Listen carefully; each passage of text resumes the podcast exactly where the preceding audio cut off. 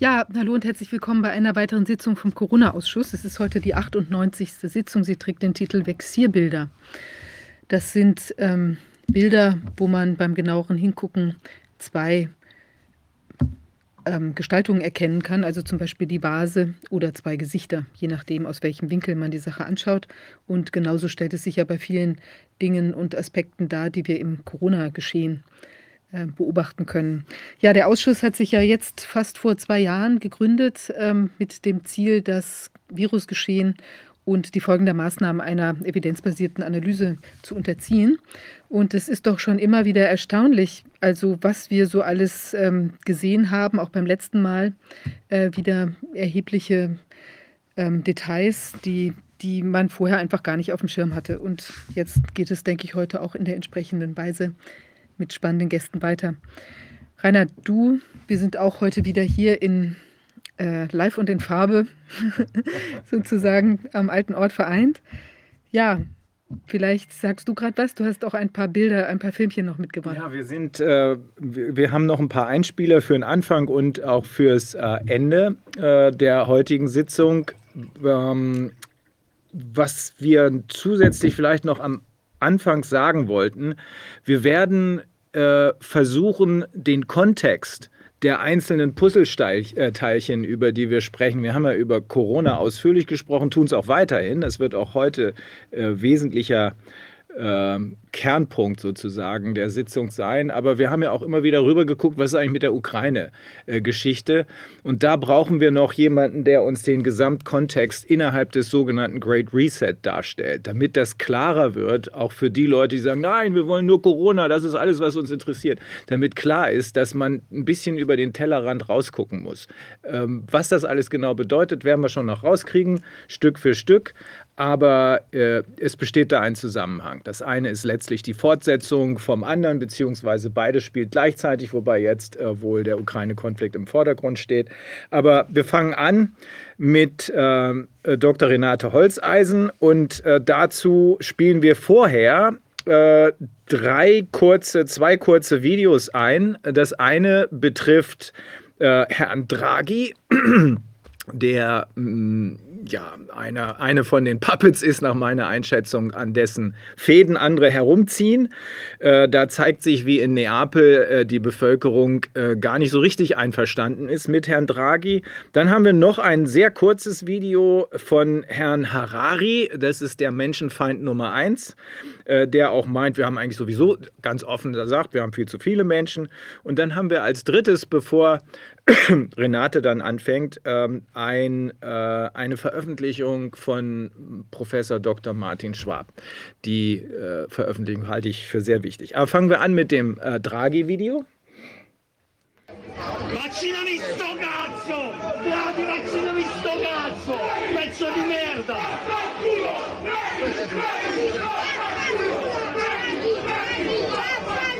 Prendono pure! సిబ్బంది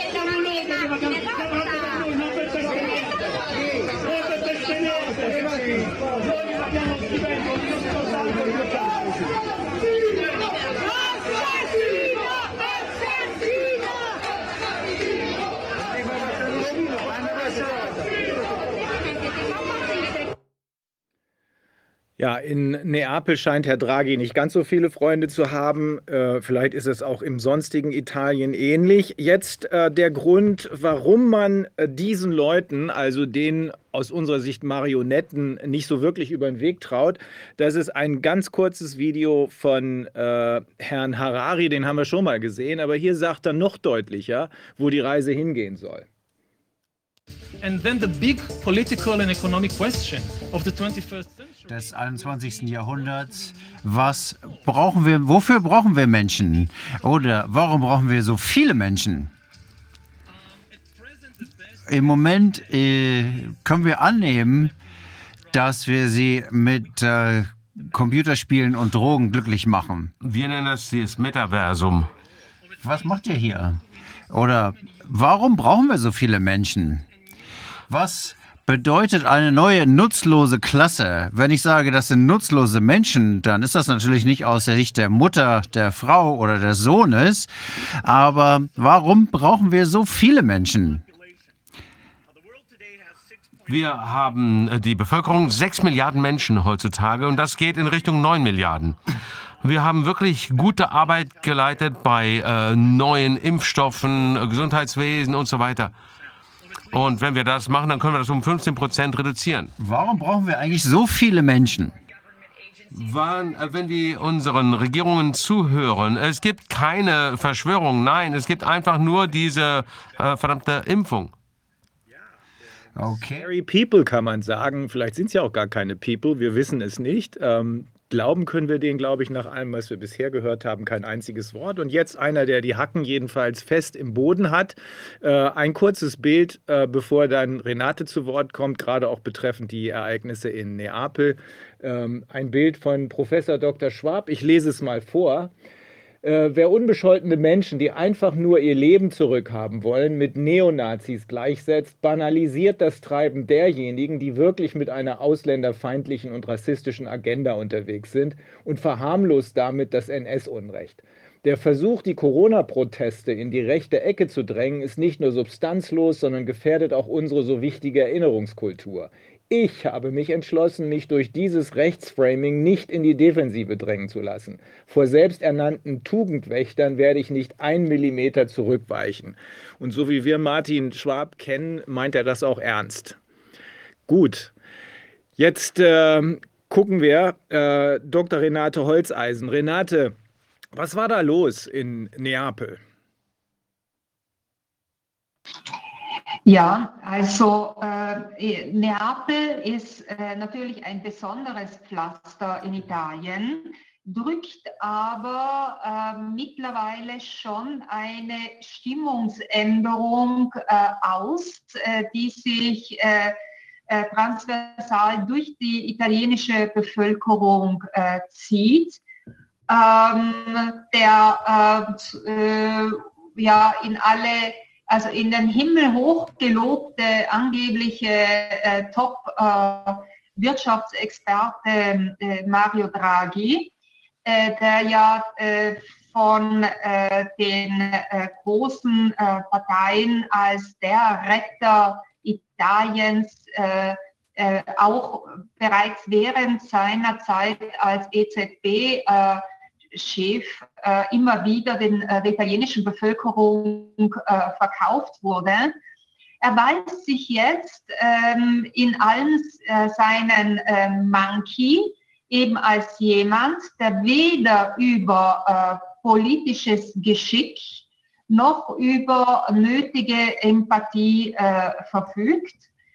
Ähm, er, er bringt auch sämtliche äh, Maßnahmen schon seit vielen Monaten immer nur durch äh, äh, Vertrauensabstimmungen durch. Ja, also er erpresst ständig die äh, italienischen Parlamentarier, die sich natürlich erpressen lassen, denn wir haben ein Parlament, das zum Großteil aus reinen Marionetten äh, besteht.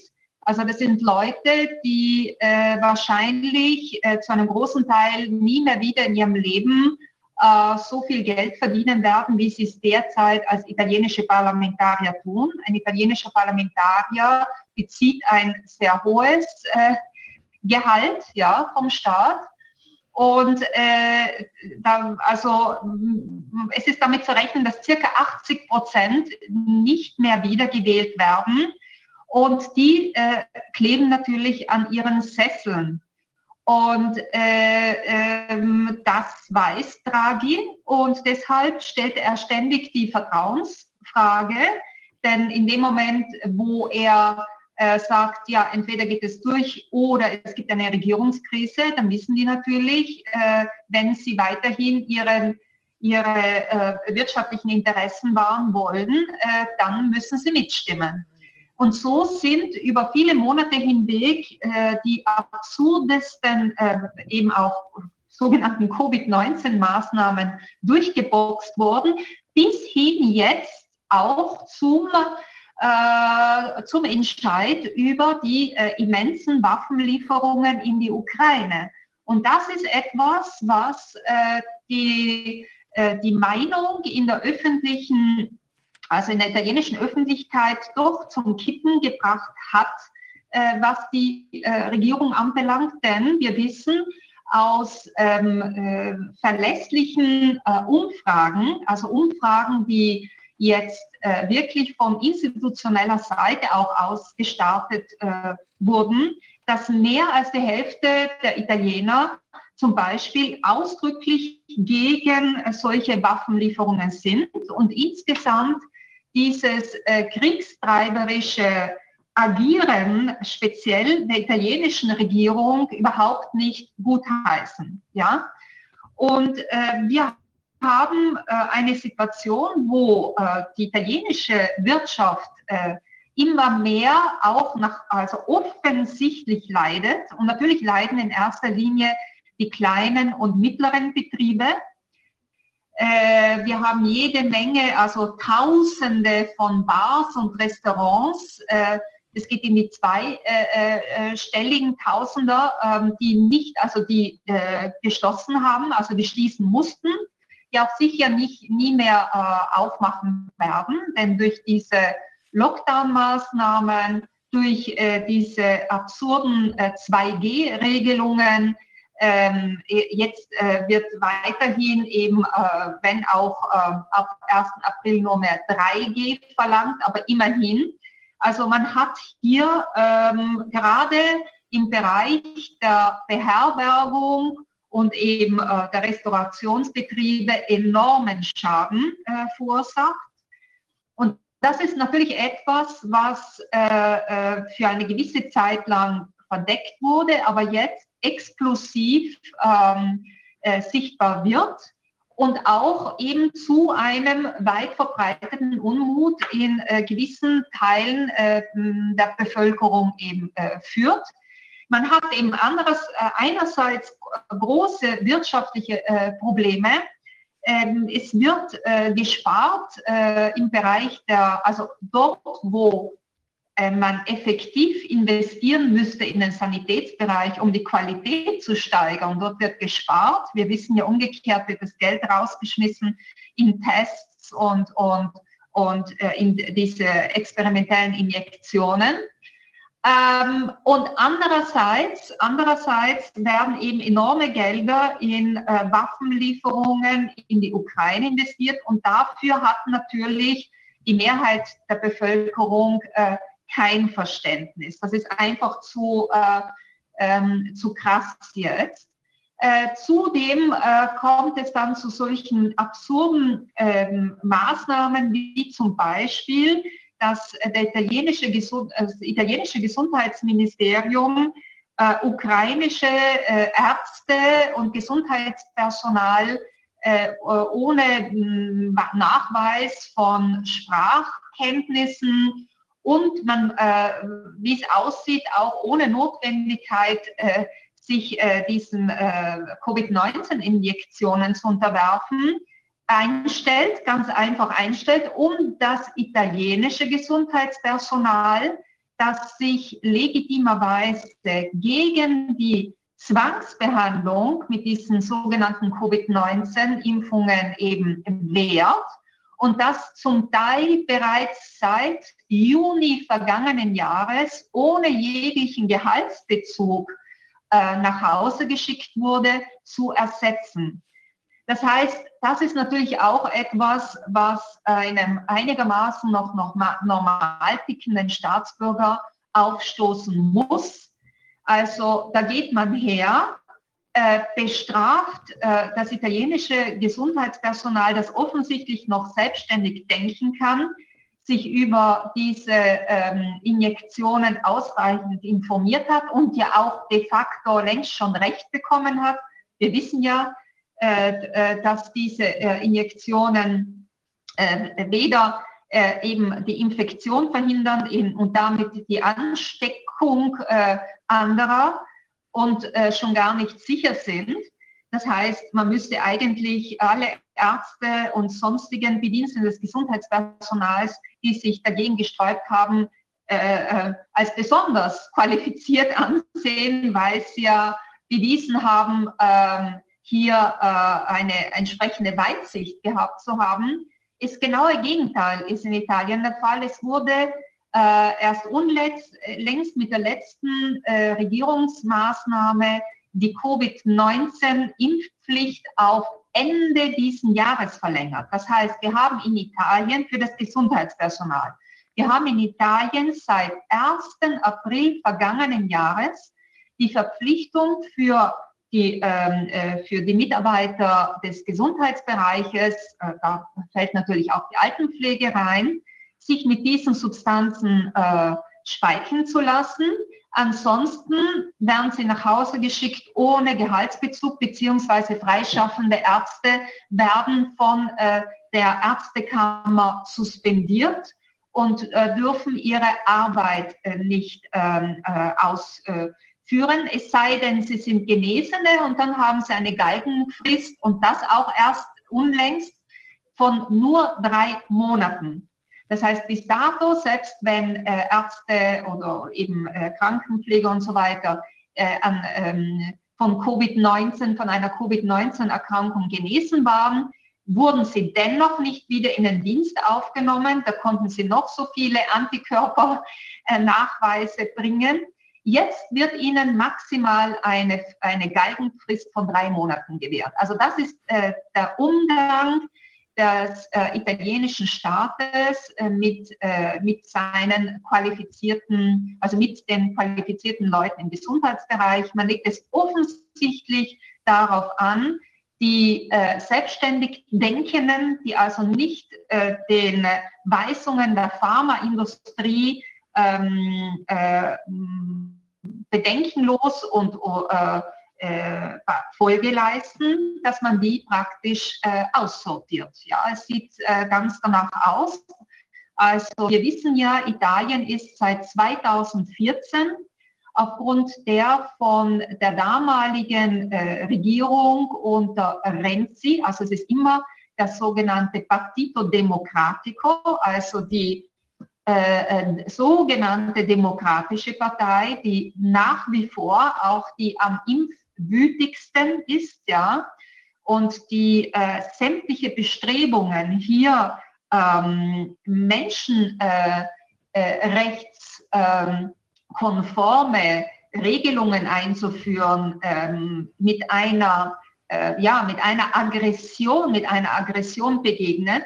Also diese Partei hat 2014 die italienische Bevölkerung als Versuchskaninchen der, der Italien, also der großen, also der Big Pharma verkauft.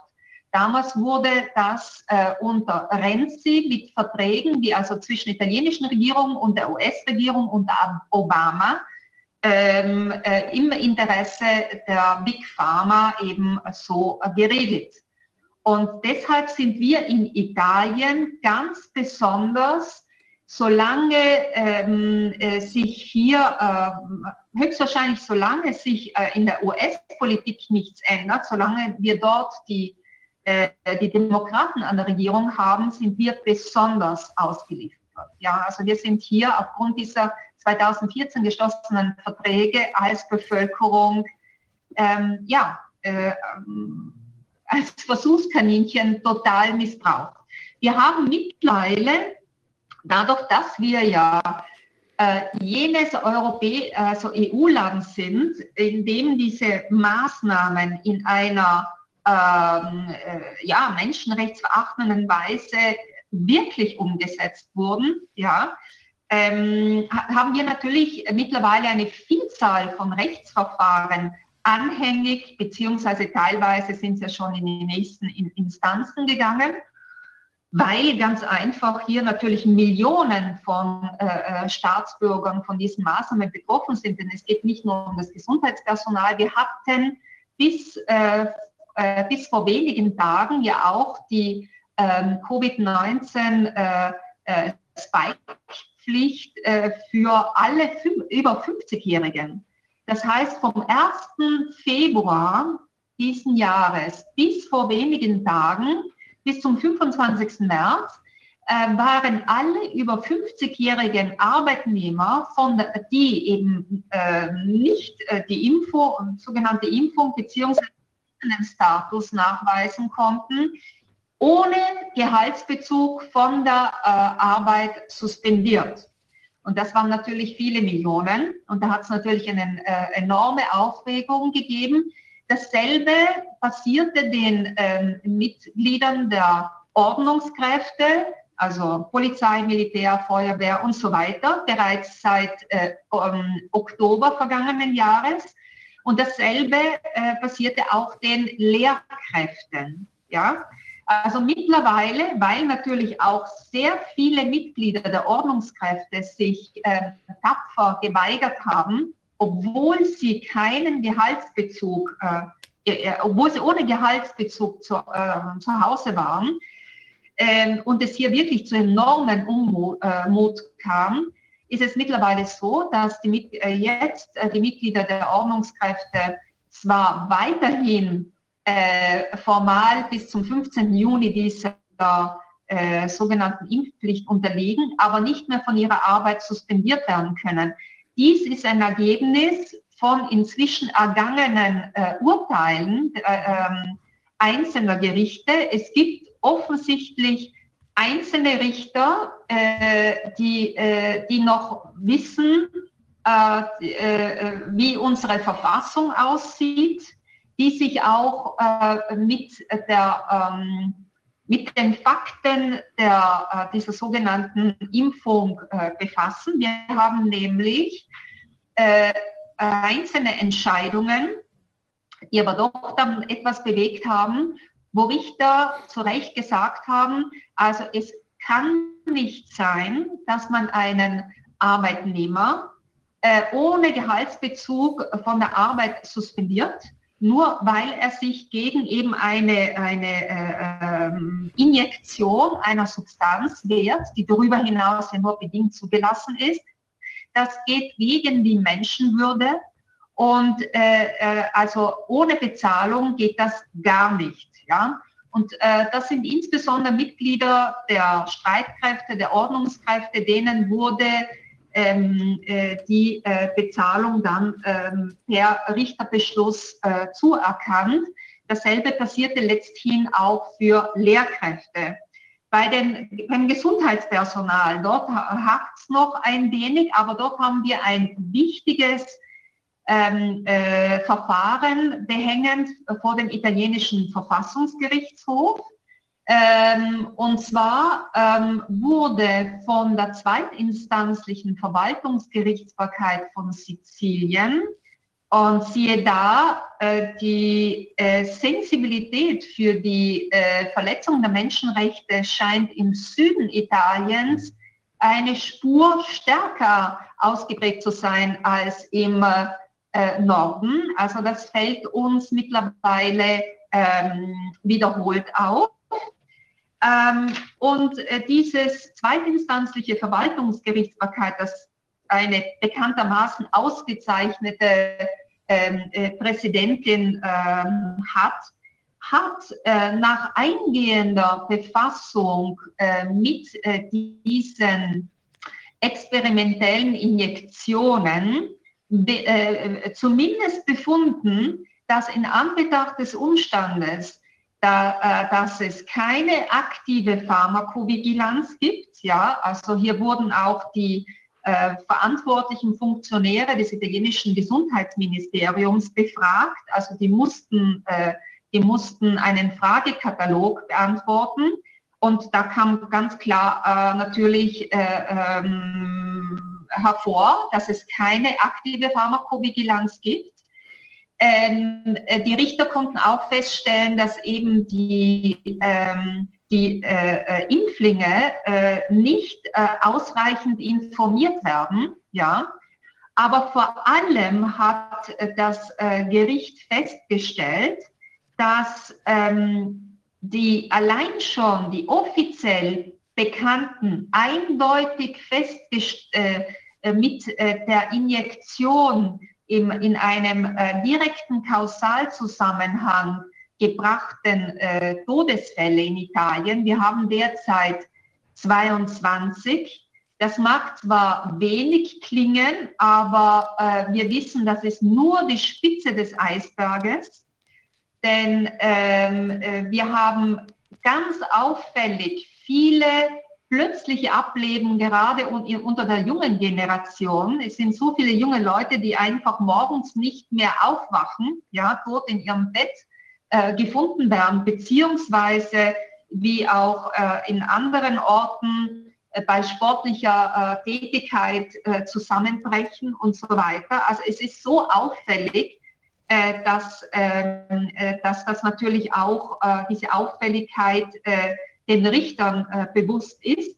Und immerhin 22 Todesfälle würden aufgrund der vom italienischen Verfassungsgerichtshof in all den Jahrzehnten erarbeiteten Prinzipien schon ausreichen, auf das man sagen kann, dass das keine sichere äh, äh, medizinische Behandlung ist. Denn äh, äh, eine, zu einer medizinischen Behandlung kann nur dann jemand laut den vom italienischen Verfassungsgerichtshof erarbeiteten Prinzipien gezwungen werden. Und wir haben in Italien ganz viele Pflichtimpfungen schon äh, eben äh, aus, aus der Vorzeit.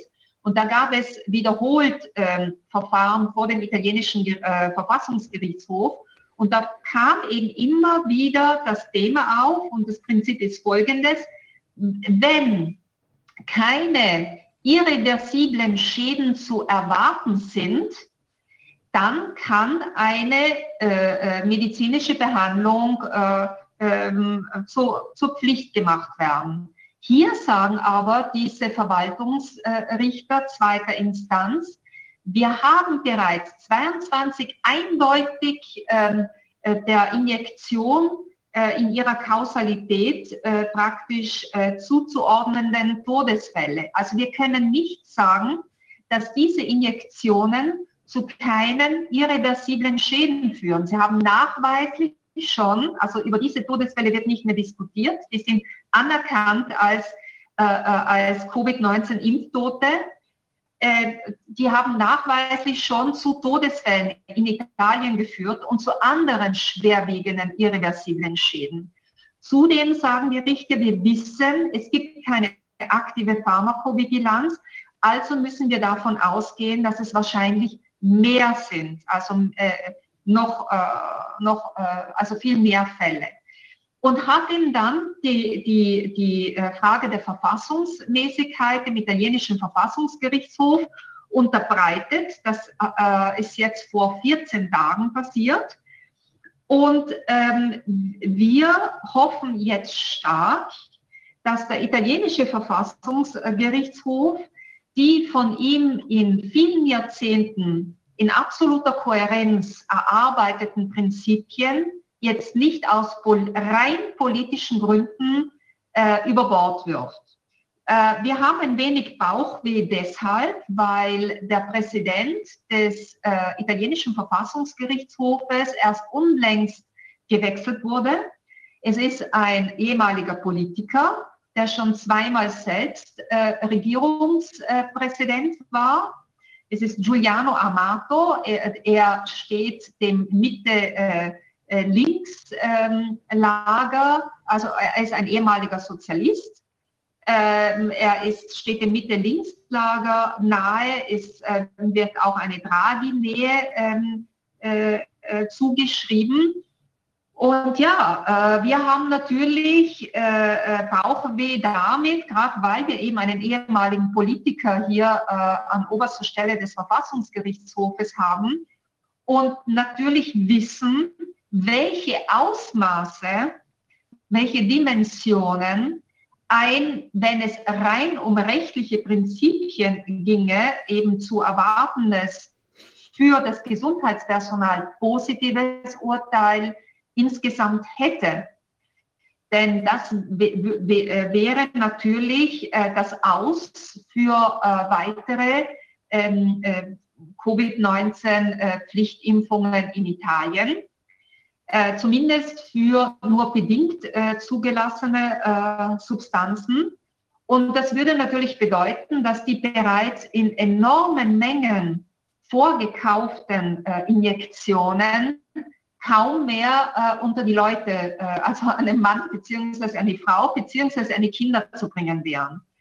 Und wir fürchten ganz einfach, dass aufgrund der immensen finanziellen Interessen, die, die da dahinter sind, und wir wissen, dass äh, Draghi natürlich hier ein absoluter Exekutor dieser finanziellen Interessen ist. Ja, also er hat es, äh, mein deutlicher hätte er es in all seiner Regierungszeit auch nicht zum Ausdruck bringen können. Er ist ja so weit gesunken, dass er, obwohl es längst schon klar war, in einer, in einer äh, Ansprache im Parlament äh, all jene, die sich nicht mit diesen ähm, äh, experimentellen Substanzen behandeln lassen, sich als Selbstmörder und Mörder de facto bezeichnet hat. Also ähm, ja, also wir haben es äh, mit diesem äh, Niveau zu tun.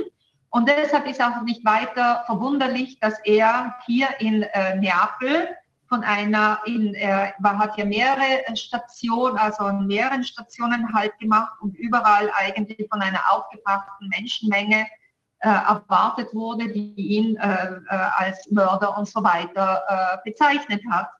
Ähm, wir müssen feststellen, dass äh, wir hier in Italien in äh, praktisch ähm, verpflichtend experimentelle Substanzen Millionen von Bürgern äh, von Seiten der Regierung mit einem Marionettenparlament äh, in den Oberarm äh, schießen lassen, in absoluter Verletzung des Nürnberger Kodexes.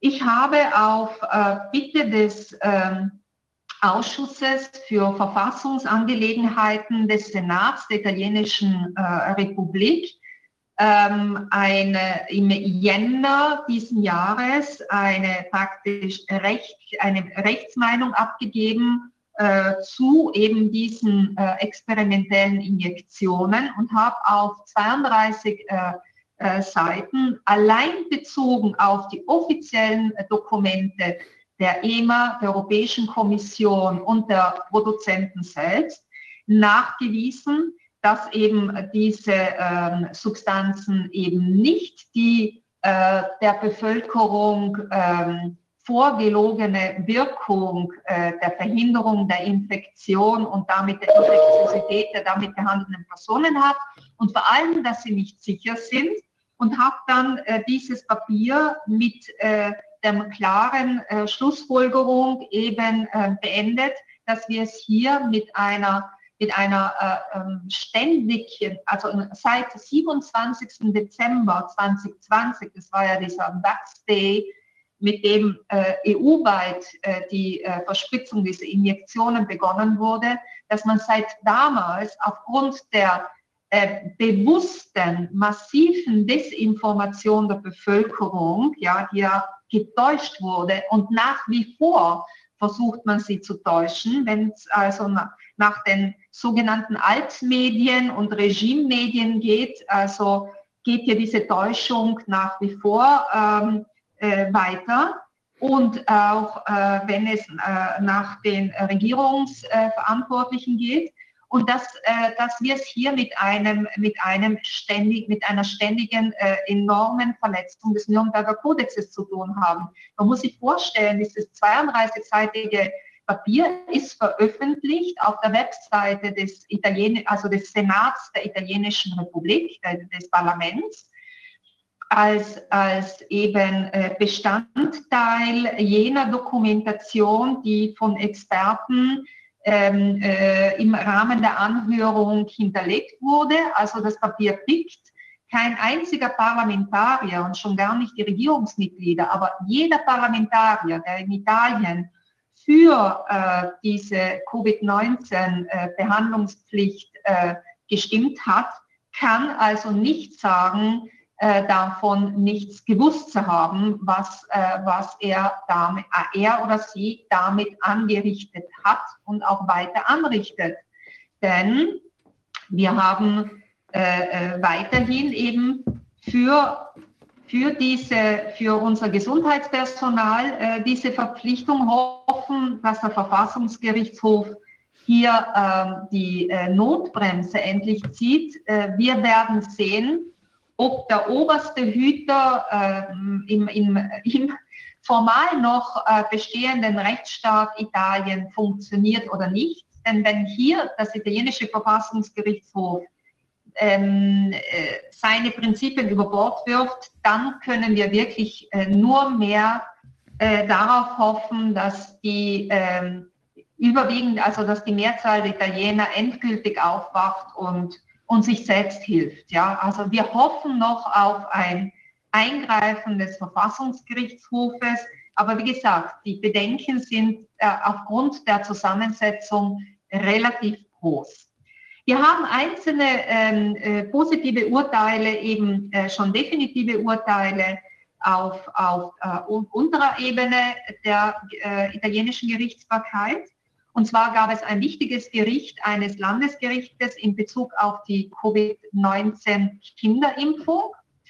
Und äh, ähm, äh, dieses Gericht hat äh, äh, mit Recht auch eben nach eingehender Prüfung äh, dieser Substanzen und der, des rechtlichen Status, in dem sich diese Substanzen befinden, eben nur eine bedingte Zulassung, befunden, dass äh, Kinder auf Antrag eines Elternteiles gegen den, äh, also äh, gegen den Einspruch des anderen Elternteiles nicht mit diesen äh, Substanzen behandelt werden können. Also der Richter kann dem dann nicht zustimmen. Wir haben aber jede Menge andere Entscheidungen, äh, immer zu solchen eben äh, Auseinandersetzungen, derlei es leider viele gibt denn äh, es, ist, äh, es ist leider so, in dem Moment, wo äh, die Beziehung zwischen den Eltern äh, eben nicht mehr funktioniert, sind die Kinder meistens die definitiven Leidtragenden und werden hier auch noch zum Spielball solcher äh, ihre Gesundheit und ihr Leben betreffenden äh, rechtlichen Auseinandersetzungen. Deshalb es gibt enorm viele Gerichtsverfahren jetzt vor dem ordentlichen Landesgerichten betreffend Anträge von Elternteilen äh, äh, gegen äh, den Willen des anderen Elternteils, äh, auf das man die Kinder mit diesen experimentellen Substanzen eben behandelt.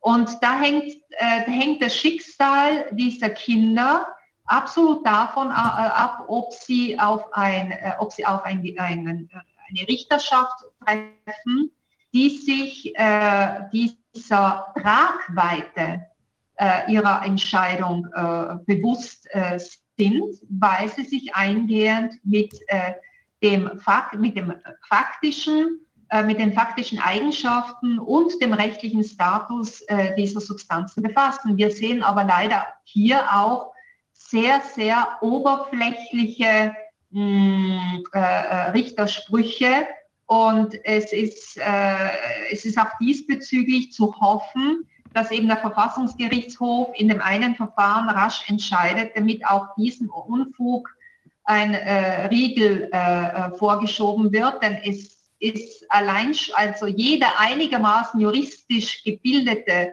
Mensch müsste, äh, müsste eigentlich ähm, zur Schlussfolgerung kommen, dass man äh, für eine nur bedingt zugelassene Substanz ähm, als Richter, wenn für ein gesundes Kind, wo wir wissen, die riskieren überhaupt nichts, wenn sie mit äh, diesem Virus in Kontakt kommen, weniger als wenn sie sich an einer Influenza, eben an einer Influenza kranken, wie uns äh, die Experten schon wiederholt erklärt haben, dass man Kindern zu einer, einer solchen äh, experimentellen Injektion aussetzt. Also das müsste eigentlich jeder, jeder einigermaßen gebildete Jurist ähm, verstehen. Wir müssen aber mit Entsetzen feststellen, dass äh, gerade solche grundlegenden äh, Überlegungen, ja, wo es um, um, um Grundsätzliches geht,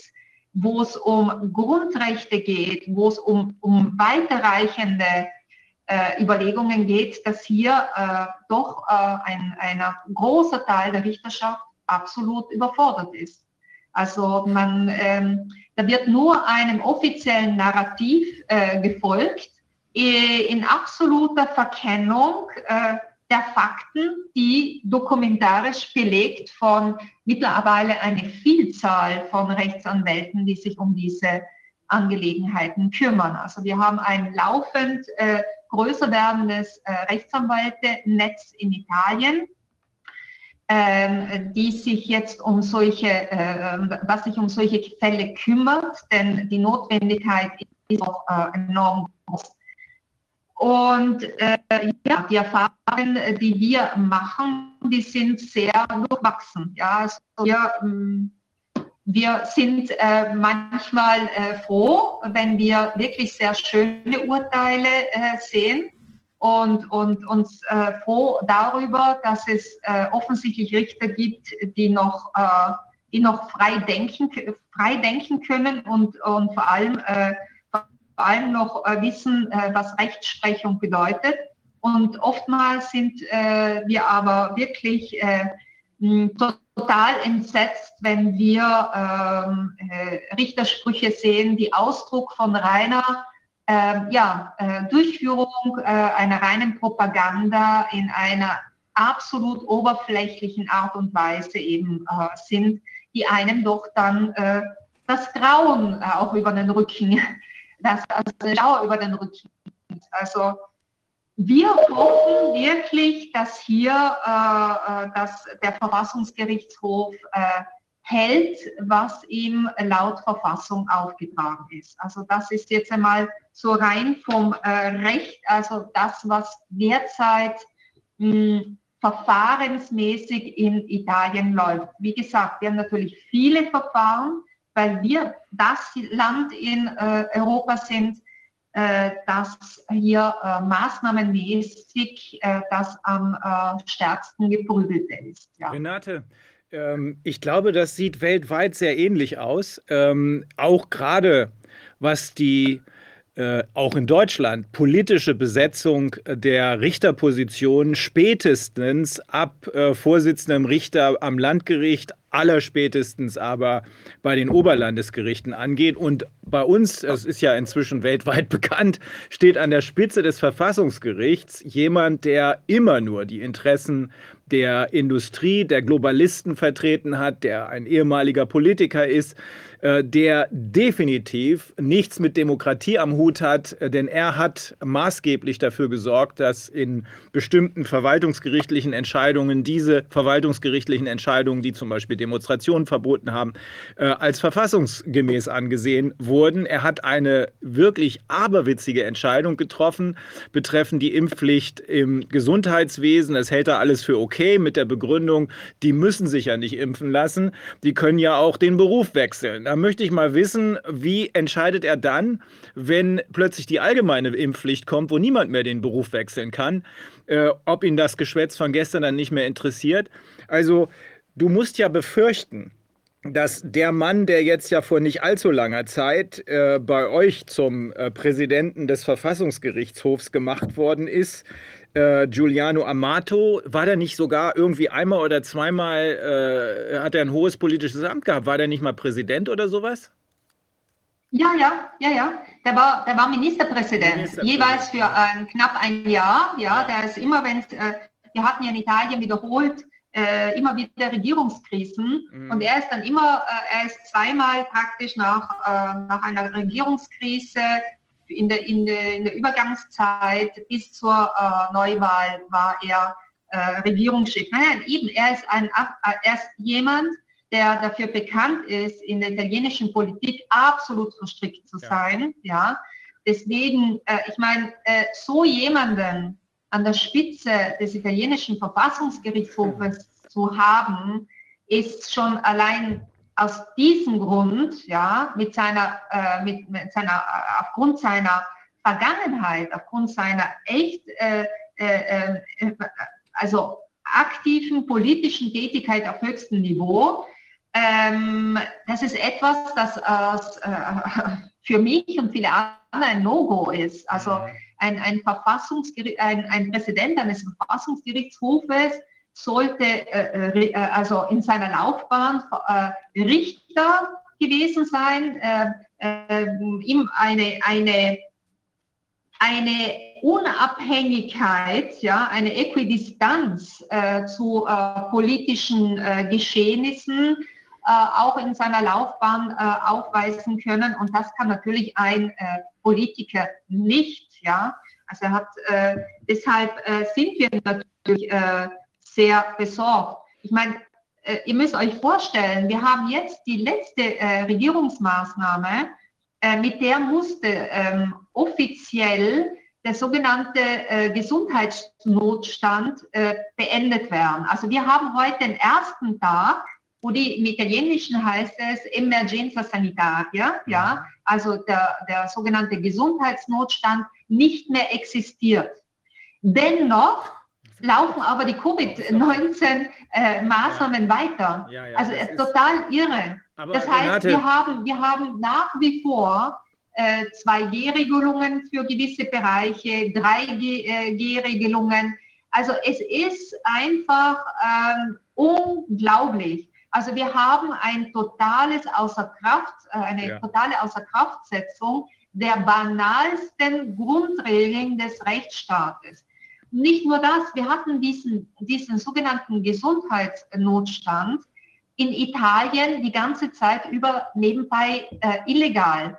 Äh, wir haben dazu auch, dazu gibt es auch äh, interessante Urteile. Ja. Da gibt es ein, ein, sehr gut äh, äh, ähm, begründetes Urteil des Landesgerichtes von Pisa und es gibt einige Urteile der Friedensrichter.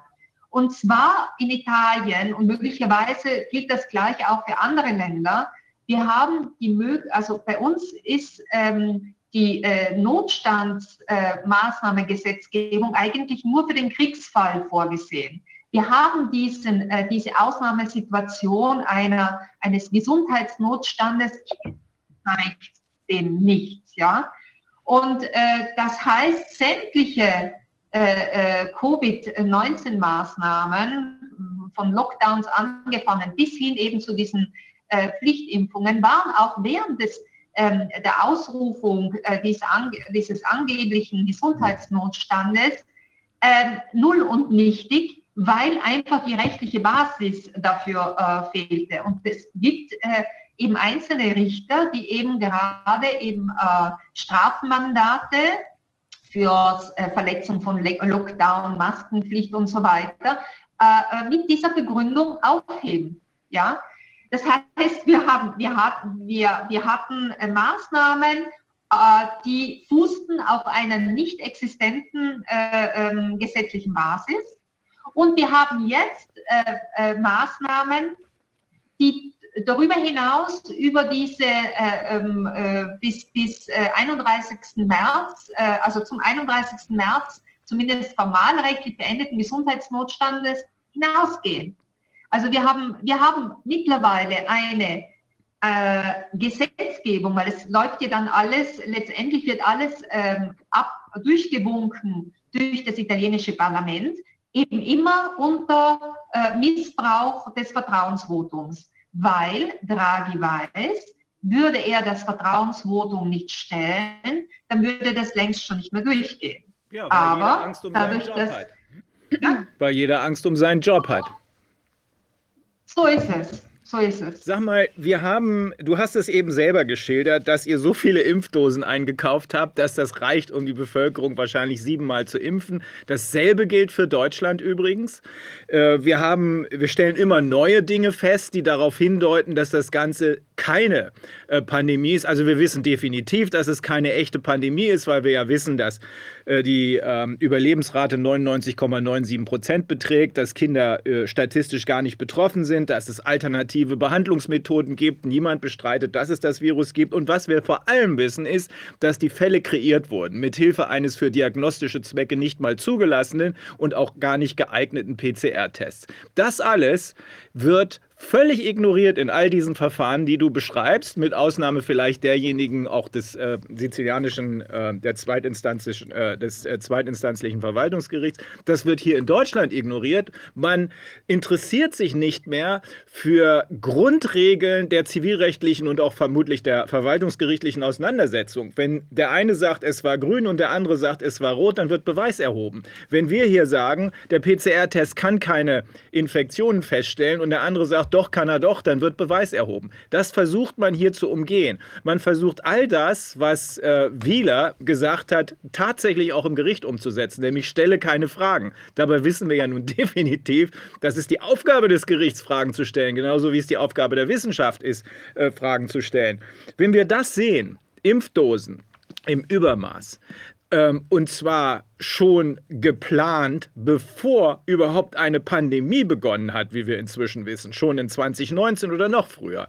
Äh, wenn wir das alles sehen, hier in Deutschland äh, Lastenausgleichsgesetz ist abgeändert worden in Verbindung mit, mich interessieren diese Gesetze schon gar nicht mehr, weil es reine Willkür ist, aber in 2019 ist schon dafür gesorgt worden, dass unser äh, Lastenausgleichsgesetz am Ende nicht mehr nur Kriegsschäden, sondern eben auch Impfschäden erfasst. Wie geht das, wenn man doch gar nicht absehen konnte, konnte, dass es eine Pandemie und danach eine Impfung gibt.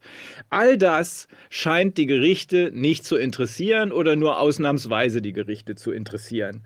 Also ich halte es äh, für, äh, nach allem, was du gesagt hast, ich halte es für ähm, nicht unwahrscheinlich, dass, das, dass der Verfassungsgerichtshof in Italien unter diesem Präsidenten, wenn nicht da sehr starke andere Leute auf ihn einwirken, äh, dass er äh, hier die Maske fallen lässt. Aber dann hast du das Ergebnis, was du eben geschildert hast, dann wird auch für den Teil der Justiz, der bisher vielleicht an der Seitenlinie stand und sagte, hm, das ist aber komisch hier, dann wird es überdeutlich, dass hier nur noch nackte Willkür an allen gesetzlichen Grundregeln vorbei gehalten wird.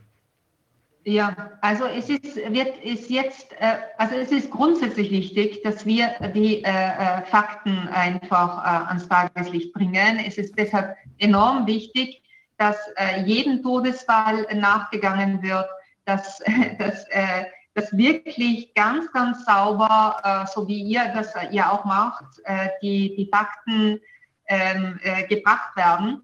Eine weitere ganz wichtige Information, damit ihr auch damit man versteht, was in Italien derzeit los ist und äh, welche Rolle eben dieser Partito Democratico äh, spielt. Wir haben in Bologna jetzt die erste Stadt, die praktisch dieses äh, äh Social Credit System einführt. Oh ja? Das heißt, ja, mh, äh, das nennt sich Patente Digitale. Das heißt, äh, Bürger die sich als besonders brav erweisen, ja, also die, äh, die nachweislich äh, äh, äh keine äh, was, Verkehrsordnungsübertretungen haben, beziehungsweise ander, ähm, ander, anderweitige ähm, eben ähm, also anderweitig nachweisen können, dass sie ganz einfach sehr, sehr äh, äh, ordnungs äh, ähm, also dass, dass, sie ganz einfach äh, sehr leicht äh, zu behandelnde Bürger sind, ja, die sollen Prämien erhalten, ja. Also das heißt, äh, wenn man, wenn man äh, nachweisen kann, dass man eben äh, niemals die Geschwindigkeit beim Autofahren überschreitet oder sonst eben niemals Widerworte immer hat. pünktlich alles bezahlt und, und, und, Jesus dann Christ. bekommt man Prämien. Also das ist natürlich etwas, was äh, schon für Aufsehen erregt, äh, ähm, sorgt und äh, was natürlich auch wieder sehr äh, interessant ist, weil es aus einem sogenannten roten, aus der roten politischen Zone kommt. Die Emilia-Romagna, Bologna ist ja die entsprechende Hauptstadt, ist eine Hochburg äh, des Partito Democratico. Mhm. Und wir sehen, dass jede Partei, die eben so impfwütig ist, die, äh, äh die auch ähm, jetzt äh, sehr für diese Waffenlieferungen äh, eingetreten ist in die Ukraine, umgekehrt die eigene Be Bevölkerung eben jetzt durch dieses Punktesystem äh, unter ähm, Kontrolle halten will. Also es geht in diese Richtung. Renate, wo- wofür können denn diese Prämien, ja, die man, Die Entwicklungen Entschuldigung, wofür können denn die Prämien, die man da bekommt, eingesetzt werden? Impfung. Die Bologna, wenn ich diese Credit Points bekomme, was kann ich mir denn davon kaufen oder was habe ich denn für Vergünstigungen, wenn ich dann diese tollen Prämien äh, Das Punkte wird, das wird, also das wird noch äh, äh, ausgestaltet, aber da, das, das geht. Also das, äh, man kann an Wohnungszuweisungen denken. Ja, es sind ja in, insbesondere davon abhängig Leute, die in einem, äh, die äh, sozial bedürftig sind. Ja, jemand, der relativ unabhängig ist finanziell, den kann das, äh, wenn es jetzt nicht ganz krass wird, äh, nicht so äh, tangieren, aber es tangiert immer jene Personen, die davon abhängig sind, entweder von Transferleistungen der öffentlichen Hand oder eben sonstigen Zuwendungen.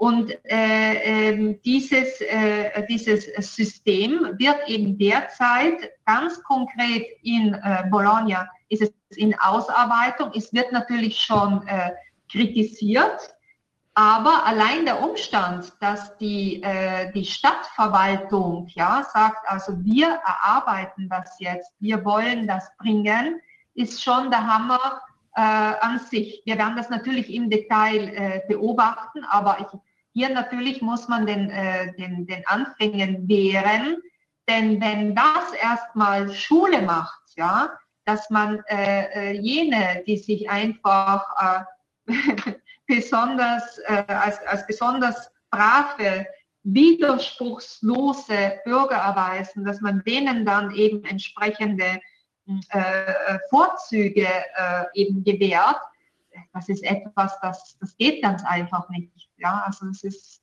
es ist aber wie Sag- gesagt, Sag mal, Renate, kaum jemand weiß besser als du, dass sogar die sogenannten Impfstoffhersteller selbst sagen, äh, naja, also Immunisierung, was ja eigentlich die Definition eines Impfstoffs ist, also das Immunmachen gegen die Krankheit, äh, das äh, nicht gerade. Aber vielleicht ja äh, schützt das Ganze vor äh, schweren Verläufen. Wir wissen inzwischen, selbst das RKI hat eingesehen, dass es gar kein Impfstoff ist, der immunisiert.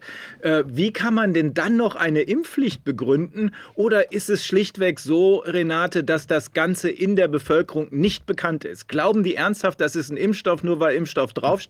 Denn ansonsten ist doch nicht erklärbar, dass sich ein Draghi, äh, den mich nicht von hier bis zur Wand trauen würde, habe ich noch nie getan, ähm, dass ein Draghi sich hinstellt und sagt, die Nicht-Geimpften seien Selbstmörder und Mörder. Wie kann das sein, wenn es doch letztlich nur noch um Selbstschutz geht?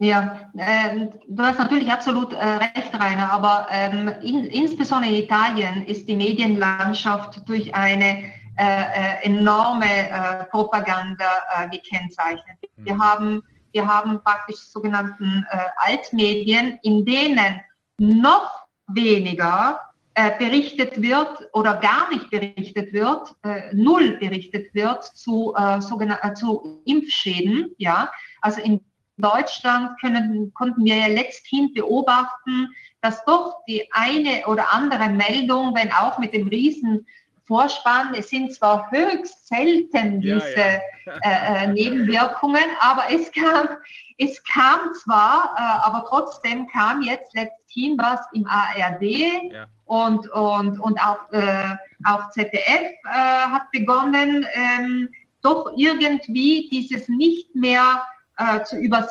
ähm, zu überdünchbare äh, Problem eben äh, äh, anzusprechen.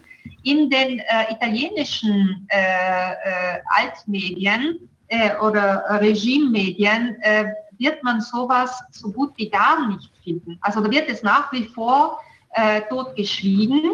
Ähm, Aber das heißt doch, Renate- Äh, wir haben ein, ein, ein, äh, eine Bevölkerung, die ist gekennzeichnet durch eine absolute Gehirnwäsche, Ja. also wirklich durch eine extreme Gehirnwäsche.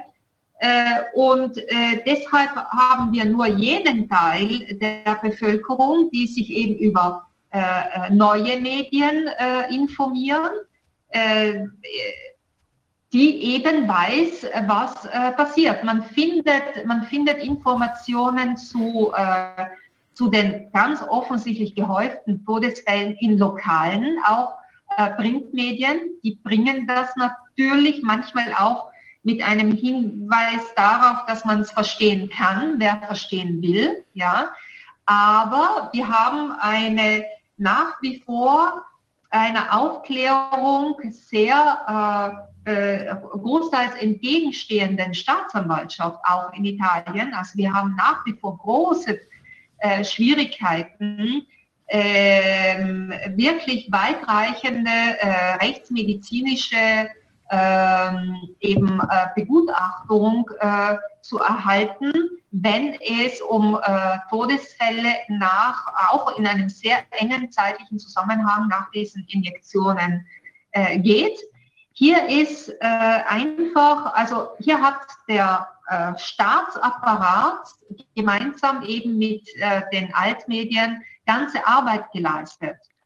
Und wir sehen äh, ganz einfach einen beträchtlichen Teil der Bevölkerung, die, obwohl beispielsweise der, äh, jetzt schon seit einigen Wochen im Freien die Maskenpflicht nicht mehr bestünde, gehen die Leute halt trotzdem mit den Masken herum. Und äh, da, da versteht man ganz einfach, dass da wahrscheinlich ein beträchtlicher Teil der Bevölkerung dermaßen äh, äh schon abgedriftet ist von der äh, äh Wahrnehmung der Realität, dass äh, mit denen ist natürlich äh, leicht Schlitten zu fahren.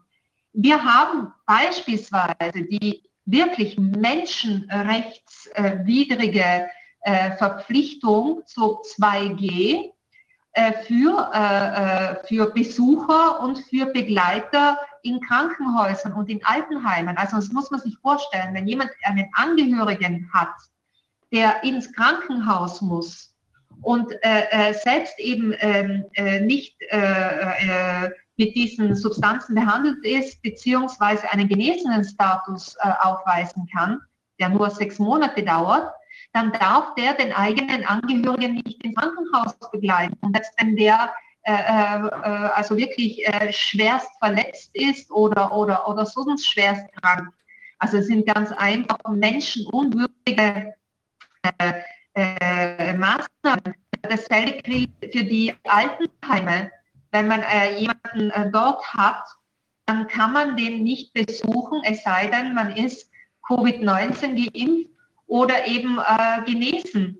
Äh, ich, und wir wissen ganz genau, ein Test würde, äh, wenn die Tests ordentlich gemacht würden und wenn man meint, man braucht diese, äh, diese, äh, diese Sicherheit, dann wenn schon, müsste man hergehen und einen Test verlangen und, äh, und nicht auf eine, auf eine Covid-19-Spikung vertrauen, wo wir genau wissen, dass die unter Umständen die absoluten Superspreader sein können.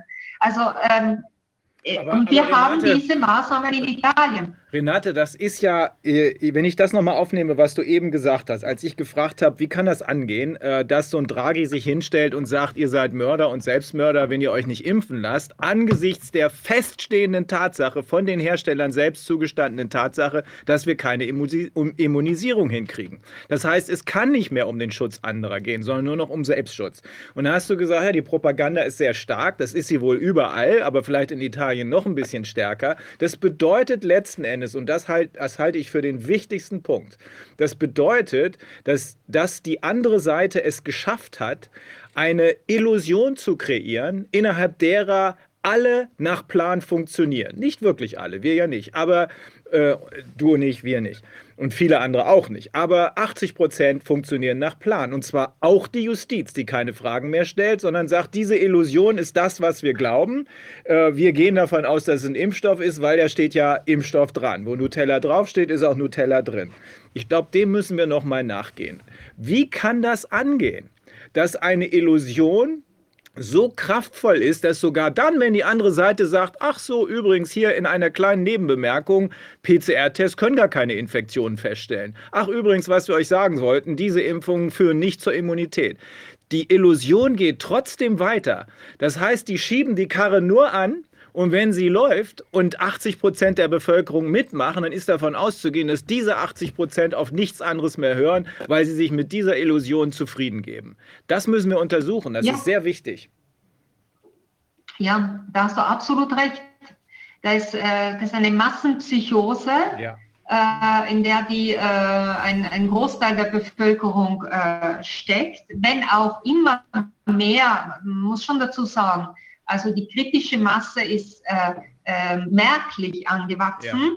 Und sie ist auch jetzt unlängst dieser, äh, des neuen Themas, das ja in den Medien äh, die, die, die, die Covid-Maßnahmen äh, Thematik äh, doch stark ersetzt hat, also der Mhm. Ukraine-Krieg. Und da konnte die Bevölkerung, jener Teil der Bevölkerung, der noch, der vielleicht eben diese, äh, die Problematik des Missbrauchs vom PCR-Test und der Lüge, die hinter diesen Covid-19-Impfungen steht, nicht erfasst hat, die konnten jetzt aber sehen, wie die Propaganda im Hinblick auf dieses neue Thema äh, lief und läuft.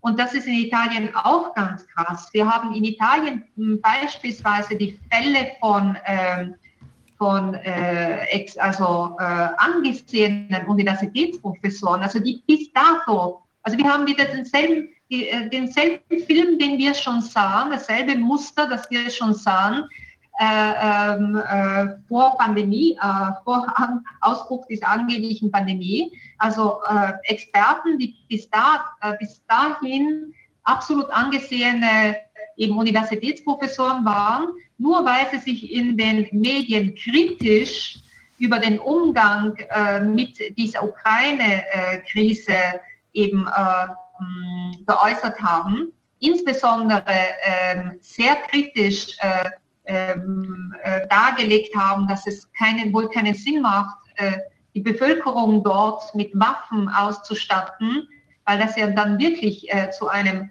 großen Problem für die Bevölkerung äh, logischerweise werden kann. Diese wurden dann, äh, diesen, äh, diese Experten wurden kurzerhand ausgeladen und zur Persona non grata ernannt, ganz offiziell von den Regimemedien. Und das ist etwas, ich habe das schon äh, zu Anfang erklärt, mehr als die Hälfte der Bevölkerung Italiens sieht diese Waffenlieferungen in die Ukraine als nicht okay. Ja, man hat verstanden, dass das äh, ähm, nicht äh, nachvollziehbar ist und nicht im Interesse äh, auch äh, der ukrainischen Bevölkerung sein kann und hat erlebt, wie man ähm, absolut logisch und kohärent argumentierende Experten, also die bis dahin äh, absolut als Experten auf ihrem Gebiet, also internationale Politik, äh, Terrorismusbekämpfung und so weiter galten, wie die dann plötzlich offiziell gelyncht wurden, ja, also ähm, in ihrer Reputation.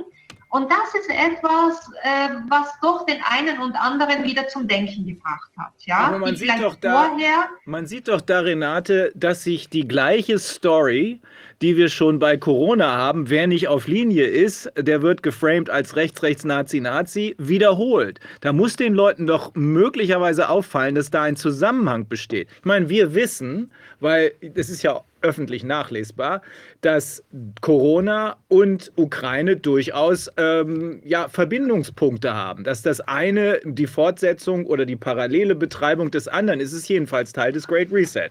Ne? Also wir brauchen das Chaos, sagt die andere Seite. Äh, vielleicht zieht ja Corona nicht mehr ewig lange, das werden wir zwar ewig durchziehen, versuchen durchzuziehen, aber für die Paniknummer schalten wir jetzt mal um auf Ukraine. Ähm, wir wissen, dass das Teil des Great Reset ist, weil sie die Panik brauchen, um ihre beiden ultimativen Ziele, Weltregierung und äh, Weltwährung, durchsetzen zu können. Geht nur, wenn die Bevölkerung nicht merkt, was los ist, weil sie panikartig in die falsche Richtung guckt. Aber das muss doch langsam auch anderen Leuten auffallen. Vielleicht Vielleicht kann man darauf hoffen, dass wenn Leute durch Ukraine wach werden und sagen, hier stimmt da was nicht, die Experten von gestern sind plötzlich die Nazis von heute, dann guckt man vielleicht auch noch mal genauer hin, was ist eigentlich mit Corona los. Das jedenfalls würde ich hoffen. Äh, Renate, im Anschluss daran, äh, diese, diese Impfschadenproblematik, wie virulent ist die denn in Italien in der Wahrnehmung? Also bekommst du das mit, dass da sehr viele Menschen jetzt auch Probleme haben? Viele können sich es wahrscheinlich nicht eingestehen oder den Verdacht äh, entwickeln, dass das vielleicht mit der Impfung zusammenhängen könnte. Aber das muss ja doch ähm, einen gewissen ähm, Katalysatoreffekt auch haben da. Was denkst du dazu? Ja, das hat eindeutig einen Katalysatoreffekt. Deshalb sind ja vermehrt auch äh, Rechtsanwälte, die äh, jetzt in diesem Bereich äh, tätig sind, weil sie ganz einfach auch äh, sich äh, ähm, selbst als Betroffen, als mögliche Betroffen und ihre Familien sehen, nachdem diese bei uns eben diese äh, Impfpflicht de facto ja auch zur Anwendung gebracht wurde. Ähm, äh, ja, also es, äh, es weiten sich ständig Netzwerke aus, äh, wo man versucht, die entsprechenden Informationen zu sammeln, äh, den, den Fällen nachzugehen. Es besteht natürlich ein großes Problem. Äh, äh, das besteht ganz einfach in der, Psych in, dem, ähm, in der Psychologie jener Menschen, insbesondere auch Eltern von Kindern und Jugendlichen, die äh, bewusst ihre Kinder äh, dieser Behandlung ja. eben zugeführt haben. Und da dann äh, äh, zu Autopsien zu kommen, ist beinahe schon ein Ding der Unmöglichkeit, ja. weil dann muss sich ein, äh, jemand eingestehen, ich habe mein Kind de facto umgebracht. Ja? Und ähm, genau abgesehen davon, dass es natürlich auch problematisch ist, wenn in den ersten Tagen nach Ableben, und äh, das bedeutet ja Schock, und äh, da bräuchte es ja an und für sich die hierfür zuständigen Institutionen, die von sich aus aufgrund auch der Notwendigkeit der Pharmakovigilanz, es hm. würde die eindeutige Pflicht bestehen, bei Ableben in einem äh, äh, zeitlichen Zusammenhang, ja, hier automatisch äh, äh, entsprechende Autopsien zu veranlassen und Abklärungen. Ja. Aber das wird ja großteils verhindert. Ja. Und äh, das sind oftmals die Hinterbliebenen ganz einfach in dieser kurzen Zeitspanne, um die es geht. Es sind ja wirklich nur ganz wenige Tage äh, äh, überfordert. Und sie kommen erst oft im Nachhinein zum Denken. Ja, äh, es sei denn, es ist irgendjemand, Sie haben das, ähm, äh, ist, ist es Glück, dass irgendjemand im Freundeskreis ist, der noch einigermaßen mit einer äh, vielleicht Distanz äh, das Ganze betrachten kann, der sagt, na Moment mal, also das muss ja abgeklärt werden, hier mhm. muss eine Autopsie gemacht werden. In jenen Fällen ist es dann so, dass äh, äh, Autopsien beantragt werden. Aber die unmittelbaren Betroffenen sind ja meistens so überwältigt von der Trauer Klar. und von dem, äh, und sie werden, anstatt dass man ihnen diese diese äh, äh administrativen und äh, äh eben Last abnimmt und von institutioneller Seite aus die Autopsie veranlasst, was, wie gesagt, klare Verpflichtung wäre, auch laut äh, den ähm, äh, bedingten äh, Zulassungsbeschlüssen der äh, EU, denn äh, dort steht eindeutig drinnen, dass eine, eine, eine besonders strenge Pharmakovigilanz äh, bei eben aufgrund der bedingten Zulassung notwendig wäre. Und eine besonders strenge Pharmakovigilanz kann natürlich nur bedeuten, dass wenn eine Person in einem äh, äh, engen zeitlichen eben Zusammenhang, Zusammenhang mit der äh, stirbt, muss untersucht genau, werden. Genau, klar. Meine, da muss eine Autopsie, äh, ja. die, die, die, muss, die muss als Standard veranlasst werden. Und das genau das Gegenteil passiert. Renate, da müssen dann extra Anträge gestellt werden, die müssen dann auch noch oft von einem Anwalt begründet werden. Also ich meine, ja, ja. das ist, äh, man will, man will ganz offensichtlich nicht, dass die echten äh, Daten ans Tageslicht kommen. Aber äh, wie, wie, gesagt, wir haben, äh, wir, wir sind jetzt gespannt auf die äh, statistischen äh, Sterbedaten, also äh, äh, Zahlen zu den Toten. Und wenn wir hier in den letzten Monaten nachweisen können, dass in den jüngeren Generationen einfach auffällig viel mehr Tote sind im Vergleich zu den Jahren davor, dann spricht das allein schon äh, Bände. Wir haben schon die Anzeichen in den Monaten davor gehabt, aber rein vom, vom Gefühl her, von den, äh, von den immer wieder äh, ähm, äh, eben aufkommenden Informationen zu einzelnen Fällen, ähm, glauben wir, dass diese Auffälligkeit ähm, jetzt verstärkt noch äh, statistisch äh, nachweisbar sein muss. Das wird es ganz bestimmt. Und ich glaube, auch nach allem, was du gesagt hast, auch in Italien wird der Schleier immer mehr zur Seite gezogen und wird immer deutlicher, dass die Gegner, mit denen wir es hier zu tun haben, gar keine andere Wahl mehr haben, als sich entweder geschlagen zu geben, das werden sie nicht tun, oder aber die Maske vollständig vom Gesicht zu nehmen. In beiden Fällen werden wir am Ende das Ding gewinnen. Ich hätte zwar gedacht, dass es viel schneller geht, aber am Anfang dieser Geschichte haben wir alle andere Vorstellungen, insbesondere auch von der Justiz gehabt, und keiner von uns hat damit gerechnet, dass die Korruption so tiefgreifend ist, wie sie leider Gottes ist. Renate, ich danke dir sehr für äh, deine Informationen aus Italien. Äh, wir waren am Anfang ein bisschen ins Trudeln geraten aufgrund eines technischen Fehlers. Ähm, wir müssen uns aber jetzt um Professor Werner Bergholz kümmern, der auch schon eine kleine Weile wartet. Also nochmal ganz herzlichen Dank. Äh, ich bin sicher, dass das auf der einen Seite vielen Menschen zeigt, wir sind nicht alleine. Das läuft in Italien genauso wie überall sonst. Vielleicht ein bisschen schwieriger sogar aber auf der anderen Seite, sie nehmen immer mehr die Maske vom Gesicht. Wir erkennen sie immer deutlicher. Das stimmt, ja, das stimmt. Äh, bloß müssen, äh, müssen wir darauf hoffen, dass es der Großteil äh, der Bevölkerung erkennt. Ja. ja? ja. Äh, wenn, äh, wenn wir das erreichen, dann, äh, dann ist an endgültig aus. Ja? ja. Weil ich glaube schon, die Gerichte funktionieren leider auch nur ja, ja. entsprechend der Wahrnehmung der Stimmung in der Bevölkerung. Das ist äh, eine Katastrophe. Mh, mm, das ist eine Katastrophe. Es ist so. Ja. ja. Okay. Renate, nochmal danke. danke okay. Tschüss, tschüss. Tschüss. tschüss. Professor Dr. Werner tschüss. Bergholz, ähm, das ist unser nächster Gast. Ähm, er hat in einer, er ist Professor für Elektrotechnik mit Schwerpunkt Qualitäts- und Risikomanagement. In einer interdisziplinären parteiunabhängigen Wissenschaftlergruppe hat äh, Professor Bergholz zusammen mit Professor Hockertz ähm, und, Moment, jetzt kriege ich gerade was, äh, ja, äh, mit Professor Schubert und Professor Stelzner die wichtigsten medizinisch-wissenschaftlichen Argumente gegen die angedrohte Impfpflicht übersichtlich zusammengestellt. Er fordert einen oder diese Gruppe fordert einen sofortigen Impfstopp und selbstverständlich den Verzicht auf jegliche Impfpflicht. Ja, tut mir leid, Werner, dass du so lange warten musstest. Wir sind aufgrund der Technik unter Druck geraten. Jetzt stehen wir noch mehr unter Druck, weil die amerikanischen äh, Gäste natürlich auch schon wieder im Line-up stehen. Aber wir kriegen es immer hin. Also schaffen wir es auch diesmal. Was, ist, was habt ihr da genau gemacht, Werner? Ja, also äh, ist kein Problem. War ja auch interessant, der Renate Holzeisen zuzuhören.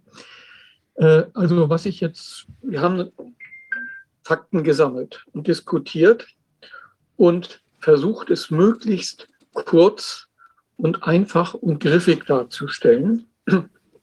Ich verzichte jetzt bewusst darauf, dieses Papier zu zeigen, sondern und verzichte auch darauf, äh, wie ich sonst immer eigentlich mache, eine Präsentation zu zeigen, sondern die Fakten, sage ich mal, sind im Grundsatz jetzt so einfach, da braucht man nicht mehr irgendwas zu zeigen. Mhm. Und zwar vielleicht so als Einleitung, ja, es waren Wissenschaftler beteiligt und äh, von der Politik wird, ist ja wiederholt den Leuten, die kritisch gegenüber dieser Corona-Impfung gegenüberstehen, äh, vorgeworfen worden, wir würden oder sie würden die Erkenntnis der Wissenschaft ignorieren oder sogar leugnen. Was ich jetzt sagen werde, stehe ich voll dahinter, kann ich alles wissenschaftlich auch beweisen, aber ich werde es halt äh, so darstellen, dass es, also eingängig ist. Ne? Das könnte man dann nachschieben, wenn irgendjemand daran, zum Beispiel die lieben Freunde, Faktenchecker, äh, da irgendwelche Zweifel haben. So, äh, vier Sachen oder vier Gesichtspunkte. Frage eins: ist es nötig? Wir werden zeigen, ist nicht nötig. Zweitens, ist es geeignet? Wir werden zeigen, nein, es ist nicht geeignet, auch nicht das ist ja jetzt neu. Offenbar läuft es darauf hinaus, dass nur über 50-Jährige, zu denen ich ja auch gehöre, äh, davon betroffen wären. Es ist nicht geeignet. Äh, Impfnebenwirkungen, ja, es ist schädlich. Und ja, es gibt alternative Möglichkeiten, die Risiken für vulnerable Personen zu äh, ja, minimieren.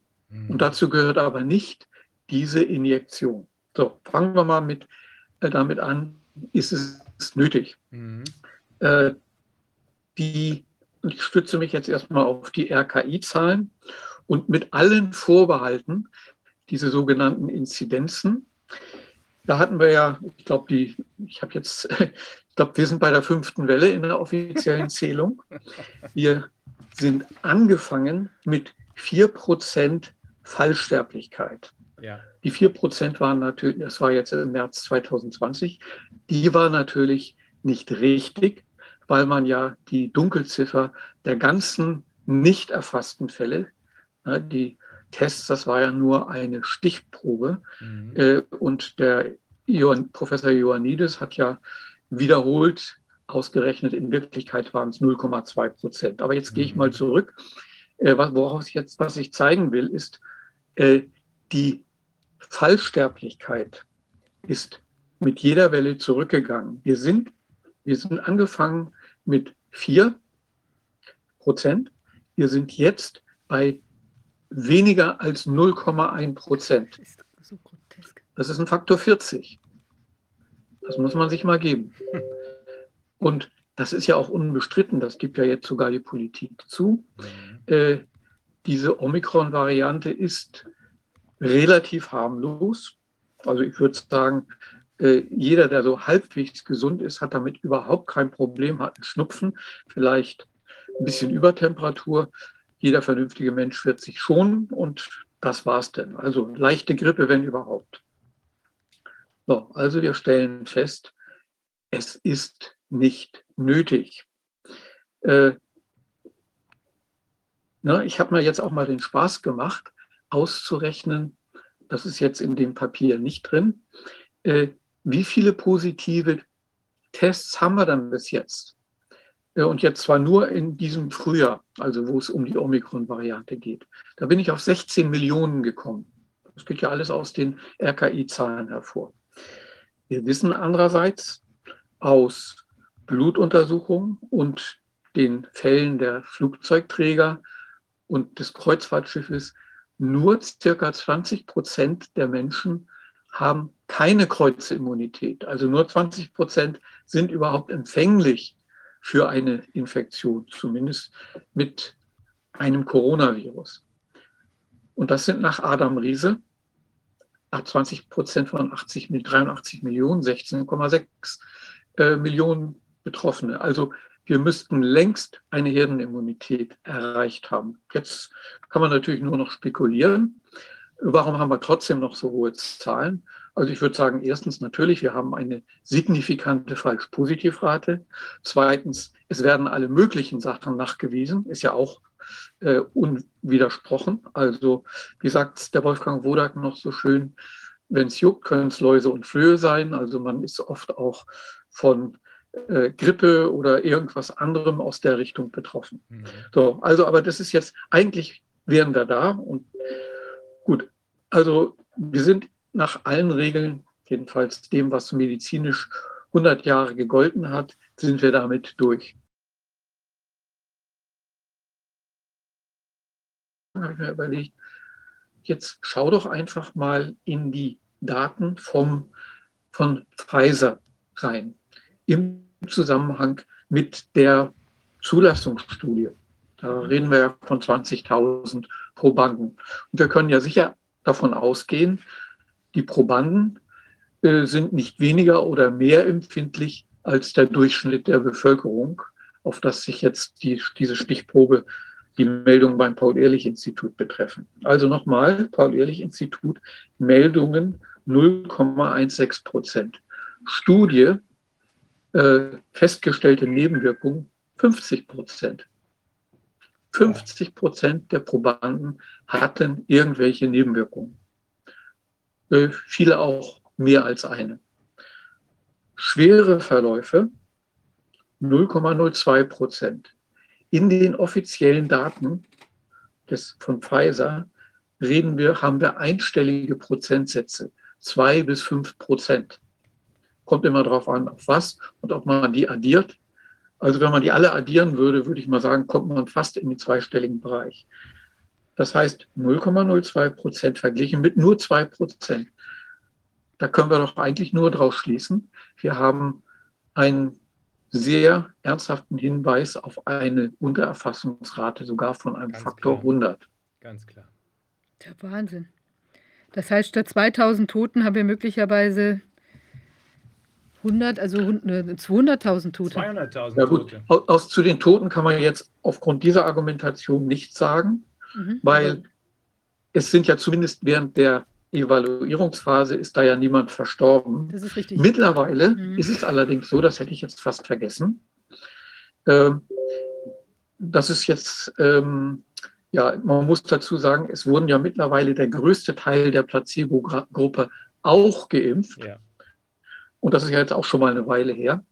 Und in beiden Gruppen äh, sind, das, ich bin jetzt nicht sicher, was der Stand war, äh, ist sicher nicht mehr ganz aktuell, jeweils fünf Personen verstorben. Also auch da gibt es schon Tote, aber sagen wir mal, bis man stirbt, scheint ja noch, Gott sei Dank, äh, eine Weile zu dauern. Aber die schwer Geschädigten, das sind astronomische Zahlen. Und selbst wenn wir mal die Zahl vom Paul-Ehrlich-Institut nehmen, 0,2 auf 1000 Impfungen, schwer geschädigte oder schwere Nebenwirkungen. Wir haben bis jetzt 140 Millionen Impfdosen verimpft in Deutschland. Ein Prozent davon wären 1,4 Millionen. Äh, 0,01 Prozent wären 14.000, 0,02 Prozent 28, also 30.000. 30.000 schwer geschädigte Menschen. Naja, Moment, aber wir müssen sagen, die, diese 160 Millionen, die sind ja auf 80, auf äh, wie viel Millionen Menschen, auf 60 Millionen Menschen oder so gegangen. Ja, ja, genau. Die, die meisten haben drei Impfungen schon hinter sich. Genau, aber dann, dann müsste man es ja runter, runterbrechen. Also dann würdest du trotzdem, das wird ja dann, also die Frage ist natürlich, äh, ist es dann kumulativ? Hat es kumulativ gewirkt bei diesem einen, einer Person, die zum Beispiel schon den Booster bekommen hat? Also, weißt du, ist da nicht noch ein, ein Berechnungsfehler? Nein, äh, weil äh, es ist ja auch nur eine Daumenschätzung. Ja. Äh, es gibt also Fälle, viele Fälle, da ist die erste Impfung relativ harmlos und die zweite schlägt dann zu. Und sicher auch das Umgekehrte, der eine äh, mir bekannte Fall von der 15-Jährigen, die verstorben ist, die hatte ja nach der ersten Impfung überhaupt nichts und nach der zweiten Impfung äh, schwere Nebenwirkungen, die dann schließlich zum Tod geführt haben. Mhm. Äh, ne, und diese Zahl 30.000 ist mit Sicherheit auch viel zu niedrig, weil wir haben ja gerade gesehen, es gibt eine ganz deutliche Untererfassung. Das heißt, äh, wir müssen wirklich von Hunderttausenden Schwergeschädigten ausgehen. Ich habe jetzt äh, bei einer Veranstaltung der Basis hier im, im Ammerland äh, von den dortigen Leuten erfahren, dass auf dem Dorf die Impfgeschädigten anfangen, sich zu organisieren. Da köchelt also was. Und ich gehe mal davon aus, dass das überall stattfinden wird. Also da kommt sicher auf unsere Politiker und auch auf die Verantwortlichen, zuallererst natürlich das Paul-Ehrlich-Institut, einiges zu. Und äh, dass das Paul-Ehrlich-Institut keine eigenen Nachforschungen dazu anstellt, ist ja für mich auch ziemlich unverständlich. So, der letzte Punkt war, gibt es denn Alternativen? Äh, natürlich gibt es die. Äh, es gibt ja also die vulnerablen Bevölkerung, über 70-Jährige, äh, zu denen ich ja auch gehöre. Äh, da gibt es ja diesen berühmten Fall äh, aus einem Altersheim in der Schweiz. Das nannte sich das Wunder von Elk. Elk, ein Ort in der Nähe von Zürich. Dort sind weit über 100 Bewohner, wenn ich es richtig im Kopf habe, äh, infiziert worden, noch damals mit der ursprünglichen Variante, die ja viel problematischer war. Nicht ein einziger Bewohner ist verstorben, nicht ein einziger. Und die Heimleitung sagt, ist überhaupt kein Wunder. Wir haben sehr rechtzeitig darauf geachtet, dass alle unsere Bewohner einen ordentlichen Immun äh, Vitamin D-Spiegel haben. Und es gibt ja mittlerweile mindestens eine wissenschaftliche Untersuchung, die durch ein Peer Review gegangen ist, die zeigt, wenn der Vitamin D-Spiegel zu niedrig ist, dann ist die Wahrscheinlichkeit, einen schweren, wenn nicht sogar tödlichen Verlauf zu haben, deutlich größer, als wenn der Vitamin D-Spiegel in Ordnung ist. Und in einer kleinen Ausarbeitung zu diesem Fall Wunder von Elk hieß es dann auch, ähnliche Erfahrungen gab es in Frankreich und in Spanien. Äh, wir erinnern uns auch vielleicht, dass zumindest im vergangenen Winter die Betroffenheit äh, in den Intensivstationen, äh, wer war da in den Intensivstationen? Da waren überproportional viele Menschen, die ursprünglich mal aus einem südlich gelegenen Land kommen.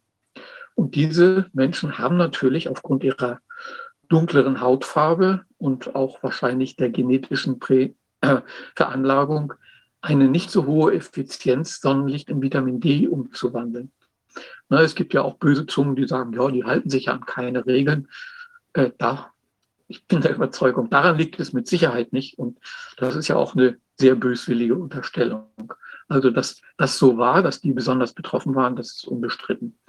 Ja, und dann gibt es natürlich äh, viele Aussagen, Ivermectin, äh, eins der 300 Mittel, das in der Liste der WHO zu den besonders wichtigen Medikamenten für die Menschheit zählt, weil es besonders wenig Nebenwirkungen hat. Und es gibt, glaube ich, mittlerweile 40 Studien, von denen alle bis auf zwei zeigen, äh, dass es wirkt.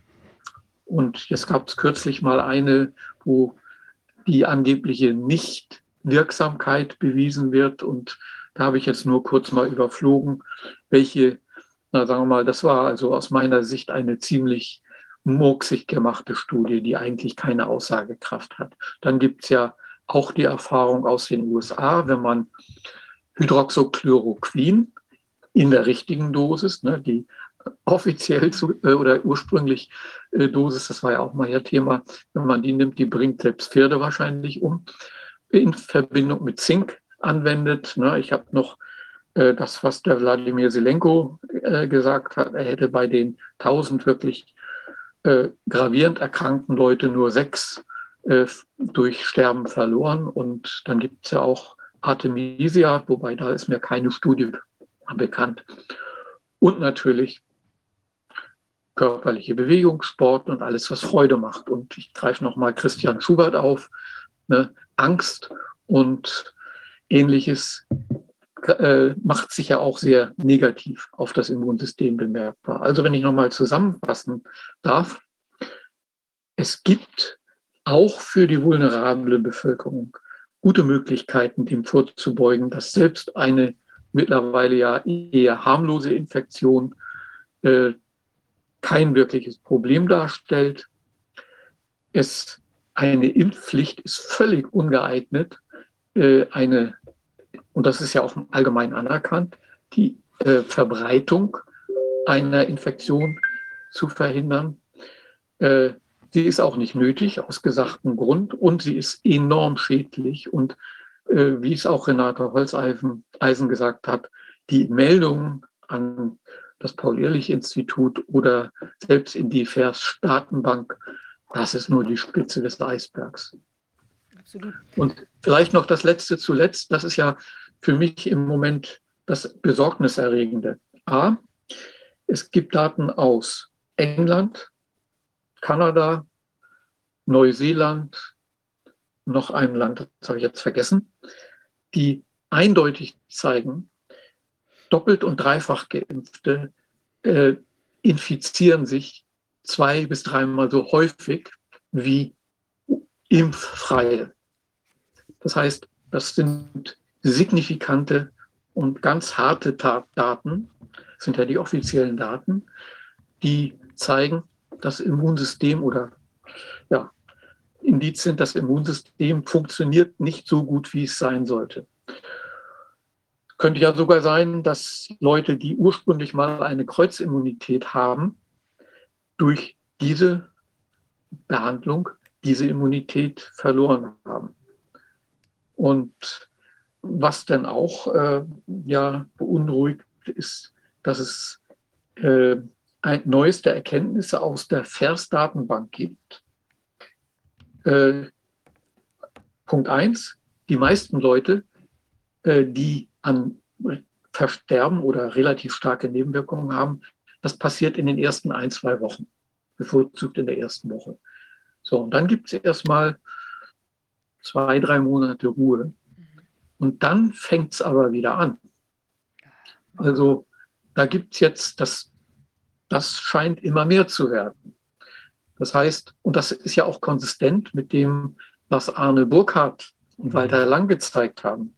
Sie haben ja vorwiegend Leute äh, oder Schnitte von Leuten analysiert, die nicht im Krankenhaus, weil akut krank waren, sondern die mitten aus dem Leben gerufen wurden. Und zwar, wo die, äh, die Impfung schon länger her war. Und in 80 Prozent der Fälle wurde ein ursächlicher Zusammenhang mit der Impfung mit sehr großer Wahrscheinlichkeit festgestellt. Und das ist wahrscheinlich genau das, was man jetzt statistisch auch in der FAIRS-Datenbank sieht. Das, und ich fürchte, das wird immer schlimmer. Ich habe selber die Daten von Destatis analysiert und äh, dort wird ja leider nicht unterschieden zwischen wer ist geimpft von den Verstorbenen und wer nicht geimpft. Aber es gibt von den Jungen zu den Älteren, wo die Impfungen ja schon länger her sind, einen deutlichen Trend, der sehr beunruhigend ist. So, jetzt bin ich erstmal fertig. Junge, Junge. Und äh, kann man das in, in die Altersgruppen äh, aufteilen, was, was man da sieht? Also wie der... Wie ja, der ich habe es in die Altersgruppen aufgeteilt. Und? Bei den Jungen sagen wir mal, sieht man wahrscheinlich noch nicht statistisch, noch nicht statistisch signifikant, ab etwa Juni, Juli etwas. Mhm. Und die Abhängigkeit ist eine ganz andere. Und da reden wir ja, äh, das sind Zahlen, wie viel Verstorbene pro Monat und pro 100.000 Menschen, da reden wir von einstelligen Zahlen. Äh, das geht so weiter bis zu etwa 30, 35.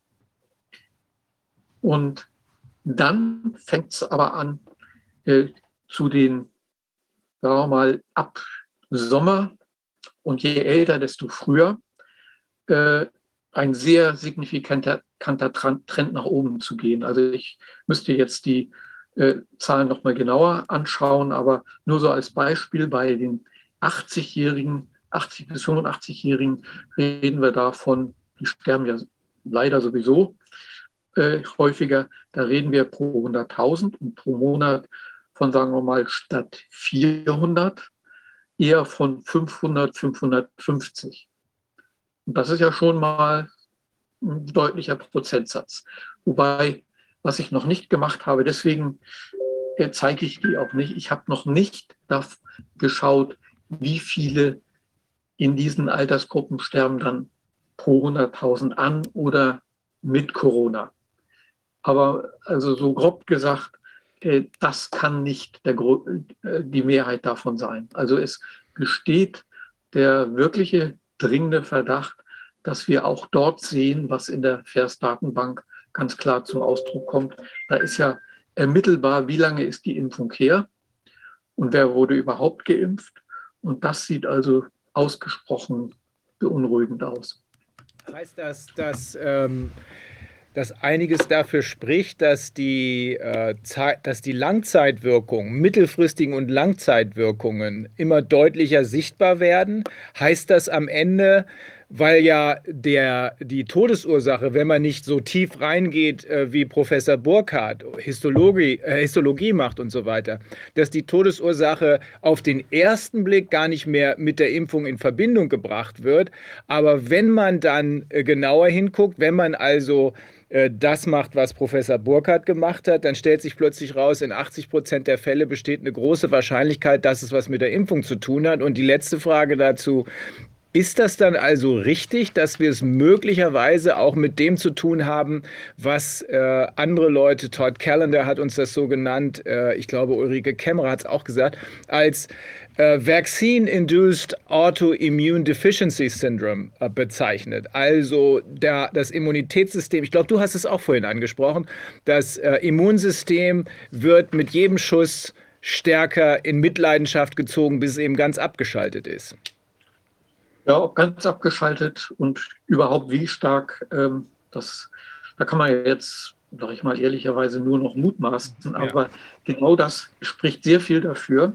Mhm. Ja, und die Frage ist ja auch, warum sterben die Leute in unmittelbarer zeitlichen Zusammenhang, doch in größerer Anzahl? Mhm. Also meine persönliche Schätzung ist, äh, wir reden nicht von einem, äh, ja, einem auf 50.000, sondern wir reden von einem auf 1000. Davon, dafür gibt es verschiedene Indizien. Mhm. Aber es lässt sich nicht, noch nicht wissenschaftlich seriös beweisen. Aber es ist auf jeden Fall mehr als einer auf 50.000. Heißt also, Und, äh, wenn man diese Zahl ernst nimmt, Werner, einer von 1000 Geimpften muss damit rechnen zu sterben. Ja. Das, so, also das ist jetzt mein, wenn ich jetzt wetten müsste, ja. dann würde ich wetten darauf, dass das in dem im Bereich 500 bis 2000 liegt. Mhm. Mhm. Und aber jedes Mal, wenn ich mir einen Schuss hole, habe ich ja wieder das Risiko, dass ich dabei sein könnte. Das ist, das ist richtig. Und möglicherweise sogar sich potenzierend. Mhm. So, und jetzt noch mal zu der Frage, äh, oder ja, äh, das schaut natürlich danach aus, als ob so ein Vaccine-Induced Immune Efficiency Syndrom ist, also wie AIDS.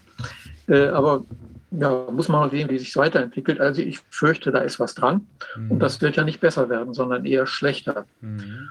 Und äh, es gibt ja Aussagen, ich habe leider noch überhaupt keine Daten finden können, dass in Israel die, äh, die Bestatter sozusagen gar nicht mehr nachkommen. Ja. Das ist, die sind ja schon ein paar Monate weiter als wir.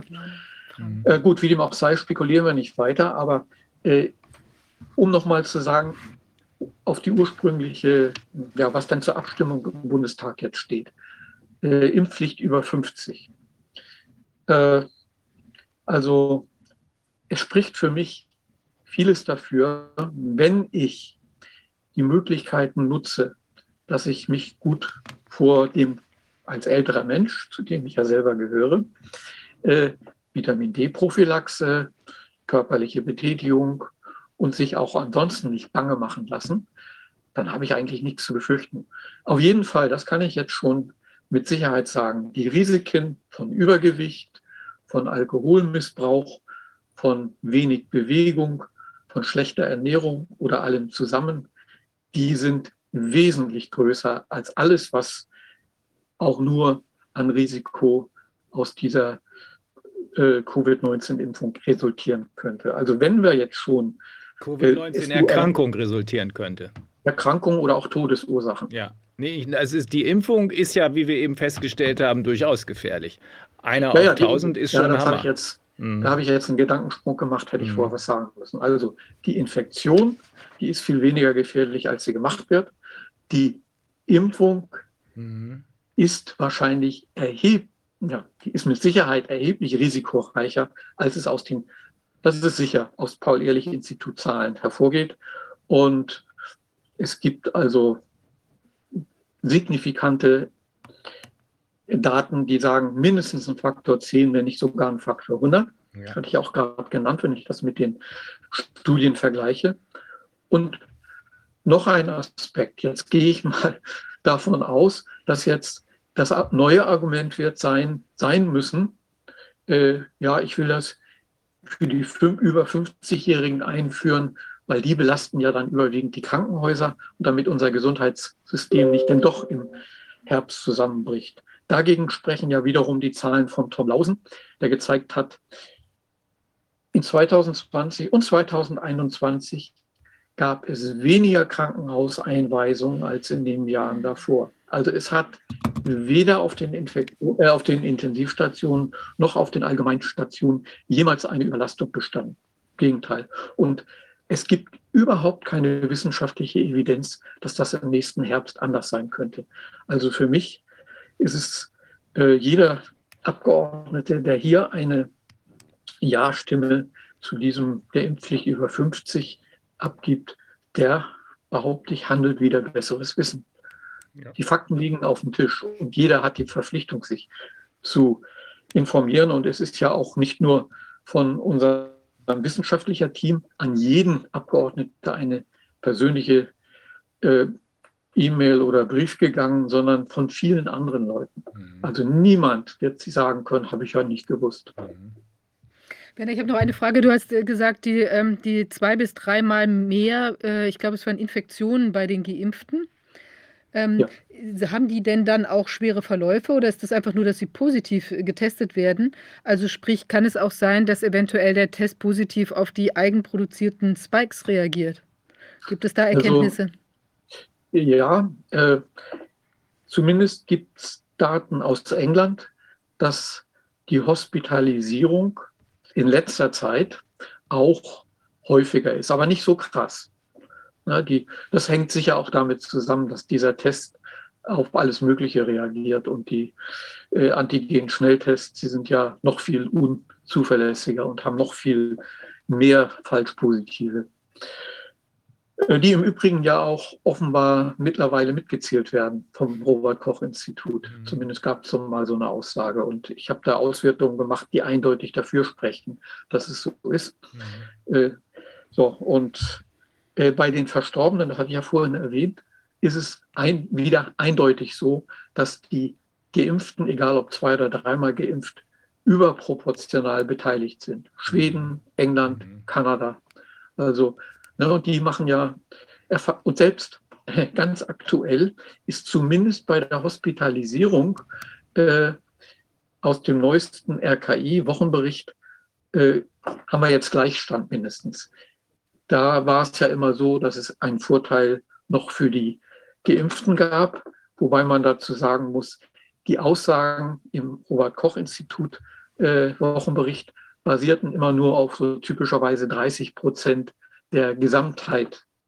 Und äh, was ja völlig unverständlich ist, aber was ich ja auch schon mal moniert habe in einem Beitrag zu einer Zeitung. Also mit anderen Worten, äh, Impfpflicht könnte ist da- unvertretbar. ja, es ist unvertretbar. Also eine Impfpflicht, es spricht nichts dafür und äh, ganz gravierende Sachen dagegen. Ne, es wird nichts nützen. Es wird auf jeden Fall die Betroffenen schaden. Und je- wenn man es jetzt mal krass ausdrücken wird, an staatlich angeordneter Mord. So Na, wir sehen das inzwischen immer mehr Leute. So sieht das auch die Gruppe kritische Staatsanwälte und Richter. Und Ja. wir hatten ja einen Kollegen hier, der hat das auch versucht im Detail darzulegen. Ähm, wenn man diese Tatsachen, so wie du sie eben dargelegt hast, ähm, mit beachtet, und das muss man ja als Abgeordneter, wenn man eine derart, derart schlimm die Grundrechte Artikel 1 und 2 verletzende äh, Impfpflicht versucht abzustimmen. Wenn man diese Tatsachen mit berücksichtigt, dann komme ich auch zu dem Ergebnis, staatlich angeordneter Mord. Die sind alle dran. Und ich möchte noch mal Ja. anmerken, es ist ja nicht nur so, dass es keine Impfpflicht geben darf. Es müsste ja dieses Produkt, dieses offenbar fehlerhafte Produkt vom Markt genommen werden. Also ich meine, wenn man Ja. sich jetzt vorstellt, es würde zum Beispiel weiterhin nach Gutdünken dürfte man Kontergan einsetzen, weil man eben das Risiko nehmen möchte, dass die Kinder dann mit Missbildungen auf die Welt kommen. Das kann der Staat ja nicht zulassen. Und wir haben hier genau die gleiche, also eine ähnliche Konstellation, zumindest von der Schadensträcht, von der sichtbar werdenden Schadensträchtigkeit. Und wenn man dann von den Menschen da auch noch verlangen würde, zum Beispiel jetzt im Parallelfall Kontergan zwangsweise einsetzen zu müssen, zum Beispiel während der Schwangerschaft, obwohl äh, Probleme bekannt sind. Also das, äh, das ist unglaublich und natürlich mit der Menschenwürde und mit allem Möglichen, mit den Grundrechten überhaupt gar nicht vereinbar. Ja, das ist äh, eine völlige Analogie. Ne? Und ne, wenn wir, wir gehen mal jetzt von 10, 12 Millionen Leuten aus, die nicht geimpft sind, sagen wir mal die Hälfte über 50. Wenn 5 Millionen gegen den ihren Willen geimpft würden, viele davon werden es trotzdem natürlich nicht machen, dann würden wir selbst nach dem Paul-Ehrlich-Institut Zahlen ja pro 50.000 einen Verstorbenen, einen Toten haben. Also äh, das wäre nach meiner Rechnung 100. Und wenn wir jetzt die Dunkelziffer dazu nehmen, dann haben wir irgendwas zwischen 1000 und 10.000 ermordeten Leuten. Ja, so muss Wahnsinn. man es sehen. So klar und deutlich muss man es auch formulieren, Werner. Aber selbst 100 sind zu viel. Selbst 10 Natürlich, sind selbst zu viel. 10 sind zu viel, aber die Zahlen sind deutlich höher. Gut, äh, Werner, vielen Dank. auch vor allem für in der Kürze liegt die Würze. Das Mhm. war, glaube ich, für jeden gut verstehbar, was du gebracht hast.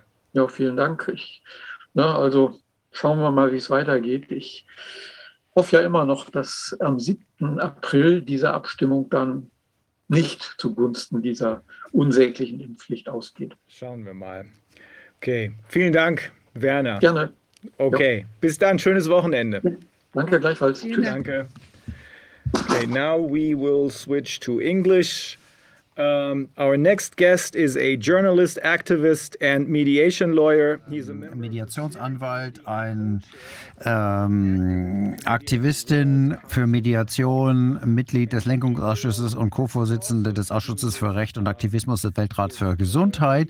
Und ähm, er wird uns ähm, über den WHO, über das WHO-Abkommen ähm, erläutern. Ich hoffe, Shabnam, ich weiß nicht, ob ich Ihren Namen richtig ausspreche, Shabnam Palisa Mohammed. Sind Sie da? Hallo Rainer. Hallo Habe- Viviane. Habe ich Ihren Namen richtig ausgesprochen? Ja, sehr gut. Danke. Ich äh, bleib bei Shabnam. Ist das in Ordnung? Ja, natürlich. Mir war übrigens nicht klar, dass Sie eine Frau sind. Ähm, also ist das eigentlich eine angenehme Überraschung. Wir haben so viel gehört von der WHO mit der Pandemie, mit dem Pandemieansatz, äh, dass das überall die Demokratie ausschaltet. Das hat natürlich nichts mit Demokratie zu tun. Es gibt keine demokratische Legitimation dieser erfundenen, dieses internationalen ähm, Gesundheitsnotstandes. Ähm, ja. Ja, vielen Dank für die Gelegenheit.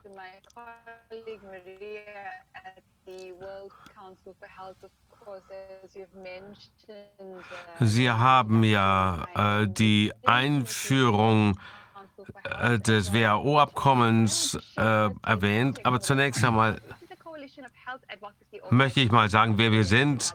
Wir sind eine ähm,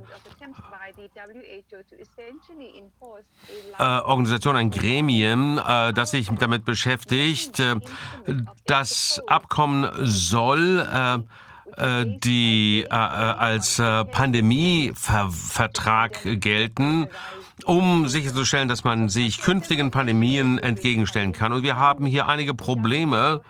Äh, zum Beispiel, dass die WHO die Definition äh, einer Pandemie äh, sowieso schon geändert hat und diese Organisation hat schon lange mit äh, Korruption und äh, Interessenkonflikten zu kämpfen, auch schon bevor äh, der äh, äh, Covid-Krise. Und Sie wissen ja, dass das ein Debakel ist, äh, zusammen mit der derzeitigen Führung wurde äh, die WHO zu einem ähm, Entscheidungsgremium äh, gemacht, das der ähm, Pharmaindustrie hörig ist. Also jetzt äh, äh, soll dieses Abkommen umgesetzt werden, äh, während die Welt sich äh, aufgrund dieser Krise auf andere Themen konzentriert. Zunächst einmal die äh, Vereinten Nationen ähm, und ähm, es gibt natürlich auch einen äh, Brief, ähm, den Sie sehen äh, auf dem ähm, auf der Webseite von ähm, äh, World äh, Council for Health.org. Ähm, da können Sie den Brief, den wir an die WHO gerichtet haben, sehen, diesen offenen Brief. Auf der Webseite der äh, WHO heißt es, dass in einem äh, Gemeinschaftsbeschluss zum Schutz der Menschheit vor äh, Pandemien wurde eine Konvention, ähm, äh, wurde beschlossen, eine Konvention, ein Abkommen oder eine andere ähm, über ein über anderes Übereinkommen äh, zu äh, beschließen nach der äh, Verfassung der WHO, um die Pandemien, künftige Pandemien bekämpfen zu können. Das ist natürlich etwas, was äh, der äh, freien äh, Willensbildung des Einzelnen widerspricht. Das ist jetzt das zweite Mal, dass die, äh, der Gesundheitsrat sich in einer Sondersitzung zusammengetroffen hat. Das erste Mal war die desaströse Entscheidung, äh, Artikel 19 der WHO-Verfassung ähm, zu aufzurufen. Und das bezog sich auf, äh, äh, das ist äh, 2, 19, 2022 ähm, der äh, Verfassung der WHO. Das möchte ich mal darstellen, was das bedeutet. Was äh, können wir hier lesen auf der Webseite? Die äh, Zwischenregierungs-, äh, die intergouvernementale äh, Entsch Entscheidungsgremium, das hier eingerichtet wurde, hat gesagt, dass sie äh, öffentliche Anhörungen durchführen möchten, äh, um bei der äh, 76. Äh, Gesundheitsversammlung 2023 ähm, vorbereiten möchten. Das klingt danach, als wäre das noch weit in der Zukunft. Aber wir können natürlich äh, jederzeit äh, eine Pandemie ausrufen oder sonst irgendeine Gesundheitskrise äh, und dann den Prozess hier beschleunigen können und noch dieses Jahr diese Pandemie ähm, Vertrag um diese Pandemie um Abkommen umsetzen. Und äh, ich habe etwas gesehen, was ich äh, wirklich äh, hervorheben möchte. Komme ich aber nachher nochmal dazu. Äh, auf der Webseite sagt es, dass die äh, Weltgesundheitsrat, äh, die WHO, gebeten hat, die äh, Beteiligung als äh, ähm, UN-Organisation beteiligt zu werden bei dem Prozess auf Ebene der internationalen Verhandlungsgruppe. Nirgendwo äh, ist da Rede davon, dass die äh, Menschen äh, beteiligt werden sollen. Wir äh, reden hier, dass natürlich die PR-Agenturen ähm, und die Pharmakonzerne äh, gehört werden, aber die Menschen äh, werden überhaupt nicht gehört. Wir, während die großen Konzerne durchaus angehört werden. Die anderen Themen äh, die mit diesem Abkommen im Zusammenhang stehen, ist, dass es nicht nur der WHO eine äh, uneingeschränkte äh, Macht geben, äh, eine Pandemie zu auszurufen, sondern auch einen Lockdown äh, vorschreiben können und vorschreiben können, welche Behandlungen äh, vorgeschrieben werden sollen und gleichzeitig äh, Zensur äh, einzusetzen und äh, um angeblicher Disinformation äh, entgegenzuwirken, was wir eher als äh, freie Rede bezeichnen würden. Und ähm, äh, es geht um die Kontrolle über ähm, Impfpässe und damit unsere Grundrechte zu beschränken dann wird man äh, dadurch kontrolliert werden, ob man äh, Lebensmittel einkaufen kann, ob ihr äh, Kind ähm, Zugang zu Bildung hat. Und man kann natürlich dann auch äh, mit äh, äh, künstlicher Intelligenz überwacht werden. Und dann natürlich die Kosten der Behandlung. Was würde es unsere Länder kosten? Unsere Gesundheitssysteme kosten denen zu helfen, die, äh, das Abkommen umzusetzen. Millionen, wenn nicht Milliarden. Und äh, das äh, führt zu äh, zusammenbrechenden Gesundheitssystemen weltweit. Darum geht es also mit diesem Abkommen, der hier äh, den Menschen aufoktroyiert werden soll. Also, ähm, äh, dieses, diese Ab, dieses Abkommen ist unnötig, es äh, bedroht die Demokratie und äh, würde der UN die Möglichkeit geben, äh, all diese Dinge zu ähm, erzwingen, die wir gerade erwähnt haben. Unser offener Brief ähm, hebt hervor, dass es keine äh, Anhörung der Menschen gibt Und äh, jegliche derartige äh, Abkommen ohne Anhörung der Menschen ist illegitim und rechtswidrig. Wir können nicht äh, zulassen, dass eine Organisation wie die WHO, die ständig äh, mit äh, Konflikt, äh, Interessenkonflikten zu tun hat, ähm, solche äh, Macht bekommt. Äh, es werden natürlich auch von den Pharmakonzernen eine Milliarde ähm, gespendet an die WHO, aber das keine Spende, sondern ein ähm, eine Investition in die eigenen Interessen. Also wir müssen uns daran erinnern, dass wir Menschen als äh, das Recht haben, ähm, unsere eigene Gesundheit äh, selbst zu schützen und ähm, die äh, Regierungen der Welt müssen sich dagegen wehren, um ihre eigene äh, Demokratie zu schützen. Also die Regierungen, die Nichtregierungsorganisationen, äh, Politiker und ähm, äh, Meinungsmacher müssten sich dem widersetzen, diesem äh, WHO-Abkommen. Denn die andere Seite wird äh, über die Medien uns natürlich nicht seine äh, Absichten offenlegen. Und wir brauchen ähm, Mechanismen schaffen, um die Verfassung der einzelnen Länder zu schützen. Und wir brauchen eine demokratische Kontrolle äh, solcher internationaler Organisationen wie der, äh, des Weltgesundheitsrates. Als äh, Menschen müssen wir die äh, Rechte, die international festgelegt sind, die Grundrechte, auch aufrechterhalten. Die Menschen weltweit müssen äh, sich dafür einsetzen, dass die äh, Folgen dieses Abkommens bekannt werden. Was hier wichtig ist, sind zwei entscheidende, äh, zwei wichtige Entscheidungen. Ähm, es gab eine Koalition, um diesen, dieses Abkommen äh, zu äh, stoppen. Äh, dazu gehören Simbabwe, Südafrika und Kenia und eine Reihe anderer Länder aus anderen äh, Kontinenten. Was wir beschlossen haben, dass selbst wenn die andere Seite sagt, okay, wir äh, brauchen, dass wir einen öffentlichen äh, Beteiligungsprozess ähm, brauchen, äh, wir werden öffentliche Anhörungen haben, damit der Prozess legitimisiert wird. Auch das werden wir zurückweisen. Warum? Wir wollen mit diesem Abkommen nichts zu tun haben. Wir wollen auch nichts mit der WHO und den Vereinten Nationen zu, haben, zu tun haben.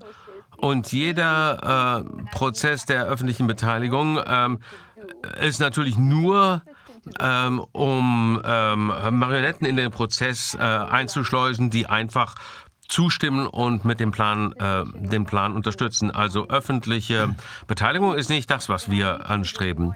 Zweitens, in unserem Aktivismuskomitee sind wir zu dem äh, Schluss gekommen, es ist natürlich wichtig, dieses äh, Abkommen zu äh, stoppen. Ähm, das ist natürlich wichtig. Was wir aber wissen, tun müssen, ist uns aus der WHO und den Vereinten Nationen zurückziehen. Das klingt vielleicht etwas, das absolut unerreichbar ist, aber das stimmt gar nicht. Nur ein Beispiel hierfür ist die äh, traditionellen Führer äh, Neuseelands, die an die Vereinten Nationen und die WHO geschrieben haben äh, und gesagt haben, wir, äh, wir setzen äh, uns nicht nur ihrem Pandemieabkommen, sondern wir akzeptieren auch nicht ihre Autorität über äh, die Menschen unseres Landes. Sie haben vielleicht eine Autorität über den Staat Neuseeland, aber sie haben keine Autorität über die Menschen von Neuseeland. Und wir, äh, ich bin gerne bereit, Ihnen das Dokument zur Verfügung zu stellen. Ein Punkt äh, noch. Sie haben eben gesagt, das erste war ein Bewusstsein zu schaffen darüber, was passiert. Und der dritte Punkt war, äh, Bürger zusammenzuschließen. Was war der zweite Punkt? Der zweite Punkt war eine nationale Kampagne der, für das Naturrecht und eine demokratische Verfassung einzuberufen. Prima, das ist genau das, was ich mal will. Äh, denn Sie äh, gehen an gegen äh, äh die äh, Kräfte ähm, an, äh, was wir schon seit Monaten sagen. Wir wollen diese Leute gar nicht bekämpfen. Ähm, wir wollen uns einfach von ihnen lossagen. Ähm, und wir können sagen, ja, die haben natürlich vielleicht Einfluss über unsere Regierung, aber nicht über uns selbst. Wir können das selber, unsere Angelegenheiten regeln. Das gefällt mir. Prima. Genau, das ist genau der Punkt. Ja, wir haben so viel Zeit damit verbrennt, äh, verbracht äh, und Energie aufgewendet, äh, gegen die anzugehen, anstatt einfach eine neue Welt aufzubauen. Äh, Sie sagen das ja immer. Es gibt ein, ähm, eine ähm, bessere Welt und die sollten wir bauen. Und das ist das. Darüber müssen wir nachdenken. Aber wer unterstützt, wer finanziert denn den Weltgesundheitsrat, die WHO? Das sind doch unsere Ressourcen, die sie nutzen, um unsere Rechte einzuschränken damit. Und wir müssen also jetzt doch mal darauf konzentrieren, wie Demokratie in unseren Ländern aussieht. Haben wir Demokratie? Was wir haben, sind Repräsentanten, die so tun, als ob sie uns äh, repräsentieren würden, aber in den meisten Fällen trifft das gar nicht zu. Wie viele von Ihnen haben die ähm, auf diesen äh, Vertrag hingewiesen? Was glauben Sie, bevor äh, Sie den angenommen haben oder da überlegt haben und bevor Sie ähm, einen großen Teil des Staatshaushaltes der UN überwiesen haben? Wir dürfen auch natürlich die Rolle des Weltwirtschaftsforums darin nicht zu äh, vergessen, die eine, die hinten die Fäden ziehen. Ich möchte auch ein wichtige, auf eine wichtige Entwicklung hinweisen, die gestern erst ähm, zu in unsere Aufmerksamkeit gebracht wurde. Wir hatten einen Sprecher, James Rubatsky, der als Gast mit uns zu uns gesprochen hat, und er hat einen Artikel geschrieben. Ähm, ähm, und der hieß USKI, der Artikel, und da hieß es, dass die USA empfohlen hat, dass die ähm, WHO-Gesundheitsregeln erweitert werden, ähm, durch die Generalversammlung angenommen. Ähm, 28. Mai 2022. Das steht jetzt direkt vor der Tür. Und er hat äh, vier Artikel dazu geschrieben und ich möchte nur einige Punkte hervorheben ähm, von einem Artikel, der ähm, heißt, man soll den Brand langsam mal riechen in der ähm, Verfassung äh, heißt, dass die WHO die äh, Verfassung der USA rechtmäßig übernehmen wollen und äh, die ganzen Gremien dem bereits zugestimmt haben. Und äh, dieser internationale Gesundheitsabkommen äh, ähm, ist bereits von vielen Parteien unterschrieben worden. Ähm, und äh, wenn wir dann herausfinden, dass wir da nicht mitmachen wollen, dann kann das Land Sanktionen ausgesetzt werden. Es gibt also eine massive geopolitisches Interesse, was hier hintersteht. Ähm, was sind die anderen Themen, die hier ähm, anstehen.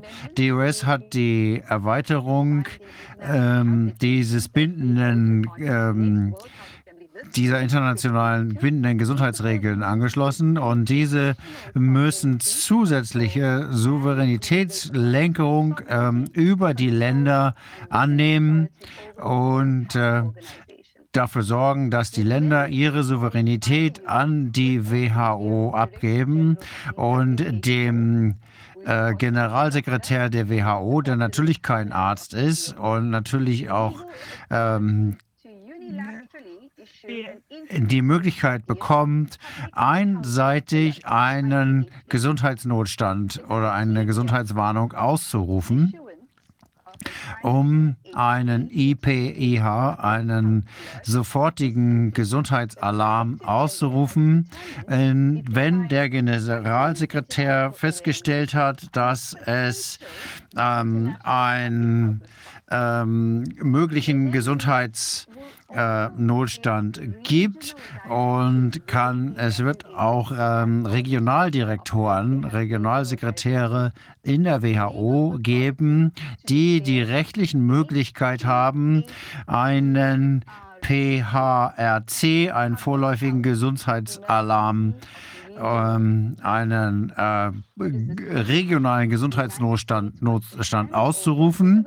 Was das bedeutet, und das sind die Worte, unsere Souveränität soll an Regionalsekretäre der WHO übergeben werden und ihnen soll das Recht gegeben werden, internationale oder regionale Gesundheitsnotstände auszurufen.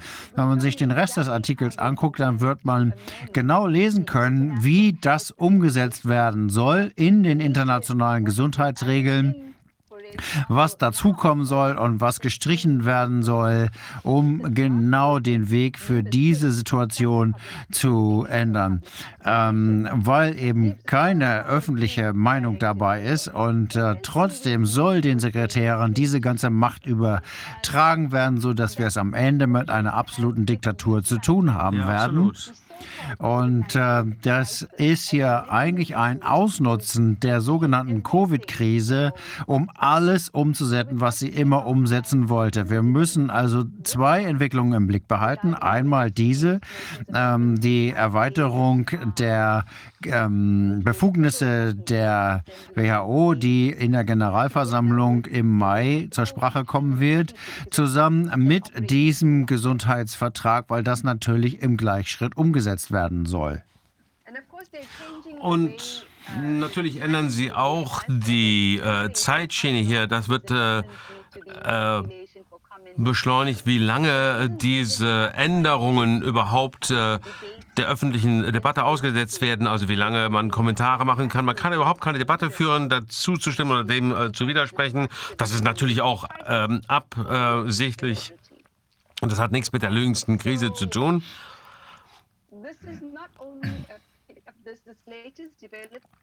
Also das ähm, bezieht sich natürlich nicht nur auf die Vereinten Nation, äh, für die äh, äh, Vereinigten Staaten, sondern das, äh, äh, das bezieht sich auf alle Länder. Also wir brauchen wirklich hier einen hohen äh, Grad der Mobilisierung in den Vereinigten Staaten und in dem Artikel finden Sie äh, Links äh, zu den Leuten, die Vertreter sind bei der Vereinten Nationen, bei der WHO, die wir entsprechend beeinflussen müssen, dass wir ansprechen müssen. Wir müssen äh, uns diesem System entziehen. Ja, und nur so geht es, glaube ich. Wir haben äh, uns schon lange dafür ausgesprochen. Es macht keinen Sinn, dagegen anzukämpfen. Wenn Sie Fragen haben, dann äh, beantworte ich die gerne. Sie sagen also im Grunde genommen, dass wir erstmal die Menschen darauf aufmerksam machen müssen, was hier passieren soll und dass wir ihnen erlauben müssen zu verstehen, dass die einzige Möglichkeit, aus diesem Würgegriff rauszukommen, ist eben, sich komplett aus dem System zurückzuziehen und ein eigenes System aufzubauen. Ist das richtig so? Ganz genau. Das ist die einzige Möglichkeit, wie wir als die 99 Prozent überleben können. Wir müssen uns von diesem System zurückziehen. Wir haben jahrzehntelang geglaubt, dass Vereinte Nationen und WHO uns äh, repräsentieren. Das haben sie nie gemacht, das werden sie auch nie machen. Das äh, bezieht jetzt gar nicht auf die Menschen, die da arbeiten. Das machen die. Und äh, die Leute, die uns wirklich darlegen, was hier äh, abgeht, das sind auch Mitarbeiter. Äh, zum Beispiel Astrid Zickelberger ist ja eine davon, die zusammen mit Aktivisten äh, spricht und über diese Abkommen, über dieses Abkommen spricht und äh, gesprochen hat und was es bedeutet. Wir müssen also äh, dass äh, die Menschen aktiv werden. Wir müssen unsere Mittel diesen Organisationen entziehen. Natürlich haben die immer noch äh, äh, Gelder von Privatorganisationen, aber wenn wir wenigstens die öffentlichen Mittel streichen, dann werden diese Systeme zusammenbrechen, dann kla- funktioniert das nämlich nicht mehr. Die werden sich natürlich äh, dagegen wehren, sie werden dafür kämpfen, dass sie weitermachen können, denn nur wir ermöglichen ihnen ja unsere Rechte zu, mit Füßen zu treten. Ähm, in Südafrika zum Beispiel sind äh, mehr als 35 Menschen, äh, 35 Prozent der Menschen ähm, arbeitslos, sehr viel Armut, ähm, über 30 Prozent der jungen sind, Menschen sind äh, arbeitslos und ähm, mehr als 17 Ärzte und weitere ähm, äh, professionelle Mitarbeiter im Gesundheitswesen haben gesagt, dass sie haben äh, öffentlich gemacht, dass sie massive negative Wirkungen, massive Impfschäden äh, sehen. Und ähm, niemand hat, ist da darauf eingegangen und wenn, dann wurde das einfach nur kurz mal äh, erwähnt. Niemand hat versucht, wirklich äh, zu verstehen, was diese Ärzte denn beobachten und entsprechend darauf zu reagieren. Und wenn man nicht äh, sich äh, darauf äh, eingeht, wenn man nicht darauf eingeht, dann ist das ja eine äh, äh, Unterdrückung der Informationen. Das ist aber ein Gleichschrittansatz.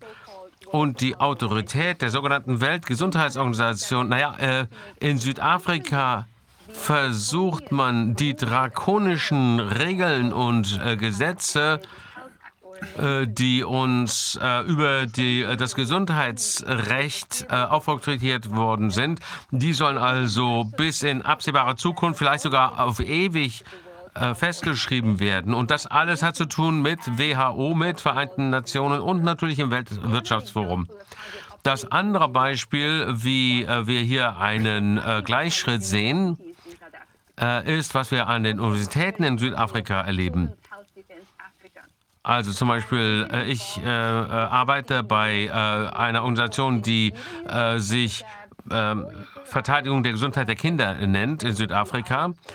Und wir haben gesagt, dass äh, die äh, meisten unserer äh, Studenten sind arm und äh, niemandem sollte äh, vorgeschrieben werden, dass sie entweder sich testen oder impfen lassen müssen. Zum Glück hat die äh, Universität zurückgerudert und fordert das von den Studenten und von den Studierenden nicht mehr. Das könnte aber auch nur vorübergehend sein, während man sich mit den Geldgebern und der WHO äh, wie man diese ähm, Impfpflicht für alle äh, vielleicht doch noch umsetzen kann. Also äh, das ist wirklich ein äh, richtiger äh, Sumpf, den wir hier haben.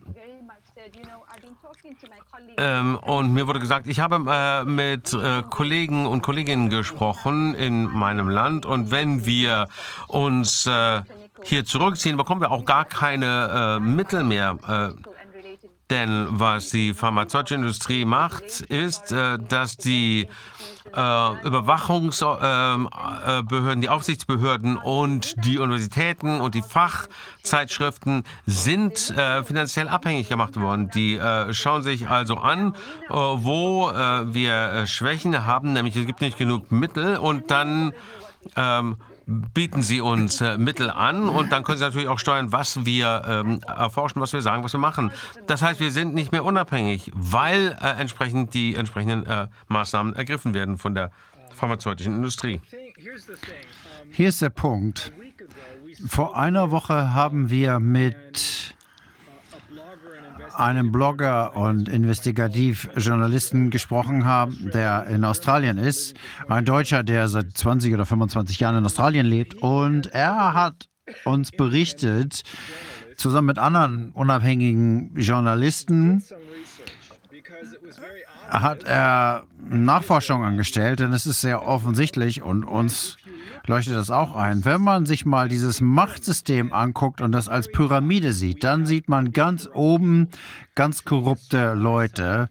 Zu seiner großen Überraschung zeigte sich aber, dass es nicht nur oben ist, sondern dass sie wahrscheinlich in den letzten 30 Jahren, seitdem sie angefangen haben, ihre eigenen Anführer zu schaffen, die sie in unser System infiltriert haben, dass wir glauben, wir haben für die gewählt haben sie fast jede Ebene der Gesellschaft durchdrungen.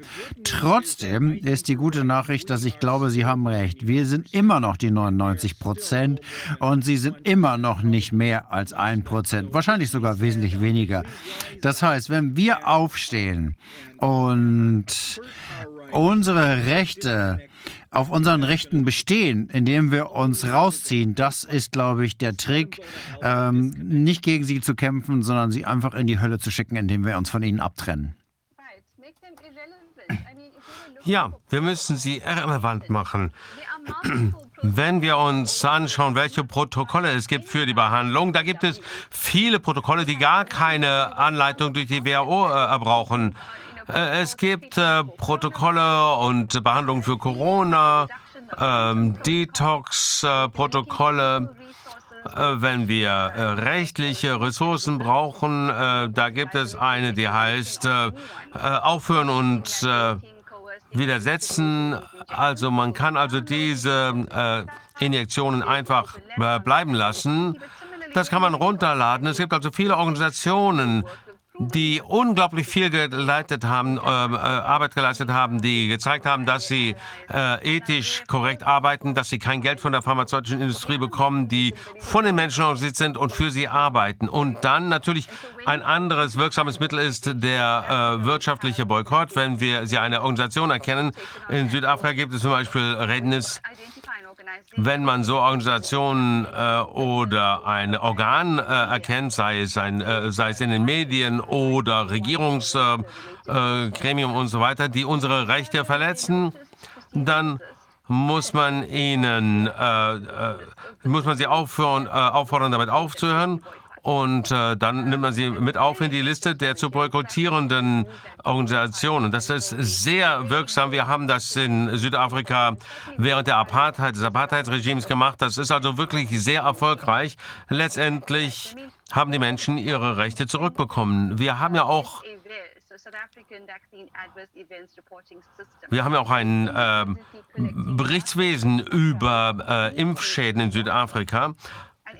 Und die Daten werden völlig ignoriert. Ähm, sie werden äh, und äh, dieses äh, südafrikanische VERS-System ähm, ist, ähm, äh, kann natürlich genutzt werden, um entsprechende äh, Impfschäden zu zeigen. Wir haben also gesagt, kann man nicht ähm, äh, Behandlungsmöglichkeiten äh, nutzen. Ähm, und dann sagen die Ärzte, die dieses System stützen, nein, da wollen wir nichts mit zu tun haben, aber wir bestehen darauf, dass man, äh, wir, die 99 Prozent, müssen darauf bestehen, dass das gemacht wird. Wir ähm, richten äh, unabhängige Berichtssysteme ein, um äh, die Stimme der Opfer zu hören. Aber wie wir alle wissen,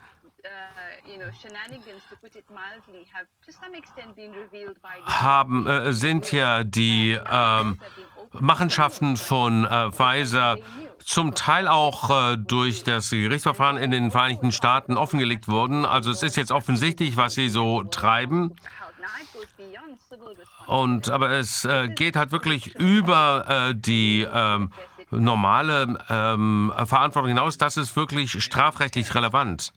Ja, wir können jetzt Vorsatz nachweisen und Vorsatz äh, zerstört ihre äh, Immunität, an die Sie ja noch glauben, an die rechtliche. Ich glaube, es geht hier im Grunde genommen um Demokratie.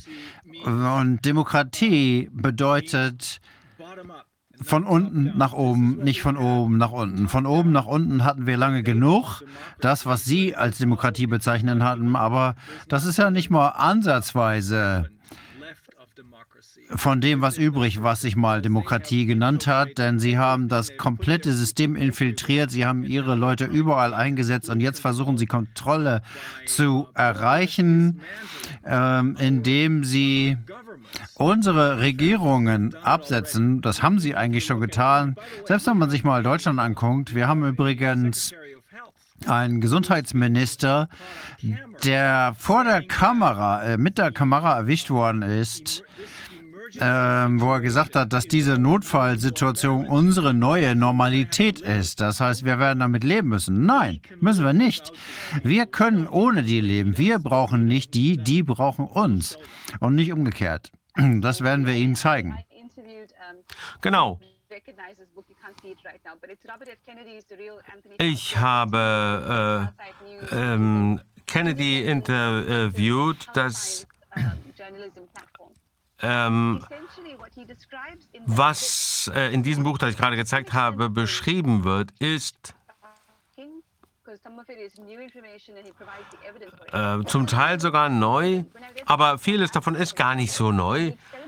Äh, zum Beispiel die Experimente, die an afrikanischen und indischen Kindern und armen Kindern weltweit durchgeführt worden sind, das sollte doch wirklich unser moralisches Gewissen äh, ansprechen. Ich glaube, Einstein hat gesagt, äh, eine äh, Definition von äh, Irrsinn ist doch, wenn man immer wieder dasselbe tut und ein unterschiedliches Ergebnis äh, erwartet. Und wir haben so ein System. Wir müssen das überwinden. Wir müssen eine Welt schaffen, wie wir sie haben wollen. Aber die äh, beste Entwicklung der letzten zwei Jahre ist genau, dass wir genau das jetzt machen. All, äh, wir machen das alle, alle Aktivisten und Aktivistinnen tun das. Wir werden Lösungen finden, wir werden zusammenarbeiten, wir haben, äh, wir werden diese Solidaritätsnetzwerke weltweit aufbauen und genau das machen wir. Wenn nicht heute, wann dann? Ja, es kann keinen Zweifel geben. Heute ist übrigens unsere 98. Sitzung. Ich glaube, wir haben über 150 Experten weltweit gehört, von allen Wissenschaftenbereichen, einschließlich Robert Malone, der die mRNA-Technologie entwickelt hat, Mike Yin, der früher Vizepräsident war, einschließlich John F. Kennedy Jr. Es kann keinen Zweifel mehr daran geben, aus unserer Sicht, dass wir keine Corona-Pandemie haben. Wir haben eine inszenierte Pandemie. Und das wurde mit Hilfe der ähm, ähm, ähm, Missnutzung des Pandemietests eingeführt. Übrigens alles von einem deutschen äh, Menschen eingeführt, der sich Prozess, äh, Professor hm, bezeichnet, was ein kompletter Fake ist. Und es ist besonders bizarr, wenn man sich mal die Vergangenheit, die deutsche Vergangenheit anguckt, dann war es nicht nur ein Deutscher, der die Pandemie erfunden hat, sondern es war auch ein Deutscher und das deutsches Unternehmen, was was zuerst die sogenannten Impfstoffe erfunden hat, die, von denen wir jetzt natürlich wissen, dass es keine Impfstoffe sind.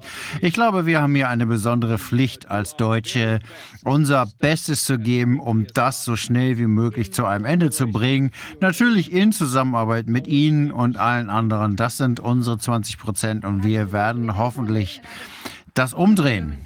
Ähm, die deutsche Regierung hat ja auch Interesse am ähm, ähm, Impfpatent von BioNTech. Da haben wir also wirklich eine besondere Verantwortung.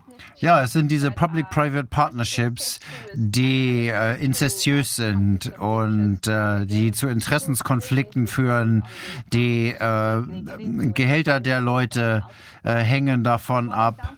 Und ein Bild, Beispiel ist Dr. Andrew Hill. Vielleicht haben Sie diesen 18 Minuten Dokumentarfilm, einen Brief an äh, Dr. Andrew Hill gesehen. Und er ist eins der ethischen und respektiertesten Menschen in diesem äh, Gebiet. Und Dr. Andrew Hill spricht davon, dass äh, Geld zur Verfügung gestellt, was die Integrität untergräbt. Und ganz sicher ist da noch eine ganze Menge Arbeit vor uns, um diese Leute von ihren Geldern zu trennen. Aber ähm, die, ich habe eben schon gesagt, wie können wir ohne Geld forschen und so weiter. Wir müssen darauf bestehen, dass unsere Regieren, Regierungen sich entweder selbst äh, aus diesen zerstörerischen Vereinbarungen mit den internationalen Unternehmen zurückziehen, die alle mit äh, BlackRock verbunden sind, die die Ressourcen aus unseren Ländern abziehen, die die Menschen in unseren Ländern ausnutzen.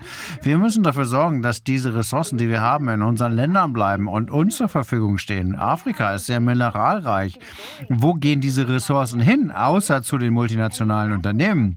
Und wenn das nicht der Fall wäre, dann wären wir in der Lage, unsere eigene Forschung auch zu finanzieren, unsere eigenen Kinder zu finanzieren.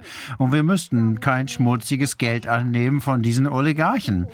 Und ähm, dass diese Menschen, die glauben, dass wir unseren, äh, dass sie unsere Freiheit in ihren Händen haben, dann äh, täuschen sie sich, weil die äh, Macht der Menschen ist immer größer als die Menschen, die Macht der Menschen mitmacht. Ja, ähm, Anfang der Sitzung heute habe ich mir, mich wirklich gefragt, worum es gehen würde. Ich wusste nämlich nicht, worüber Sie sprechen würden. Ich habe mich gefragt, wann wird mal jemand wieder über diesen internationalen Gesundheitsregeln sprechen und wie die WHO versucht hat, unsere Verfassungen wirklich zu unterminieren. Die haben wirklich Regeln äh, sich ausgedacht, die überhaupt keinen Sinn ergeben, um unsere Verfassungen zu ersetzen, die durchaus eine äh, demokratische Grundlage haben, im Gegensatz zu diesen Regeln. Die haben überhaupt keine demokratische Grundlage. Was sie haben, ist eine Grundlage auf Interessenkonflikten und äh, Korruption. Absolut. Ich habe sehr viel Achtung vor ähm, verfassungsrechtlich äh, organisierten Staaten, aber noch größeren Respekt habe ich vor dem Naturrecht. Einfach Ja, ja, auch, natürlich. weil unsere Verfassungs äh, Staaten ähm, versagt haben. Sie geben uns die Illusion hin, der Illusion hin, dass wir demokratisch sind. Es gibt äh, natürlich ähm, ganz berühmte ähm, Verfassungen und äh, die gaukeln uns aber eigentlich vor, dass wir in einer Demokratie. Was ist der wirkliche Wert da drin, wenn die Menschen keine wirkliche Stimme haben, wenn die Parlamente die ganze Stimme haben? Es gibt natürlich ähm, Absätze und Artikel in unseren ähm, Verfassungen, die uns äh, immer noch Möglichkeit geben, diesem äh, Machtanspruch entgegenzuwirken. Aber da, wo wir das nicht haben, müssen wir uns auf das Naturrecht berufen und auf unsere unveräußerliche Souveränität, die uns niemand wegnehmen kann. Und das müssen wir mit großem Selbstvertrauen vertreten. Wir können hier keinerlei Zweifel haben, denken, ich weiß nicht, vielleicht, nein. Am Ende des Tages sind das unveräußerliche Rechte. Die Freiheit und die Souveränität kann keinem Menschen genommen werden. Ja, dem stimme ich voll ähm, zu. Das müssen wir ganz deutlich sagen. Wir wollen alle die Demokratie und den Rechtsstaat schützen. Und natürlich wollen wir unsere Verfassungen schützen, aber ich denke, wir müssen uns das wirklich so anschauen, wie Sie sich das gerade ähm, äh, gesagt haben. Wo Sie uns schützen, okay, und da, wo Sie uns nicht schützen, müssen wir uns auf das Naturrecht äh, be berufen. Ähm, jeder versteht Naturrecht, zum Beispiel, du sollst nicht töten, das ist ja leicht zu verstehen, aber nicht für Sie. Absolut. Ja, und wir lernen natürlich im Moment viel über Naturrecht und wir geben das auch an unsere Partner bei der UN weiter und an die Zuhörer. Wenn Sie sich mit uns in äh, Verbindung setzen wollen, schreiben Sie uns eine E-Mail und äh, worldcouncil.org und äh, gucken Sie das an. Hashtag Stop the Treaty und äh, kontaktieren Sie uns über die Webseite, denn unsere Stärke liegt in der Vernetzung und unserem Willen, mit aller Macht uns dem entgegenzustehen und für unsere Freiheits- und Souveränitätsrechte zu kämpfen. Ja, perfekt. Vielen Dank, Schattner. Ähm, das war eine große äh, Freude. Sie haben nicht nur hervorgehoben, was äh, schief läuft, sondern uns auch in die richtige Richtung gelenkt hinsichtlich der Frage, wie wir diese Bastarde loswerden. Und das werden wir auf jeden Fall tun, selbst wenn es äh, äh, eine lange Zeit äh, braucht. Wir werden das erreichen. Vielen Dank. Vielen Dank, Rainer und Viviane. Alles Gute und vielen Dank für Ihre wunderbare Arbeit, wunderbare Arbeit, die Sie schon so lange machen. Ja, auf jeden Fall. Tschüss und schönes Wochenende. Dankeschön. Now, Viviane, willst du übernehmen? Viviane, do you want to talk to Scott? Okay, wir werden jetzt mit Scott Ritter sprechen. Er ist ehemaliger Geheimdienstoffizier des Marinekorps und er hat bei der UN zur Umsetzung von Rüstungskontrollabkommen, Waffenkontrollabkommen im Persischen Golf gearbeitet während der Operation Desert Storm und im Irak. Er hat äh, die Entwaffnung der Massenvernichtungswaffen Waffen, ähm, überwacht und hat äh, von 1991 bis 98 als UN-Waffeninspektor gearbeitet. Danach wurde er allerdings zu einem ausgesprochenen Kritiker der US-Außenpolitiker im Nahen Osten. Scott, sind Sie da?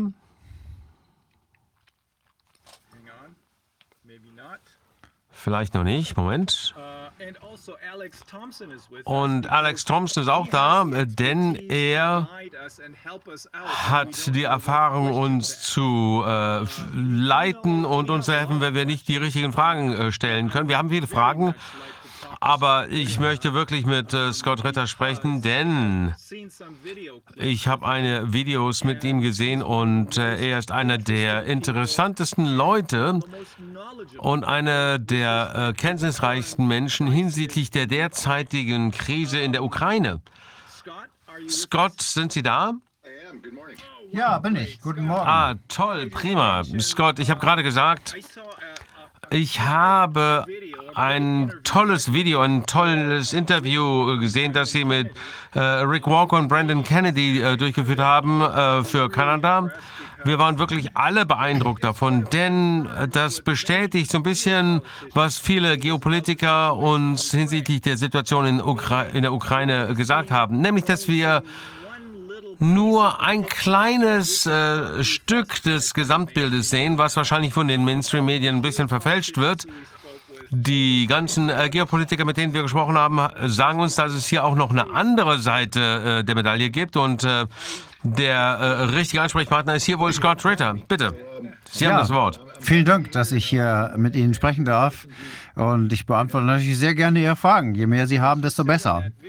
Ja gut, eines äh, der Dinge, äh, das, die Sie angesprochen haben in diesem Interview, war, dass Sie äh, unter keinen Umständen ähm, bestreiten würden, dass die ukrainischen Truppen äh, sehr ähm, kompetent sind. Die haben in äh, den letzten zehn Jahren oder so Milliarden äh, an äh, Hi- Hilfs... Äh, bekommen und ihre ähm, Soldaten ausgebildet, aber sie können diesen Krieg nicht gewinnen.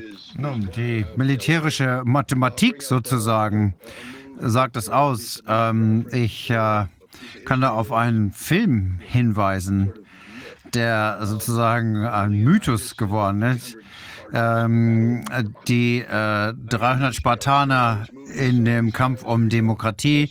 Wer diesen Film gesehen hat, der wird sehen, dass ähm, die Spartaner besser Speer werfen konnten als alles, aber als denn selbst wenn eine Million Pfeile aus dem äh, Himmel fallen, dann werden die 300 Spartaner sterben. Die Ukrainer sind keine Spartaner, sie sind sehr gute Soldaten, sie sind gut ausgebildet, sie können kämpfen und sie glauben, ähm, dass entweder eine, eine rechte Ideologie oder äh, sie kämpfen um ihr Heimatland. Und das ist natürlich etwas sehr Sympathisches grundsätzlich, aber sie kämpfen für einen Zweck, der es ihnen erlaubt, einige der moralischen Themen zu überwinden, die normalerweise das Problem haben äh, in Krieg, äh, wenn man äh, hungrig wird, durstig wird, wenn man keine ähm, Munition mehr hat. Das ähm, zwingt normalerweise ein Militär in die Knie. Die Ukrainer haben eine erstaunliche Resilienz an den Tag äh, gelegt. Sie kämpfen immer weiter. Trotzdem, am Ende des Tages ist die militärische Mathematik, die militärische Mathematik, die ähm, Russen haben eine sehr gute ähm, Offensive gefahren und damit das Schlachtfeld geformt. Und Wladimir Putin hat äh, darüber gesprochen, als er diese Sonderaktion au- ausgerufen hat. Ähm, es ging ihm darum, den Donbass zu sichern.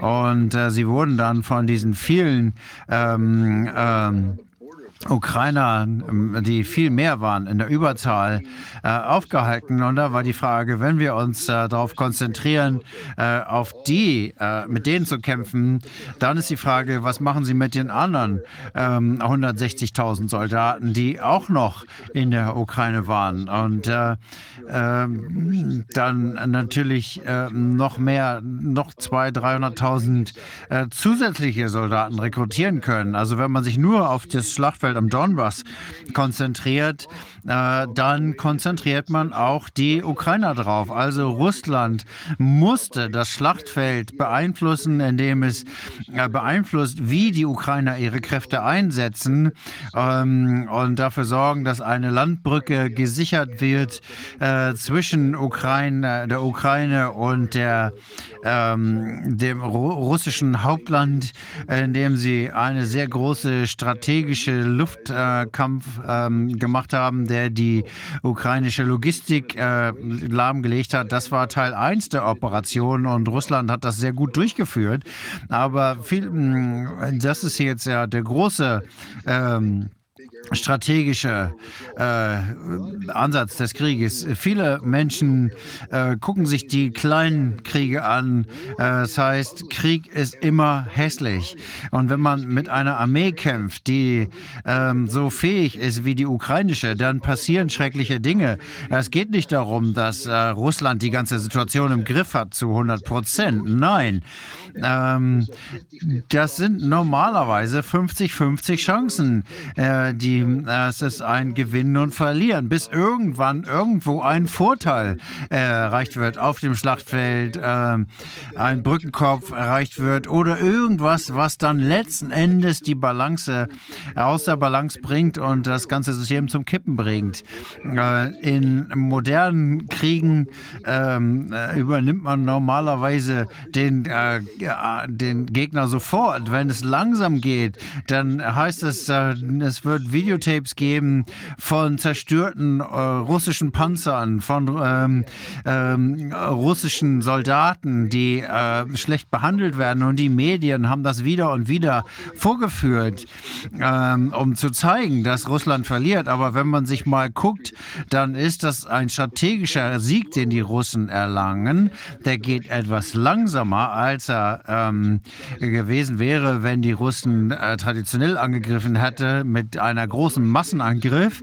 Ähm, die Russen haben die Entscheidung getroffen, das nicht so zu machen, äh, weil das in massiven Schäden und äh, Zerstörung der Zivilbevölkerung geendet wäre. Deswegen haben sie einen etwas leichteren Ansatz gewählt, der einen taktischen Nachteil bedeutet. Ein Grund, warum die Russen diese Verluste haben, ist, weil sie ihren Vorteil ähm, der überlegenen Feuerkraft darauf verzichtet haben.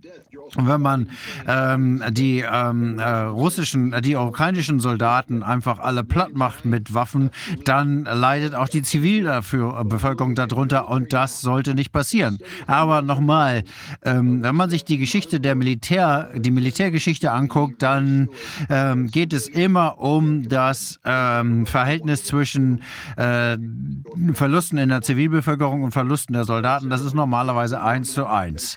Ungefähr für jeden äh, zivilen Toten gibt es einen toten Soldaten. Hier haben wir eine Situation, wo wir für jeden Zivilisten ungefähr fünf oder sechs tote äh, Soldaten haben. Was bedeutet das? Das bedeutet, dass die Kämpfe, die stattfinden, auf eine Weise durchgeführt werden, um äh, Verluste unter der Zivilbevölkerung zu vermeiden.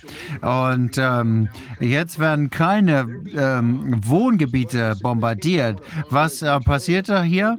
Ähm, die werden bombardiert, weil die Ukrainer ähm, sich äh, entschieden haben, diese Wohngebiete in ein Militärbasen zu verwandeln. Und ähm, die Angriffe darauf zu lenken. Also, was hier passiert auf dem Schlachtfeld, äh, ist der Grund, äh, liegt in dem Grund, dass die Russen sich für diese Taktik entschieden haben. Äh, und letzten Endes ähm, äh, müssen die Russen da angreifen, wo die Ukrainer das Schlachtfeld aufgemacht haben. Und das ist natürlich schwierig, weil die internationalen äh, humanitären Gesichter, ge, äh, das immer das Kriegsrecht verbietet, dass ähm, Zivilisten als Schutzschilde eingesetzt werden. Aber genau das passiert hier. Ähm, das ist genau das, was die Ukrainer machen, indem sie ihre Lager in den Wohngegenden aufmachen. Also immer, wenn man diese Anschuldigungen für Kriegs, ähm, äh, ähm, Kriegsverletzungen äh, äh, äh, macht, ähm, ist immer die Frage, dass das Problem nicht in Russland, aus Russland kommt, sondern aus der Ukraine. Und äh, äh, das ist natürlich negativ äh, gegenüber dem, was Russland hier tut. Mm, die Ru Russland haben hier eine geopolitische Entscheidung getroffen, äh, die sie der Welt irgendwann erklären müssen. Und äh, Artikel 51, ähm, man muss sich äh, selbst verteidigen und äh, das ist aber noch nachzuweisen. Und sie werden das auch nachweisen müssen in der Zukunft, dass es Selbstverteidigung war. Ich sage nicht, dass die Ukraine keine Souveränitätsrechte Rechte hat. Ich spreche einfach nur von der Realität auf, der, auf dem Schlachtfeld und das heißt, dass Russland diesen Konflikt gewinnt und äh, sie werden diesen Konflikt gewinnen. Sie haben in diesem Interview, was ich erwähnt habe, gesagt, dass von Anfang an ähm, Russland, es war klar, dass Russland gar nicht versucht hat, die Ukraine zu überrennen. Wenn sie das hätten wollen, dann hätten sie einfach einmarschieren müssen. Das ist äh, die militärische Mathematik sozusagen mit äh, dreimal so vielen Soldaten, dreimal mehr als die äh, Ukraine hatte. Also das wären da 1,8 Millionen hätten das sein müssen. Die Ukrainer haben, glaube ich, 600.000 Soldaten und das haben sie aber nicht getan. Sie sind mit 200.000 Soldaten ähm, einmarschiert. Das heißt, die sind ja nicht blöd. Sie wissen ja auch, sie haben Putin, kann, ähm, ob man ihn mag oder nicht, der weiß, was er tut. Er hat da keinen Fehler gemacht, sondern er hat ein anderes Ziel. Er will die Ukraine denazifizieren und er möchte die Menschen schützen, die äh, Russen freundlich sind und das ist ein großer Teil der Bevölkerung. Ist das ein richtiger Ansatz? Ja. Ich glaube, 26 Prozent der Bevölkerung in der Ukraine sind ethnisch äh, russisch und die meisten sprechen sogar als äh, erste Sprache Russisch. Und neben der Denazifizierung gibt es auch noch eine andere, ein anderes Ziel, ein Hauptziel, nämlich die äh, Entmilitarisierung. Also äh, die Ukraine ist im Prinzip zu einem Satellitenstaat der NATO geworden und das äh, lässt, will Russland nicht zulassen äh, und sie wollen das äh, ähm, durch Diplomatie erreichen oder eben so, wie es jetzt gemacht wird, weil das ge, ähm, gescheitert ist, eben mit ähm, Gewalt. Und natürlich gibt es hier ein äh, darüber stehendes äh, politisches äh, Ziel, nämlich die Neutralität der Ukraine. Dass äh, die Ukraine äh, niemals zum NATO-Mitglied wird. Und das hat natürlich von Anfang an diesen ähm, Konflikt ausgelöst, nämlich die Osterweiterung der NATO, die äh, Zusicherung äh, aus 1990 gegenüber Michael Gorbatschow, dass äh, der Zusammenbruch des Warschauer Paktes äh, nicht benutzt äh, werden würde. Ähm,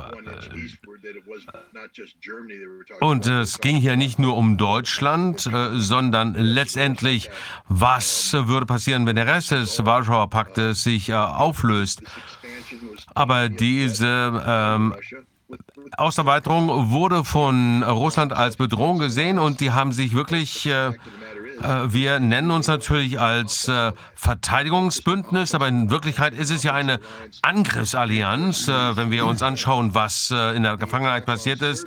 Es geht um Regimeveränderungen. Der Angriff auf Serbien war darauf ausgerichtet, Slobodan Milosevic äh, zu beseiten. Der Angriff auf Libyen äh, war ausgerichtet darauf, Muammar Gaddafi äh, von der Macht zu entscheiden.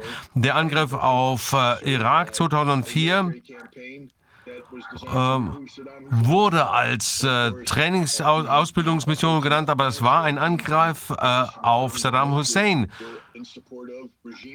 Und ähm, in Afghanistan ging es um den Regimewechsel äh, in Afghanistan. Also die NATO ist keine Verte kein Verteidigungsbündnis, sondern ein Angriffsbündnis, dessen äh, Angriffsziele äh, fast immer auf Regimewechsel ausgerichtet sind. Und jetzt äh, dehnt sich diese Angriffsallianz an ihre Grenzen aus. Und äh, der Grund, warum es diese äh, NATO überhaupt gibt, äh, sind, bist du selbst, nämlich Russland. Und die, äh, die Russen haben gesagt, diese äh, bittere Pille werden wir jetzt nicht schlucken.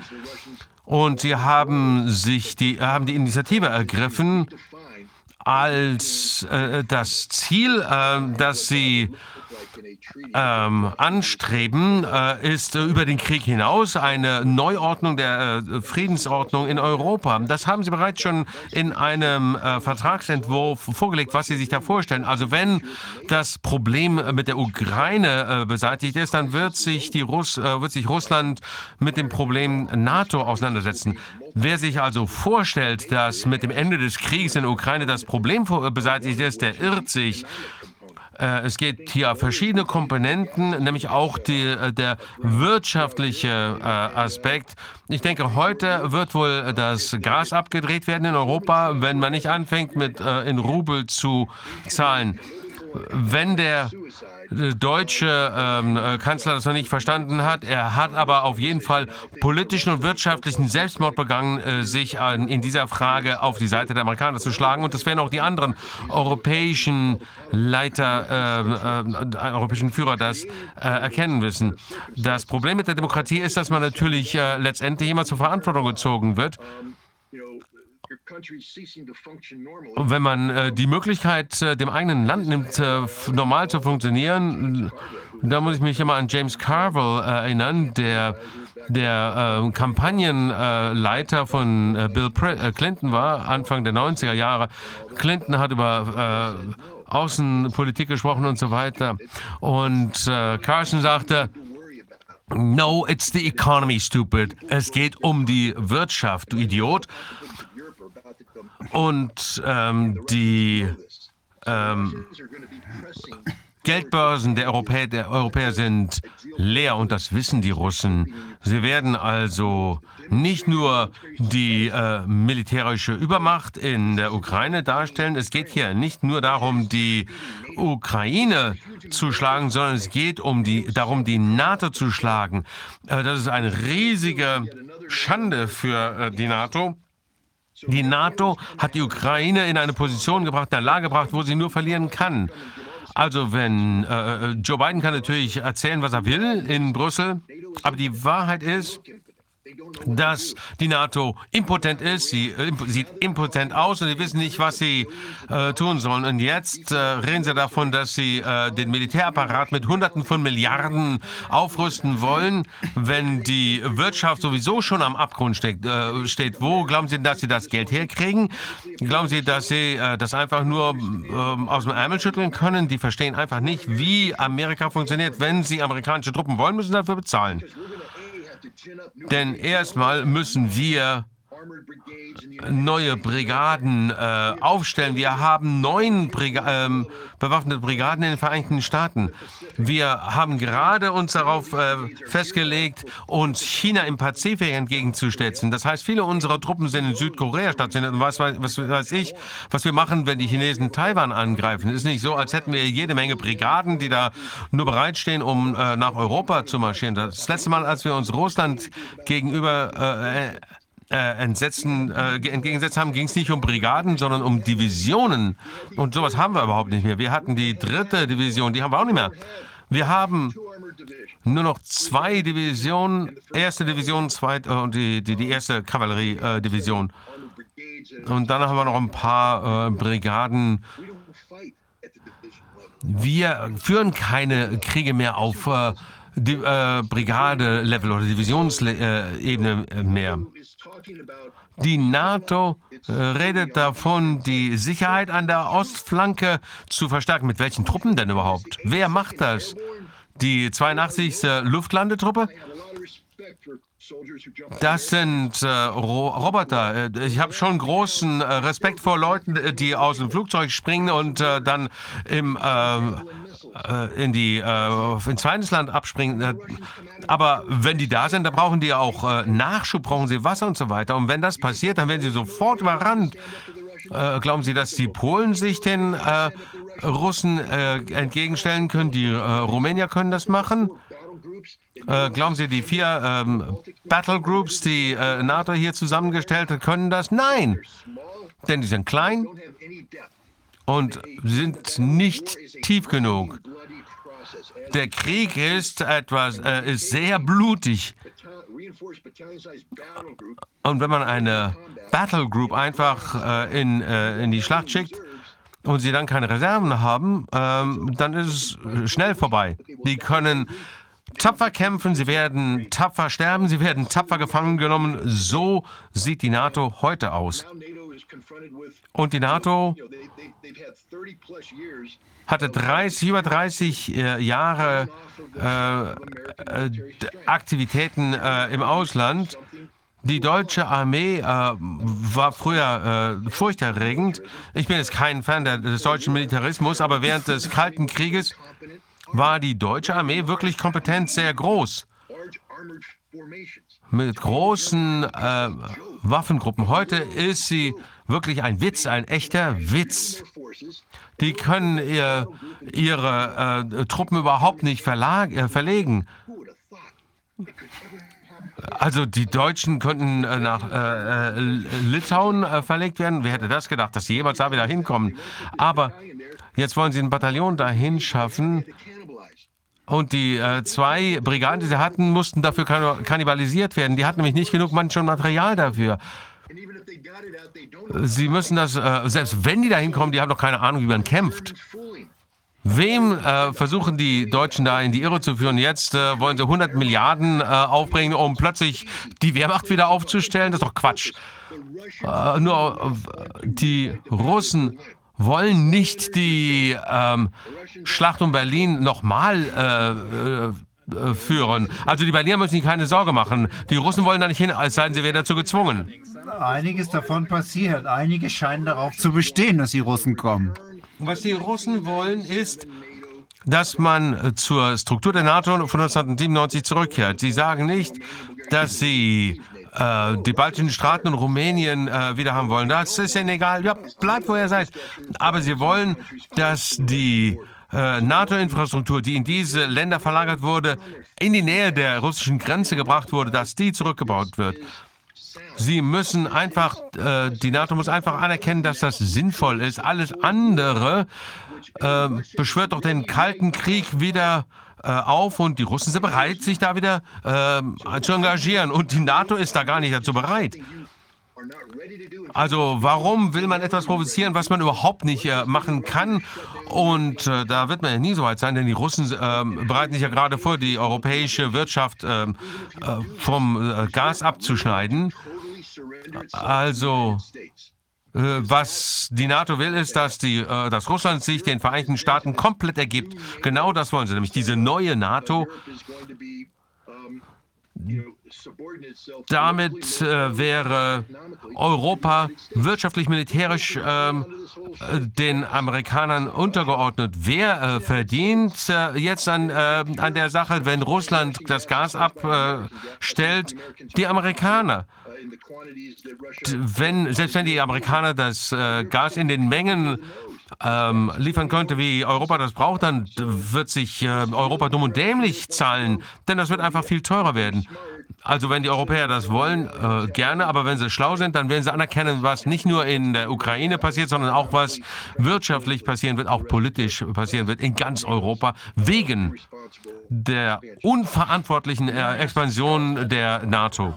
Scott, äh, eine Frage habe ich noch zu dem äh, Thema der Moral der russischen Truppen. Das scheint ja eins der umstrittensten ähm, Elemente in Propaganda zu kriegen, zu sein. Wir sehen viele ähm, äh, ukrainische, ukrainische Geheimdienstberichte, die sagen, dass es ähm, sehr viele äh, Schwierigkeiten in der Infanterie und den Bodentruppen gibt, die sagen, dass viele äh, schlecht ausgebildet und schlecht ausgerüstet sind, Russ, äh, russische Muslime aus Zentralasien oder ähm, den, aus Sibirien und dass die überhaupt keine Verbindung zu dem haben, was passiert. Es gibt viele ähm, äh, verzweifelte ähm, Hilferufe, ähm, dass ähm, ist was, was wir hören, ähm, ähm, dass sie, äh, wie viel davon kann man glauben?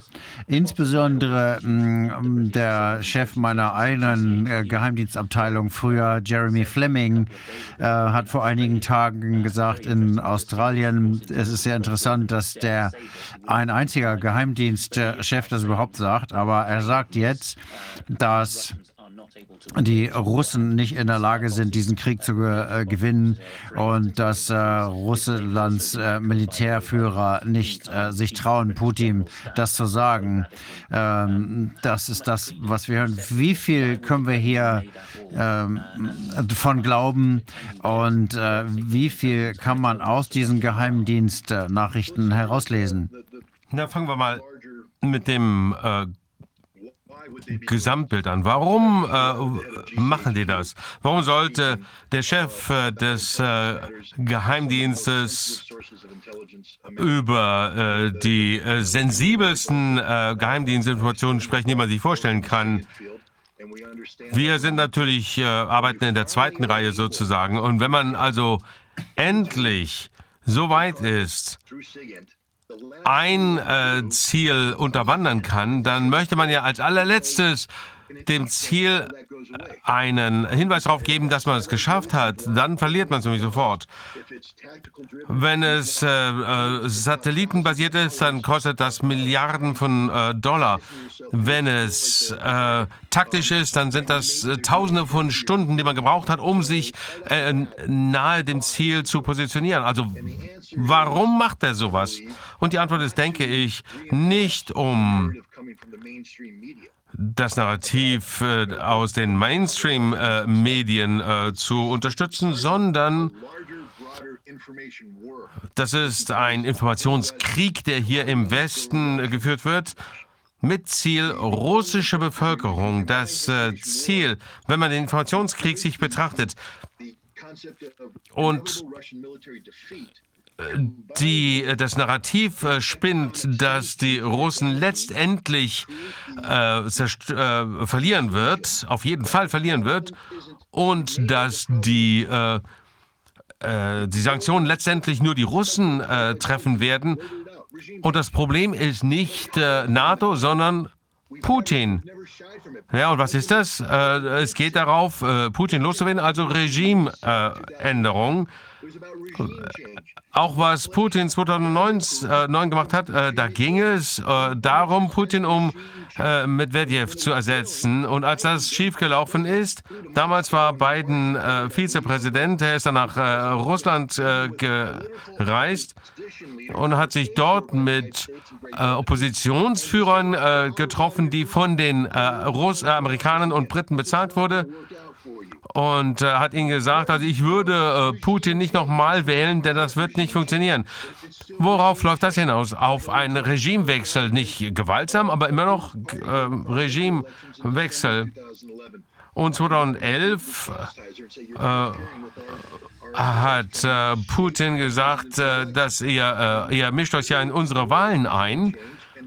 Das Ziel ist also immer Regimewandel und es geht um einen Informationskrieg. Es geht darum, äh, ein Bild zu schaffen, in, äh, militärische Kom äh, Inkompetenz der Russen und eine Unfähigkeit zu gewinnen, sodass die Russen anfangen, ihre Führung in Frage stellen.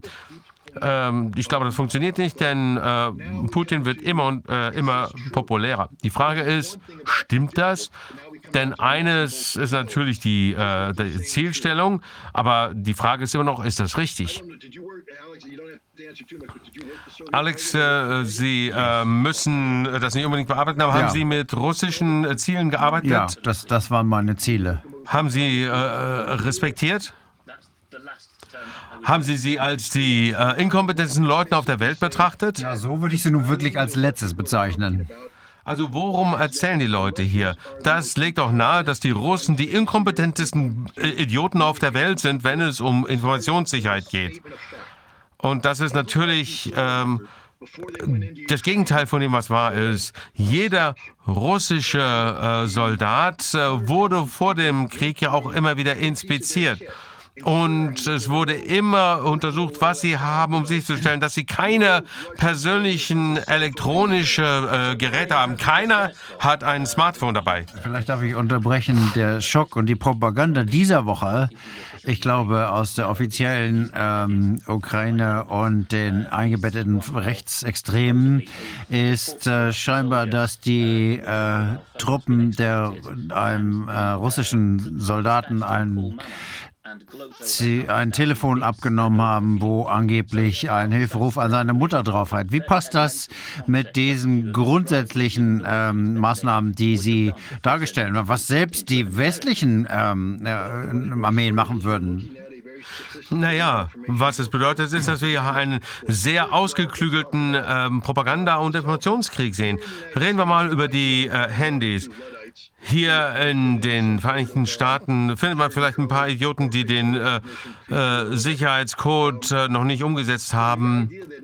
Aber die Vorstellung, dass ein russischer Soldat sein Handy dabei hat und äh, dann, wenn es, äh, dass er dann Mama sagt, wenn es, wenn er in den Krieg kommt und das dann als allererstes mal, äh, ähm, äh, wenn er dann einen äh, Anruf macht, dann wird er nicht sagen Mama, sondern ähm, äh, es wird als erstes sagen, äh, geben Sie Ihren Sicherheitscode ein. Also äh, da kann er nicht erstmal sagen Mama.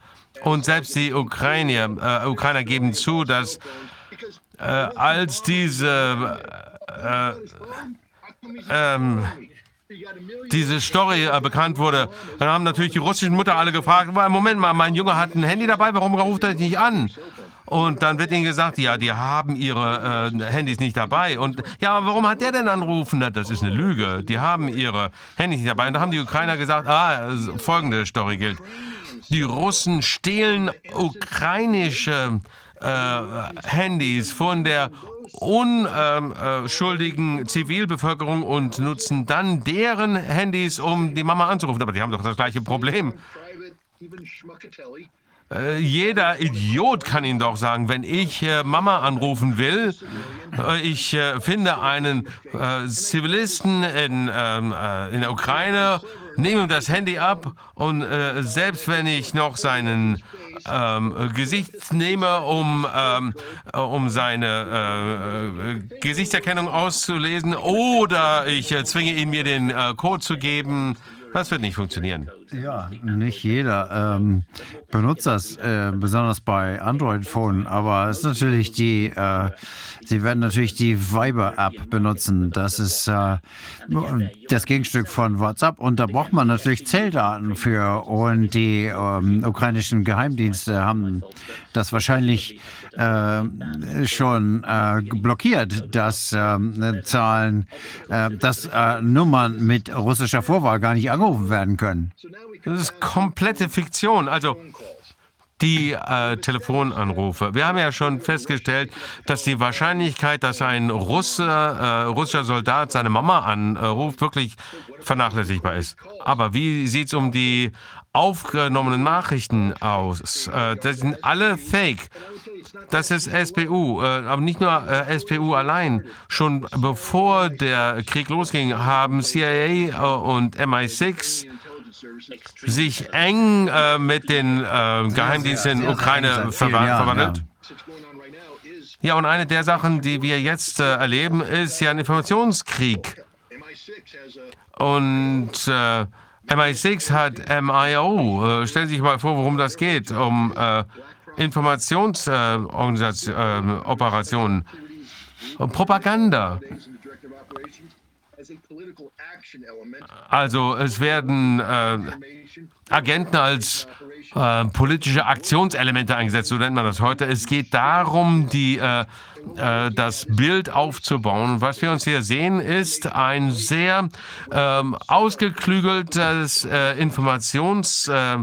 Informationspropagandakrieg. Äh, ähm, hier werden nicht äh, sichere russische äh, Nachrichten abgefangen. Ich muss wirklich lachen. Das bedeutet ja, dass die Russen nicht kommunizieren können.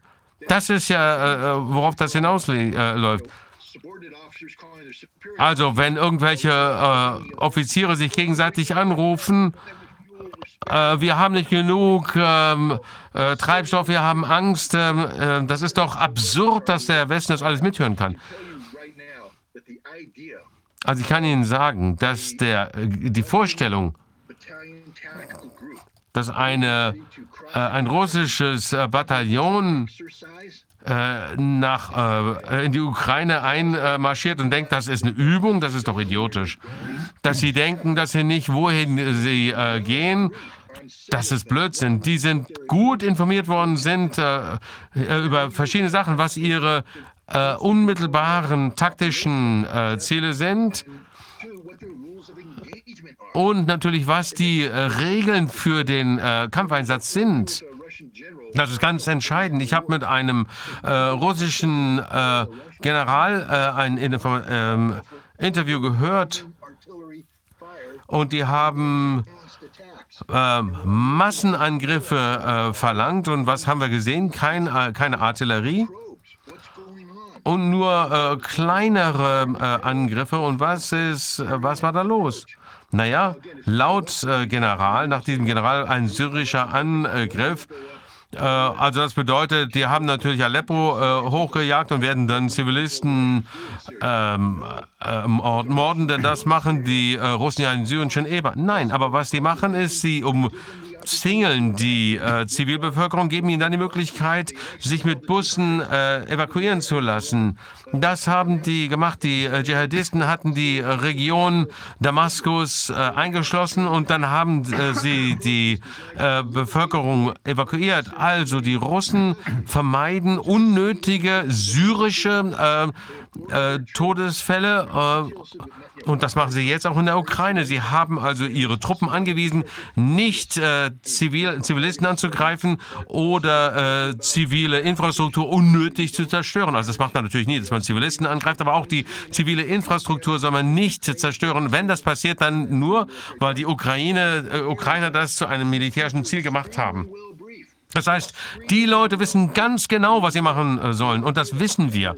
Die Vorstellung dieses äh, jungen äh, Idiot, der, der keine Ahnung hat, wo er hin soll. Er fährt einfach, der wird in sein äh, Fahrzeug gesetzt, dann fährt er äh, los und dann hat ihm gesagt, jetzt äh, schieß auf die Leute. Oh, oh, oh. Äh, ähm, und dann ruft er Mama an. Das passiert einfach nicht. Das wissen wir. Wir haben die Russen ja gesehen. Äh, wenn die zeigen die russischen äh, Panzer und da kommen ewig weitere Panzer an, dann wissen wir, dass sie sichere äh, Kommunikationsmittel haben und wenn sie das haben, dann nutzen sie keine Handys. Denn sobald man ein Handy benutzt, dann hat man einem modernen äh, Gegner seinen Standort äh, bekannt gegeben, der das ja aussehen kann. Da braucht er nur noch seine äh, Raketen dahin äh, äh, schicken. Ähm, und die, die nutzen ein äh, Handy und das zeigen sie dann auf den äh, sozialen Medien. Und dann sieht man genau, wo das herkommt. Das ist übrigens eine sehr gute äh, Methode. Aber das ist natürlich für die Leute, die das Handy benutzen, kein schöner Tag.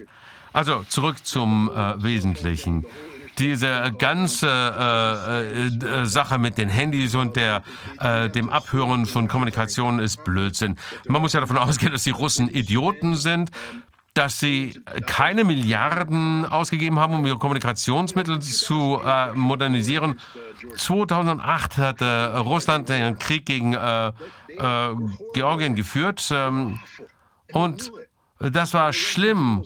Und wir wussten das. Und die Russen haben am Schluss gesagt, oh, wir haben wirklich Glück.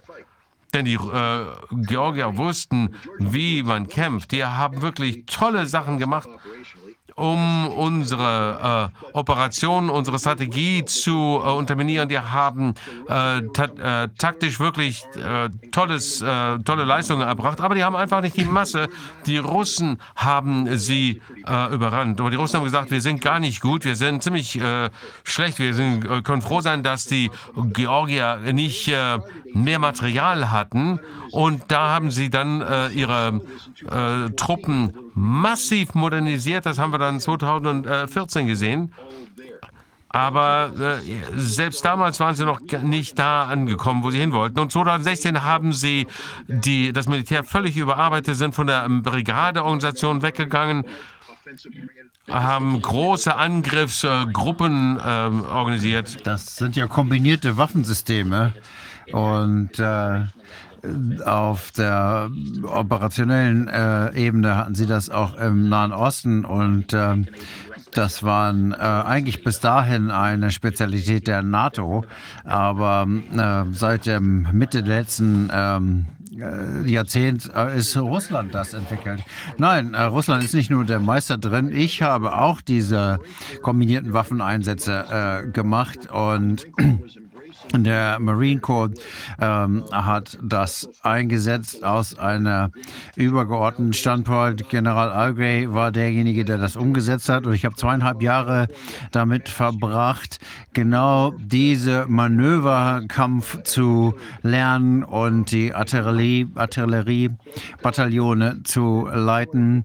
Äh, wir haben äh, 340 Tage im Jahr äh, verbracht mit Übungen. Wir waren Meister in unserer äh, Arbeit hier. Aber das haben wir für die letzten 20 Jahre nicht mehr gemacht. Ähm, in Afghanistan und Irak äh, machen wir äh, niedrige Konfliktlösungen wir waren sehr gut, äh, die Türen von zivilen Häusern einzutreten und Zivilisten ähm, auf die Straße zu schleppen. Wir waren nicht besonders gut in Waffeneinsatz, weil wir das einfach nicht mehr machen. Jetzt versuchen wir das schnell wieder nachzuholen, aber ähm, warum wir, warum ich 250 Tage in, im Feld in der Übung verbracht habe, warum wir das nicht mehr machen, ist, dass es teuer. Es ist teuer, richtig gut zu werden. Und es braucht ständiges ist Training. Man geht nicht nur, macht nicht nur mal schnell einen Kurs und dann geht man in die äh, Kaserne zurück und äh, 80 Monate später geht man dann in Krieg und kann das auch. Nein, man hat das gelebt, geäst, gegessen, ge geatmet. Das war das Leben. Das ist so kompliziert, äh, diese Manöver auf dem Schlachtfeld, ähm, ähm, dass man das ein Teil seines, seiner DMA machen muss. Und äh, wir haben diese DNA einfach aus dem ähm, amerikanischen Militär ausgerissen. Und jetzt fehlt uns das. Äh, die Russen setzen genau diese Manövertaktik jetzt aber ein in der Ukraine. Und man äh, hat, sieht hier, dass kein Militär sagt, wir können das auch. Würden Sie sagen, dass das, äh, das war, was der äh, Verteidigungsminister Russlands äh, gesagt hat, als der ähm, Verteidigungsminister der USA Joe Biden es äh, beim letzten äh, Besuch äh, begleitet hat? Die Russland ähm, drohen nicht viel, aber sie setzen das, was sie drohen, um. Ähm, ich äh, respektiere mehr als das russische Militär sogar noch die russische Diplomatie. Und äh, sie sind sehr, sehr gut und äh, intelligent als äh, Diplomaten. Das ähm, russische diplomatische Korps steht niemandem in irgendwas nach. Und wenn man das immer alles hört, was die Leute sagen, die Russen sind einfach äh, dumm und lügen und sind grob. Nein, die Russen sind sehr, sehr weit entwickelt. Sie sind äh, höflich. Sie nutzen alle Gelegenheiten, um ein Angebot anzunehmen, bevor es zu spät ist. Und ich glaube, der Punkt, um den es hier ging bei den Außenministern, war, dass es eine militärische Komponente zu unserem, äh, unserer Lösung gibt, die wir nicht einsetzen möchten. Äh, wir möchten das diplomatisch äh, lösen, aber ich bin hier, um Sie daran zu erinnern, dass wir diese militärische Möglichkeit haben. Und wenn Sie uns ignorieren, dann tut es mir leid. Und ich, es gibt mich. Ich mache damit keine Drohung. Ich sage nur, es gibt unsere Militärmacht. Vergessen Sie das nicht. Und ich glaube, wir haben das vergessen. Wir haben die Russen nicht ernst genommen. Wir haben äh, sie klein gemacht, wir haben uns über sie lustig gemacht äh, und jetzt sagen die Russen im Grunde genommen, tut uns leid, äh, hier sind wir, hier stehen wir. Punkt.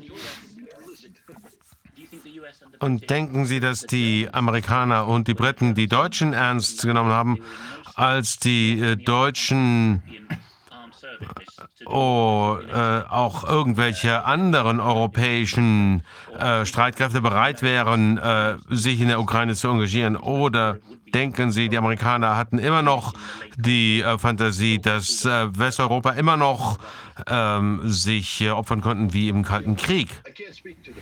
Ich kann nicht mit den Briten reden. Nicht mehr.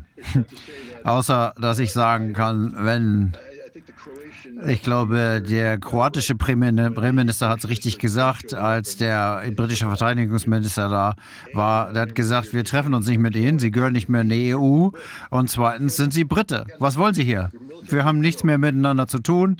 Ihr, Militär ist ein Witz, verschwinden Sie hier. Und das ist das, was wir hören.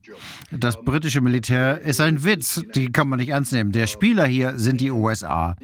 Und die USA sind ein Gefangener ihrer eigenen Rhetorik gewesen. Äh, sie sind, wir sind sehr gut darin, mit Worten um uns zu Worten zu werfen, Versprechen zu machen.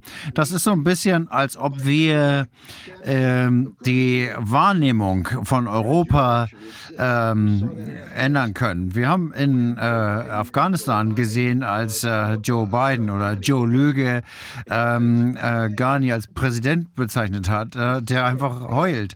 Ähm, hier sind 15 bis 20 Taliban und Pakistani Dschihadis, die über den, die Grenze kommen und ich habe nichts, womit sie sie aufhalten kann, als, außer ihre Luftwaffe. Und äh, das brauchen wir jetzt. Und das ist alles vorbei. Beide gesagt, Moment, Moment, Moment. Äh, äh, Sie müssen dahin gehen und sagen, alles wird in Ordnung sein, alles wird gut gehen. Ähm, wir müssen einfach nur das Wort verbreiten, dass alles gut, selbst wenn das nicht stimmt. Punkt.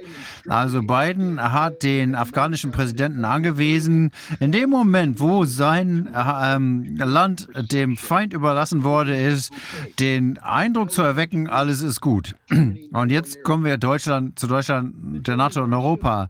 Die Deutschen sind nicht blöd. Die Deutschen wissen, dass ihre, kennen ihre Wirtschaft besser als alle anderen. Und die Deutschen haben sich das ausgerechnet und haben gesagt, wenn wir das russische Gas verlieren, haben wir ein Problem. Wahrscheinlich hat ganz Europa ein Problem. Das ist eine kaskandierende Sache. Man kann nicht einfach nur die deutsche Wirtschaft abschalten und sie von äh, Europa trennen. Wenn die deutsche äh, Wirtschaft zusammenbricht, bricht die französische zusammen. Das wird ein Dominoeffekt, der sofort sich über ganz Europa ausbreiten wird. Also haben wir gesagt, okay, wir haben ein Energieproblem mit Russland und die USA sagt, keine Sorge, wir decken euch ab. Wir haben einen Plan B. Wir haben kein Plan B. Äh, Deutschland hat das jetzt gerade erst bemerkt. Uns wurde immer gesagt, wir haben gesagt, dass Plan B äh, amerikanisches Flüssigkeit ist, das importiert werden kann. Und selbst Großbritannien hat nicht genug äh, äh, Terminals, um das äh, äh, importieren zu können. Auch Deutschland hat das, das kann man gar nicht so über Nacht einführen. Das ist auch zu teuer. Wenn es genügend amerikanische Energie werden würde, die es auch nicht geben würde, die es auch nicht gibt. China hat das alles gekauft. Die Amerikaner verkaufen das lieber an die Chinesen, weil sie da mehr Profit machen, wenn Europa sagt, wir sind davon abhängig. Was ist das für eine Freundschaft? Aber okay, ähm, das, äh, selbst wenn das alles geschickt werden würde nach Europa, Europa könnte es nicht aufnehmen. Und wenn es das könnte, würde das immer noch nicht reichen. Deswegen kaufen ja jetzt alle in Katar ein. Wir äh, sind sogar nach Algerien gefahren und haben die Algerier gebeten, äh, Europa mit Gas zu versorgen. Die Amerika, die Algerier haben uns in den Hintern getreten. Und äh, alle Versicherungen, die die USA gemacht haben, das ist alles Quatsch, das ist alles schlecht. Und jetzt äh, guckt äh, Europa in die Röhre. Ganz einfach.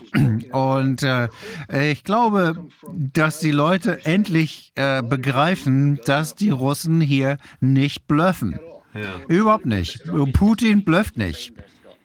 Das ist ja dadurch auch schon klar, dass die ganze Intelligenz ja die westlich orientierten äh, Menschen in äh, den Nachbarländern Russlands äh, sagen, dass wir möglicherweise äh, unsere Sachen packen müssen, äh, einerseits wollen die natürlich vielleicht auch nicht in einem Europa leben wollen, das von Putin dominiert wird, aber die Tatsache, dass die Leute das alle sagen, liegt doch naja, dass diese Leute, die Russland besser kennen als alle anderen, dass dieses Problem nicht so schnell wieder verschwindet. Die Russen äh, bieten da keinen äh, Kompromiss an. Die machen das, was sie ansagen. Äh, ja, ich weiß nicht, ob Russland irgendwelche Militäroperationen plant, äh, jenseits der Ukraine. Ich glaube es nicht, weil ich nicht glaube, dass sie selbstmörderisch veranlagt sind. Und äh, Das ist, ähm, glaube ich, gegen Artikel 5. Ich glaube, wenn sie es ausprobieren würden, dann würde Artikel 5 versagen. Aber nur für den Fall, dass sie das in äh, Betracht ziehen würden. Ähm, ich glaube, sie steuern nicht auf einen Nuklearkonflikt zu. Äh, es, wenn die Propaganda erstmal abschwächt, dann werden die Militärleute sich hinsetzen und äh, analysieren, was da passiert ist. Und äh, dann würden die sehr schnell feststellen, dass die Russen hier auf einen Krieg vorbereitet sind, für dem, dem der Westen nichts entgegenzusetzen hat. Und das ist das, worum es hier geht, wenn wir sagen, wir kämpfen gegen Russland. Russland wird nicht einknicken. Das haben die noch nie gemacht. Russland, wenn Russland in Polen einmarschiert, ähm, dann werden sie mit großen Mengen an, das werden das alles überrennen. Wo ist dann die, die, Polen, die russische äh, Luftwaffe? Warum fliegen die nicht? Weil sie es nicht wollen. Ähm, ich kann nicht so gut Russisch, aber okay. Meine Russischkenntnisse, ich weiß, Stagger, das ist nicht, weil sie das brauchen. Die, die äh, erinnern die NATO nur daran, hey, wollt ihr das wirklich spielen? Wir haben hier einen Haufen Flugzeuge und die werdet ihr nicht anhalten können. Und wenn wir wollen, dann werden die äh, auch umsetzen was. Es gibt zum Beispiel dieses schöne Gebäude, was ihr in, der, in Brüssel habt, in der NATO. Äh, England, tschüss. Äh, glaubt ihr, dass ihr ein Problem habt? Das legen wir in Schutt und Asche. In 0, nix. Ähm, jetzt haben wir Präzisionswaffen. Das ist es, was es kostet, wenn man Russland angreift. Also Finger davon. Aber Russland muss sich gar nicht in einen Krieg mit Europa einlassen, weil Europa aufgeben wird, bevor das überhaupt anfängt. Was erwartet man überhaupt? Stell dich mal vor, Wladimir Putin. Und ich gehe nicht davon aus, dass er Diktator ist oder sowas. Ich denke, dass er ein äh, Beamter ist, der einen sehr kompetenten Beamtenapparat anführt, der schon seit vielen Jahren ähm, äh, für diesen Apparat arbeitet. Und äh, dieser Apparat äh, definiert die Sicherheitsinteressen äh, Russlands. Und stell dich mal vor, äh, Wladimir Putin äh, sitzt äh, Joe Biden gegenüber und schaut ihm ins Auge. Mach das nicht, sonst gibt es, äh, sonst gibt es riesige Sanktionen und Biden versucht das äh, politisch zu machen. Oh, wir äh, schalten SWIFT ab, wir werden alle äh, Werte einfrieren. Und Putin sagt, was? Denkt ihr, wie oft machen die das? Einmal Russland wäre nicht einmarschiert in der Ukraine, wenn sie keinen Plan hätten, mit den Sanktionen umzugehen, die der Westen schon äh, groß angekündigt hatte. Nichts hat die Russen äh, überrascht. Die wussten, was auf sie zukommt. Das haben sie sich vorbereitet drauf. Er hat sogar gesagt, nicht in den Worten, aber Putin hat äh, wahrscheinlich sich äh, Freundwänze aufgefeuert wegen dieser Sanktionen, weil es ihm die Möglichkeit gibt, sich endlich von diesem ganzen System, von dem Dollar insbesondere, abzukoppeln und andere Aspekte der westlichen Gesellschaft. Als Putin an die Macht kam, war er überhaupt nicht anti-westlich, er war sehr pro-westlich orientiert. Das wollte ich Sie noch fragen, ja. Er war nur gegen die Erniedrigung Russlands die ähm, äh, unter Boris Jelzin sich ereignet hat. Putin wollte nicht vom Westen, äh, sich dem Westen äh, abwenden, sondern er wollte lernen, wie er mit dem Westen zusammenarbeiten konnte. Aber er wollte die Souveränität Russlands auch äh, unterstreichen. Aber äh, es gab halt ein paar Probleme. Das erste, die äh, schwere Präsenz, die hohe Präsenz äh, des westlichen Kapitals in Russland. Das äh, zweite war die extrem korrupte Oligarchenklasse, die äh, Russland geplündert hat, äh, um ehemalige Staatsbetriebe zu übernehmen und sie in persönliche Monopole umzuwandeln, die sie dann zu Milliardären gemacht haben. Und das dritte war eine russische Bevölkerung, insbesondere die Mittelschicht, also die entstehende Mittelschicht und die Intelligenzia, die aufgrund der Perestroika übrigens äh, nach Westen geschaut haben als äh, wirtschaftliche Rettung. Obwohl die Perestroika wirklich inkompetent umgesetzt wurde und die Grundvoraussetzungen eigentlich gar nicht äh, sinnvoll waren, aber der Gedanke war, dass äh, Zentralplanung, äh, zentralwirtschaftliche Planung nicht der richtige Weg ist, dass man mehr Kapitalismus braucht und so weiter. Und diese wichtigen Menschen, diese äh, wichtige Gruppe von Menschen in Russland hat das äh, gekauft, hat das äh, dem Westen abgekauft, dass man also mit dem Westen zusammenarbeiten muss, westliche Unternehmen anziehen muss, äh, einen westlichen Lebensstil aufbauen muss und diese äh, Klasse hatte politischen Einfluss. Äh, manche haben gesagt, dass das etwa 20 Prozent der Bef Wahlbevölkerung waren, aber äh, jetzt äh, äh, kommt Putin daher und fragt, wie kann ich das machen? Wie kann ich das erreichen? Und er hat als allererstes die Oligarchen äh, beseitigt. Gesagt, okay, ich brauche das Geld. Ähm, ähm ich, ähm, und er hat gesagt, okay, äh, ihr könnt Oligarchen bleiben, aber ihr müsst schon lernen, wie man das im Rahmen der Gesetze äh, das Geld investiert. Und er hat dann ein paar Leute äh, angeklagt. Also wer ist wirklich ein, äh, eine Bedrohung für die russische Souveränität? Na, diese Russen selber, die Oligarchen, die hatten zu viel Geld. Viele dieser Oligarchen und sehr mächtige sind daraufhin sofort nach London geflogen, äh, geflohen, nachdem äh, Putin ins Amt gekommen war. Und nach fünf, sechs Jahren, in den äh, zehn Jahren von Christilli, ähm, ist der Clan tatsächlich, hat das äh, MI6 übernommen. Ich äh, glaube, das ist jetzt kein Geheimnis, was ich hier verrate. Das ist ja längst öffentlich bekannt, ähm, dass die Analysen der äh, Russen ganz klar zeigen, dass das im Hintergrund passiert ist. Und Putin wusste das, dass seine schlimmsten Feinde aus, im Ausland sicher sind. Einige sind dann in, Pana, in Panik wieder zurück nach Russland gekommen, weil sie Angst hatten, äh, wenn sie das Spiel im Westen weiterspielen. Ja, haben Sie völlig recht. Ähm,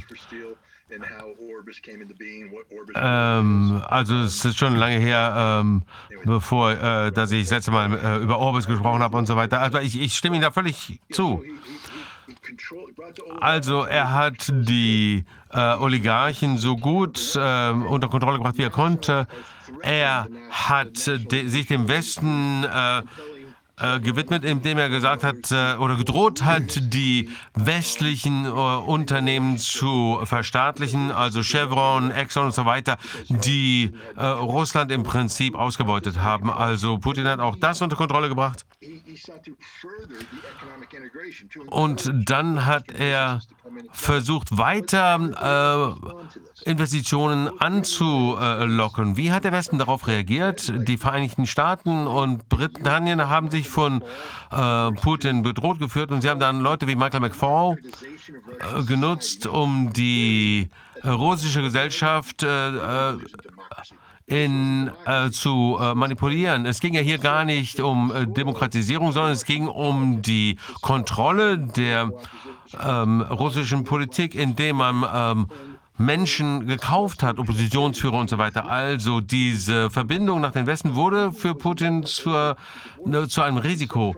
Aber er konnte sich vom Westen nie trennen. Das wäre zu radikal gewesen, wenn 20 Prozent seiner Bevölkerung, die im Wesentlichen apolitisch sind, die also sich nicht gegen ihn wenden werden, solange sie äh, wirtschaftlich profitieren. Zusätzlich gab es auch eine Krake, die in beide Richtungen gegriffen hat. Einmal von London im CIA in, nach Russland über die Oligarchen, die wussten, wo die Schwachpunkte sind und man musste natürlich dem Westen die Geschichte verkaufen. Aber es gab auch eine Krake, die ähm, sich an Moskau gehalten hat, um alles äh, dort zu steuern Steuern einschließlich des industriellen militärischen Komplexes und dem westlichen Geheimdienst. Und das ähm, hat, ist bis in die Mitte der 2010er Jahre äh, gelaufen, so dass ähm, Putin erstmal mit den Wirtschaftsverrätern in seinem eigenen Land umgehen musste. eine der größten ähm, Geheimdiensterfolge des Westens war, äh, dass die äh, Programm zur äh, Verringerung äh, der ähm, äh, Bedrohung durch äh, Russland. Also sie gingen äh, rein, um die größten Geheimnisse Russlands auszuspionieren, also die Kernkraftinformationen und so weiter. Und dann haben sie sich noch ähm, gegen Putin gewendet, als sie gesagt haben, wir brauchen Geld nicht mehr, äh, als er gesagt hat, wir brauchen euer Geld nicht mehr. Also ähm, verschwindet hier. Also es war wirklich eine große äh, Geheimdienstoperation. Aber ähm, Putin war da wirklich in der Zwickmühle. Er konnte sich davon nicht radikal lossagen, denn dann konnte er nämlich eine Wahl verlieren. Er ist ja kein Diktator. Er konnte eine Wahl wirklich verlieren. Also was hat der Westen gemacht? West, der West gab ihm das größte äh, Geschenk, indem sie äh, die Oligarchen äh, ähm, aufs Korn genommen haben und äh, ihre Werte eingefroren haben. Aber äh, Putin wollte sie ja auch loswerden. Er hat gesagt, wir brauchen euch nicht mehr, ihr seid ja Verräter.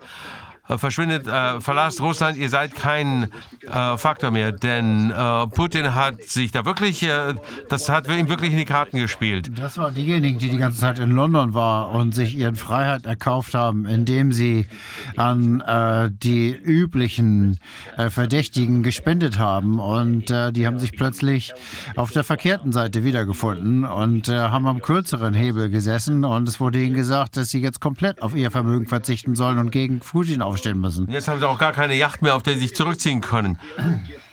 Und das andere Geschenk äh, an ihn war, diese 20 Prozent der Wählerschaft, die sind jetzt äh, äh, getrennte Leute, aber ähm, Putin hat das nicht äh, hervorgerufen, sondern der Westen. Also es gab hier eine politische ähm, ähm, Auswirkungen, die äh, Putin bedroht hätten. Also es gibt also eine Bevölkerung in Russland, die vom Westen sich äh, betrogen fühlt und dadurch unterstützen, was jetzt passiert. Woher wissen wir das? Naja, Putin hat die Märkte geschlossen und sie an, äh, wieder geöffnet und jetzt funktionieren sie wieder richtig. Die waren ja wirklich, äh, sind nicht so zusammengebrochen, wie Biden das vorher gesagt hat. Äh, zweitens, äh, kurzfristig, ich weiß nicht, wie das langfristig für den Rubel aussieht, kurzfristig, wie toll ist das? Äh, es wird jetzt der Goldstandard äh, eingeführt und dann wird es zum Zahlungsmittel für die Rohstoffe gemacht. Also all das, was einem gesagt wird, äh, was in Russland passieren würde, passiert nicht.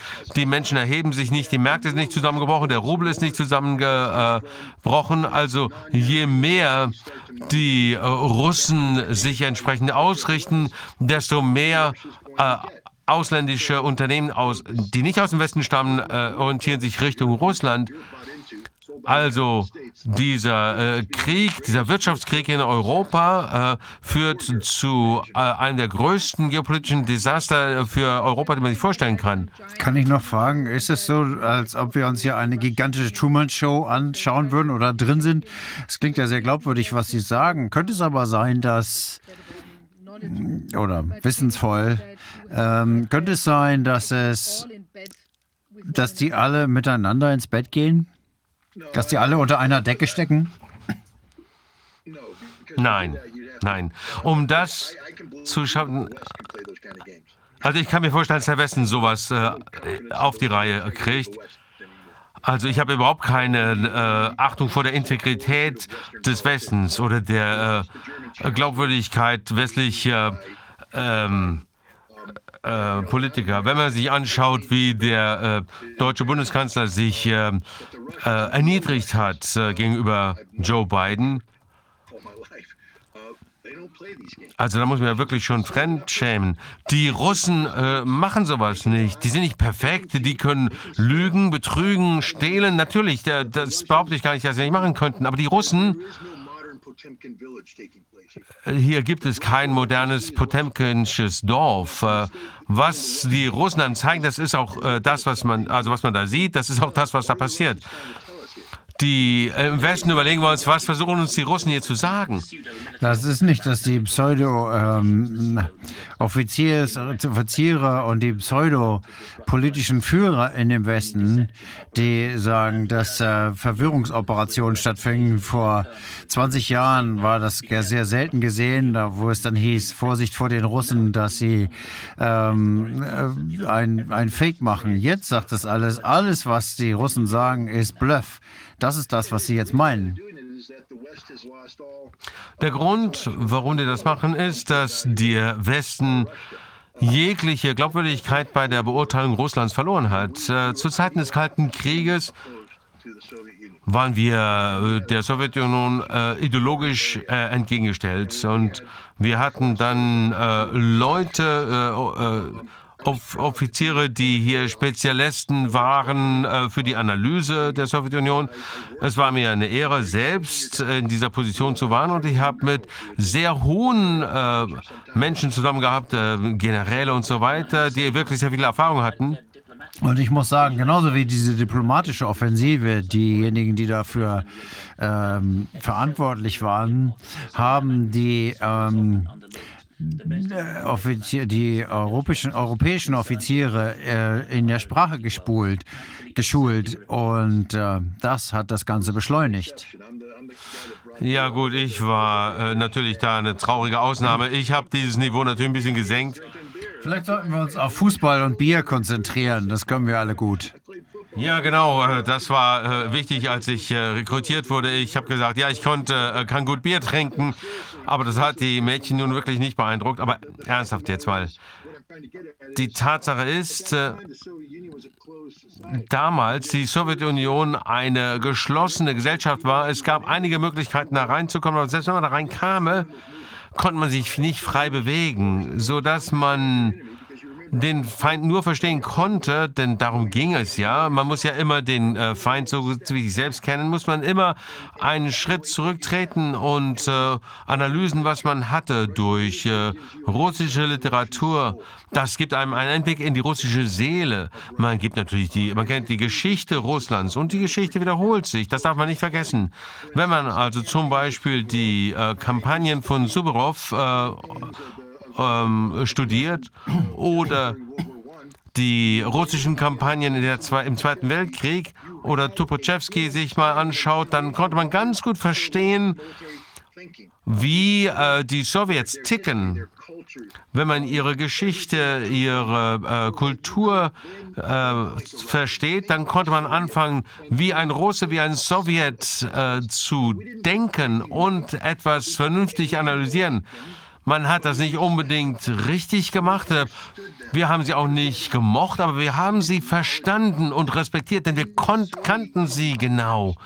Und als die Sowjetunion zusammenbrach, haben wir über Nacht diesen Ansatz über Bord geworfen. Plötzlich äh, sind die Türen, Tore offen, man kann überall frei hingehen. Und wenn man sich das äh, überlegt, dann geht man sofort ins Archiv, statt äh, Primärliteratur zu lesen. Man setzt sich mit den sowjetischen Soldaten hin und äh, redet mit ihnen respektvoll. Das haben wir aber nicht gemacht. Stattdessen äh, sind wir da hingegangen wie Krämer und haben äh, so getan, als würden wir die Russen verstehen. Stattdessen haben wir sie ausgebeutet und mit Boris Jelzin haben wir eine ähm, äh, die äh, Scharade der Demokratie damals akzeptiert, obwohl wir wussten, dass das überhaupt nicht demokratisch war. Und 1993 gab es ja diesen äh, Coup-Versuch, äh, diesen Putschversuch. Ähm, wie kann man von einer äh, Demokratie reden, wenn äh, wir da eine von den USA orchestrierte Kampagne haben, Millionen von Dollar investiert hatten, äh, um äh, sicherzustellen, dass Jelzin wiedergewählt wurde? Das hätte er sonst nie geschafft. Das ist doch keine Demokratie mehr. Und all diese äh, ähm, Offiziere, die die, äh, die Sowjets verstanden, ich will ja nicht angeben, aber 1994, als sich äh, die Marines äh, verlassen haben, hat die äh, CIA versucht, mich äh, anzuhören als äh, Analytiker für äh, äh, Russland, denn ich hatte entsprechend viel Erfahrung. Und damals galt ich als äh, Experte. Ich habe dann gesagt, das werde ich nicht tun. Ich habe bei den Vereinten Nationen gearbeitet. 1992 Jemand äh, äh, hat mich jemand gefragt und dann wurde ich äh, interviewt. Äh, und ähm, das war, äh, Oreo wurde in, äh, interviewt und der war niemals als äh, Sorio ähm, äh, da war und jetzt ein Jahr später wurde ähm, mir gesagt, ja, wir brauchen jemanden mit ihren Kenntnissen. Also innerhalb eines Jahres wurde ich von Experten zum Nutzlos. Ähm, wir haben natürlich verschiedene äh, Themen, äh, die äh, hier das meiste, was wir, wenn wir uns mit dem Geheimdienst ausgetauscht haben, war, dass ich zum Beispiel eine äh, Frau mal gefragt hat zu ihrem äh, Mann, weil sie gesagt hat, sie hat Kinder. Er hat gesagt, oh, okay, Annahmen sind Annahmen. Äh, also alles politisch korrekt und sehr, sehr wenig Interesse an Russland als Land, als ich ähm, mit diesen Oreo-Menschen zusammengearbeitet habe. Kennen Sie die? Haben Sie, kennen Sie Sora? Nee, das war schon bevor ich überhaupt da ähm, anfing. Die Soja-Typen, äh, die waren anders. Das Leben ist manchmal etwas schwierig. Ähm, sie haben, es gab einen Film, äh, Gary Oldman, und äh, das, man sieht da, dass äh, die die äh, Hymne lesen und es gibt Smalltalk über Russland, über die Sowjets. Das war so. Sie haben das gelebt. Sie haben 24 Stunden am Tag über Russland. Sie haben Russland studiert. Ähm, sie konnten mit denen nicht über äh, American Football reden, sondern über Russland nur. Sie haben ihre Witze auf Russisch gemacht.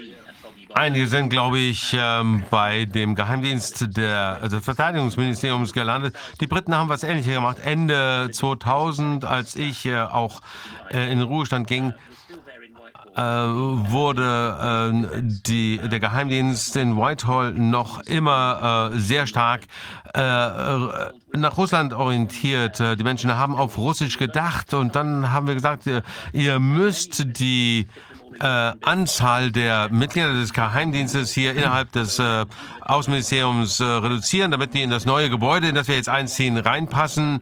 Und da wurden einfach diese Leute abgeschnitten und wir verstehen jetzt die Russen nicht mehr, weil wir einfach nur den Management-Beratern äh, äh, folgen wollen. Sagen Sie nicht, dass Sie das alte Kriegsbüro geschlossen haben. Nee, ich glaube, das ist jetzt ein Hotel.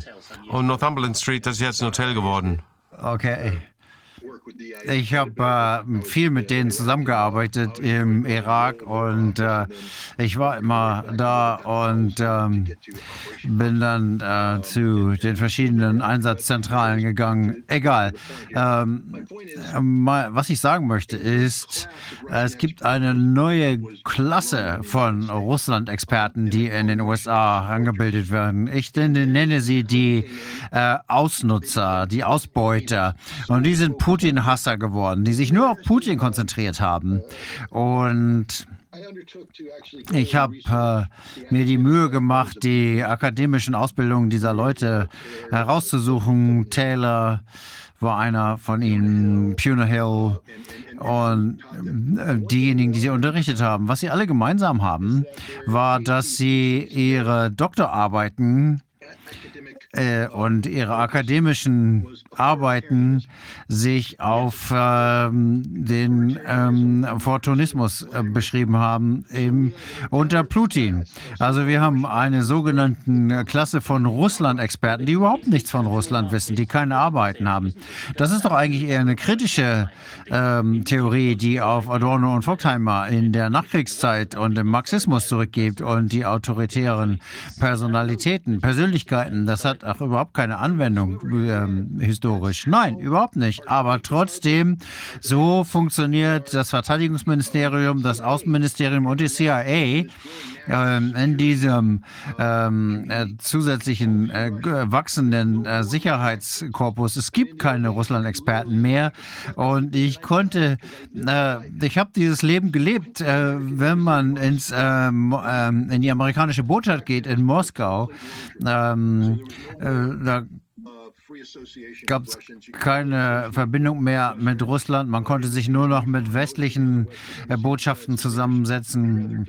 Und die fanden wir eher langweilig. Also haben wir uns nur selbst miteinander äh, getroffen und uns hingesetzt und wir hatten einen ähm, Botschafter, Jan Maktok, der war einer der größten Russlandkenner überhaupt. Und das zeigt uns, was der Fokus war und was er jetzt ist. Das waren alles Russland-Experten. Nummer zwei ist ähm, in Moskau heute war, der ist noch nicht mal Russe, der ist ein äh, Sicherheitsdiplomat. Das ist, ein, das ist Nummer zwei im wichtigsten Land in der Welt heute. Der hat keine Ahnung von Russland. Wir haben keine Experten. Fiona Hill ist kein Experte. Und ähm, Erpelbaum ist kein Experte. Susan Glasser, keine Expertin. Das sind Putin-Hasser. Das ist das. Ich nenne sie Putin-Flüsterer, weil sie jetzt immer äh, böse, Putin, böse Sachen über Putin in die Medien flüstern. Scott, ähm, wir können vielleicht noch etwas über den deutschen BND sprechen, weil wir ja hier in einer deutschen Sendung sind. Ähm, dass ähm, immer wenn die CIA hier bei uns war, ist sie danach zum BND gefahren. Vielleicht können wir da noch ein bisschen was sagen. Ähm, ist es vorstellbar, dass der BND auch sich so entwickelt hat, dass sie dort auch die Russland als ein ähm, als äh, Pappfiguren sehen? Sie hatten doch eine wesentlich bessere Durchdringung. Sie hatten viel mehr russische Sprecher, russische Leute, die Russisch konnten. Ist das so? Ja, ähm, ich kann mich nur auf das beziehen, was öffentlich bekannt ist. Aber der BND, ähm, die CID ist ja, hat ja eine Station in, in München. Da, da ähm, äh, werden die ganzen äh, Nachrichten ausge, ausgewertet und dann weitergelegt. Und manche sind ja dann auch in München glauben, äh, geblieben, um für äh, Radio Free Europe zu arbeiten. Ja, und das schicken sie dann nach Hause. Und da gab es mal 1990, 91, äh, bis dahin lief das. Aber München hat auch über Radio Freies Europa, Radio Free Europe, eine Sendung gemacht, die nannten sie den Meinen Sie FIS, äh, den ähm, Auslandsdienst? Sie haben äh, jeden Tag einen Pressespiegel gemacht. Das wurde dem CIA unterordnet. Äh, die amerikanische Version des CIA-Beobachtungsdienstes. Ähm, Genau. Äh, Informationsserver. Ich nenne sie nicht mehr Geheimdienst. Ähm, die haben alles übersetzt. Also selbst man konnte die russischen Zeitungen lesen, die lokalen Zeitungen. Man hat die äh, Transkriptionen der ähm, äh, äh Medien gehört. Das gibt's nicht mehr. Die haben das einfach alles aufgegeben. Deutschland hat sich umgestellt, als die Berlin, äh, Berliner Mauer gefallen ist. Sie sind dann ähm, mit den eigenen Herausforderungen äh, konfrontiert gewesen, Ostdeutschland aufzunehmen und Russland war einfach ein zweitrangiges Ziel. Aber als ein weiteres Programm, was in Deutschland lief, und äh, das war die Unterstützung der Organisation der Ukrain ukrainischen Nationalisten. Ähm, die sind unterstützt worden, da sie natürlich ähm, die, im Grunde genommen den BND, die Galen-Organisation ähm, äh, und dann äh, in diesem Zusammenhang äh, hat die CIA äh, äh, unterstützt gegen die Sowjetunion vorzugehen. Die haben viele Schlimmer gemacht. Sie haben äh, Hunderttausende aus Polen abgezogen. Sie haben, äh, glaube 250.000 Zivilisten umgebracht. Ähm, äh, US, äh, ähm, Russland, russische Geheimdienste. Aber dann hat die CIA äh, nicht mehr den Militär äh, finanziert, sondern die politischen Aspekte finanziert. Das heißt, äh, das Parlamentari die Parlamentarier die hier äh, als Helden gefeiert worden sind. Also es war die CIA, die das alles ins Leben gerufen hat. Aber das ist auch ausgelaufen, weil es nicht mehr als wichtig betrachtet wurde. Es war keine Priorität mehr. Und die, der deutsche Geheimdienst hat gesagt, okay, wenn die CIA nicht mehr die Gehlen-Organisation unterstützt in der Ukraine, dann brauchen wir da auch nichts mehr machen. Und äh, die Deutschen hatten einen guten Geheimdienst äh, mit guten Fähigkeiten Möglichkeiten. Die sind komplett der CIA untergeordnet und die CIA ähm, äh, finanziert viel davon und gibt Anweisungen in Bezug auf die meisten Auslandseinsätze. Das ist ja ganz ähnlich wie bei vielen anderen Geheimdiensten, den Türken zum Beispiel. Da gibt es im Wesentlichen äh, einen amerikanischen CIA-Mitarbeiter, der äh, über die Schulter eines einzigen äh, über jeden äh, türkischen Geheimdienstmitarbeiter äh, schaut. Das ist vielleicht nur bei den Franzosen anders, aber ansonsten für Deutschland, Türkei gilt es auf jeden Fall. Ich habe noch mal eine Frage, die ich ziemlich wichtig finde. Als Sie angefangen haben, äh, Putin hat gesagt, er ist nicht gegen den Westen, haben Sie gesagt.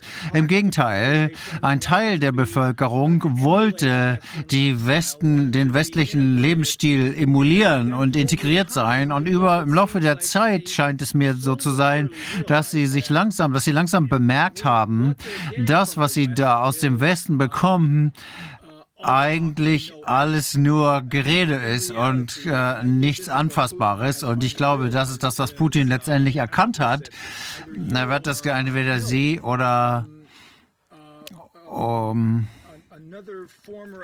ein ehemaliger Berater für Präsident Reagan Roberts, nee, Mr. Roberts hat uns gesagt, sie, das hätte lange, lange bekannt sein sollen, aber sie haben immer mehr versucht und weiter versucht, äh, sich mit dem Westen anzufreunden. Und das ist nicht die Menschen, sondern die Regierungen, die versucht haben, sich mit dem Westen anzufreunden, während die westlichen Regierungen, insbesondere die USA, aber auch die britische und die deutsche, eigentlich ihr Feind waren. Und die wichtige Frage ist folgende.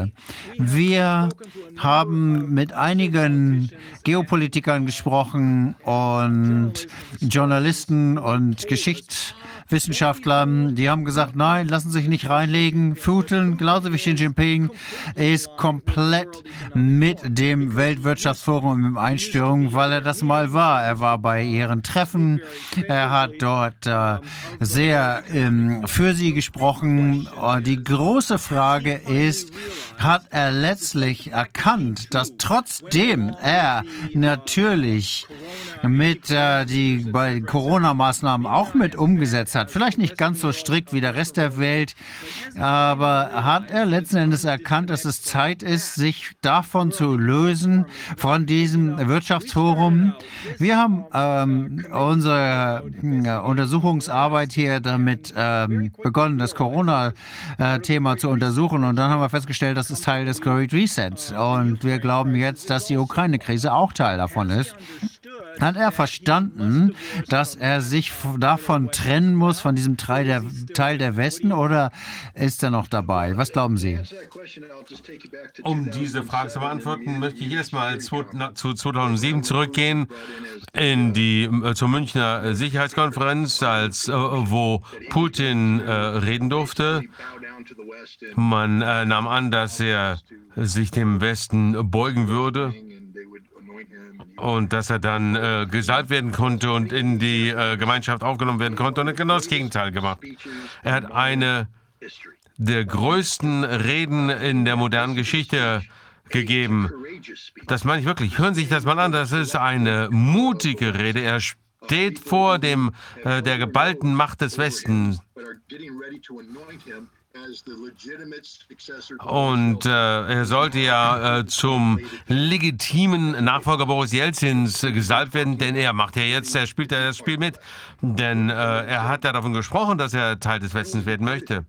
Aber Putin kommt daher und sagt, da möchte ich mich nicht mitmachen, denn ihr stinkt. Das heißt, äh, er sagt ihnen, dass ihr lügt. Die Vereinigten Staaten lügen. Der Krieg in, im Irak. Ähm, ich glaube, eine der Zie äh, äh, Zahlen der, der, Rede war, wisst ihr, was ihr da gemacht habt? Es gibt übrigens ein Buch, ähm, das äh, Putins Reden, das heißt, verstehen Sie, was Sie getan haben? Ja, das ist auch eine sehr äh, gewagte Frage. Und dann sagte er, die Zeiten der unipolaren Welt sind vorbei. Wir gehören nicht mehr zu einer Welt, die sich nur um die Vereinigten Staaten dreht. Stattdessen werden wir eine multipolare Welt aufbauen, in der Russland ein, äh, einer untergleichen ist. Das ist die, äh, eine hervorragende Rege, Rede. Und das war der Punkt, als man erkannte, dass Putin äh, nicht mehr mitspielte. Aber er konnte dem Westen nicht den Rücken zukehren, denn die äh, Wirtschaft war ja integriert. Er hatte den Einfluss des westlichen Geldes. Der ähm, Preis des Öls war noch nicht an dem Punkt angelangt, äh, wo er sich wirtschaftlich unerklären konnte. Aber er hat doch hier eine äh, ein Signal gesetzt und gesagt, äh, ich bin nicht euer Hofnarr. Und seither hat er die Bedingungen geschaffen, um sich endlich vom äh, Westen zu trennen. Und ähm, äh, er brauchte halt eben wirklich eine äh, der Westen musste letztendlich diese Trennung äh, einleiten und das haben sie jetzt gerade gemacht mit äh, der Reaktion auf den Krieg. Warum glauben Sie, dass er da mitgespielt hat. Äh, zumindest ist unser Eindruck. Ähm, warum ist das so? Da kann ich gar nichts dazu sagen. Äh, ich denke, dass viel politischer Druck dadurch ausgeübt wurde, ähm, dass, ein, äh, dass es hier eine Pandemie gibt. Äh, wie gesagt, Putin ist ja kein Diktator. Er äh, muss sich natürlich den Befürchtungen der Bevölkerung beugen.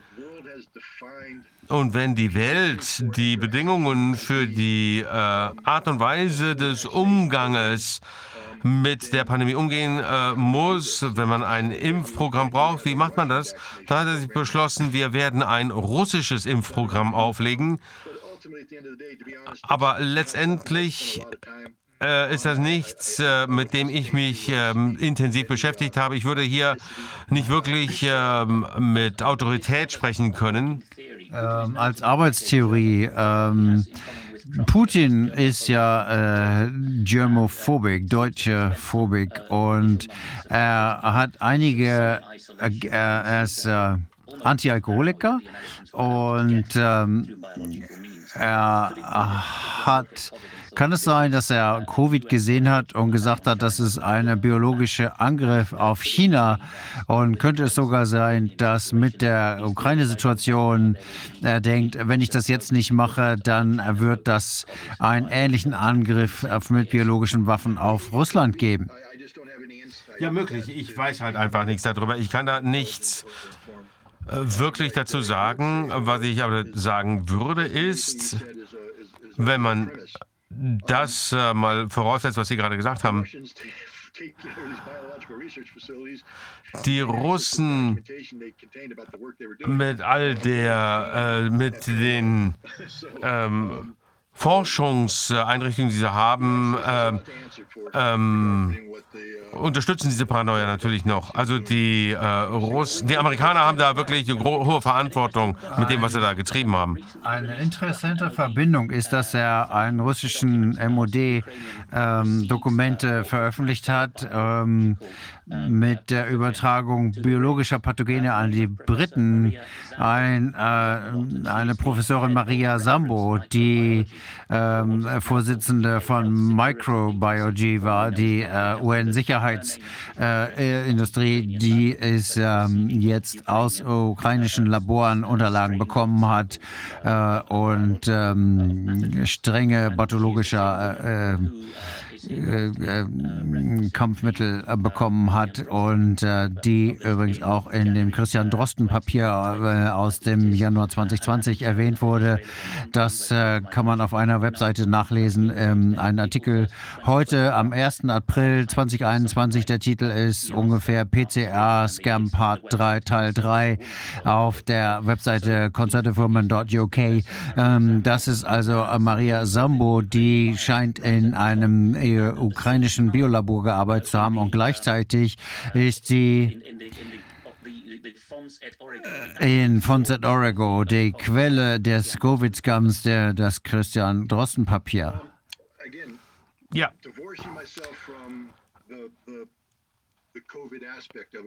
ich möchte zum Covid-Aspekt hier gar nichts sagen, denn ich bin hier kein Spezialist. Ich kann nicht als Sie wissen, dass es diese besondere Beziehung gibt. Und das ist natürlich keine besondere Beziehung. Eine Beziehung äh, ist untergleichen. Hier geht es eher um die besondere Prostituierung äh, Großbritanniens. Alles, was wir mit Großbritannien machen, ist, dass wir ihnen äh, zulassen, äh, dass wir ihnen genehmigen, dass sie glauben, dass sie äh, mitspielen dürfen. Ähnlich wie bei unseren Atomwaffen, die ohne Genehmigung der USA nicht abschießen können. Und äh, Sie kennen äh, Joel Skousen, das ist ein Analyst äh, aus der Clinton-Ära, der, der und der Präsidentsdirektive 60 gesagt hat, dass äh, ähm, noch nicht mal die die äh, Welt denkt, dass die ihre Atomwaffen einsetzen können, aber nach Joe Skousen können das noch nicht mal die US-Kommandeure machen. Das muss alles immer über das Pentagon und über den westlichen Flügel des Weißen Hauses gehen müssen. Aber sicherlich sind die Briten hier prostituiert worden. Wir äh, sehen das als Software, Propaganda, PR-Aktion. Äh, selbst äh, unsere Intelligenz, unsere Geheimdienstoffiziere sind jetzt eine gute Möglichkeit, um ähm, äh, damit zu sprechen und zu sagen, äh, Putin hat das äh, bereits verloren. Und das klingt ja glaubwürdiger, wenn die Engländer das sagen, als wenn die Amerikaner das sagen. Sie treffen den Nagel auf den Kopf, ganz genau. Als ich bei der äh, Vereinten Nationen gearbeitet habe, habe ich eng mit den Vereinigten Staaten zusammengearbeitet, mit den äh, britischen äh, Geheimdiensten, dem britischen Militär. Und das war wirklich ein Witz, aber wir äh, während der, wir hatten eine äh, kurze Op Operation, für die ich verantwortlich war. Und äh, man hat gesehen, dass ich dafür verantwortlich bin. Aber mein amerikanischer Boss hat mir gesagt, hat gesagt da hat er mir äh, einen Briten genannt, äh, äh, können wir äh, ihm die Präsentation schicken? Dann sage ich, der, ich weiß, äh, dass der, das, der, der kennt das doch alles. Ja, aber der hat einen britischen Akzent und er kann einfach überzeugender reden. Wenn Sie so sprechen, ist das sehr schwierig für die Amerikaner, äh, das zu kritisieren und dagegen zu sprechen. Das klingt alles sehr, sehr äh, fundiert. Ja, er hat ja gegrinst und wir waren alle äh, eingeschüchtert wir haben gedacht, der, der muss aus Oxford kommen. Dasselbe gilt ja für die Deutschen. Ich hatte mal einen ähm, Raketenwissenschaftler aus Deutschland, der mit mir zusammengearbeitet hat. Äh, ich werde ihn jetzt nicht namentlich nennen, äh, weil ich, das muss ja nicht sein. Aber äh, auch da, wenn Sie äh, wollen, dass die Wissenschaft äh, richtig ist, dass das wirklich ernsthaft ist, dann sagen Sie nichts dazu. Sie können ernsthaft äh, sein über militärische Sachen, aber wenn die Wissenschaft gilt, dann muss der Doktor kommen und der hat immer mit seinem deutschen Akzent gesprochen und dann war das glaubwürdig. Aber das ist kein Einzelfall gewesen. Henry Kissinger, da gibt es alle möglichen Theorien für, ob er jetzt, äh, wofür er steht. Viele Menschen haben gesagt, dass er privat einen ganz anderen Akzent hat, äh, nicht so deutsch klingt, wie er in der Öffentlichkeit benutzt. Ähm, das ähm, zeigt, dass er einfach für den Cecil Rhodes Round Table spielt. Ähm, wie, wie kann man das machen? Am besten klingt man wie ein Deutscher. Immer derselbe Trick.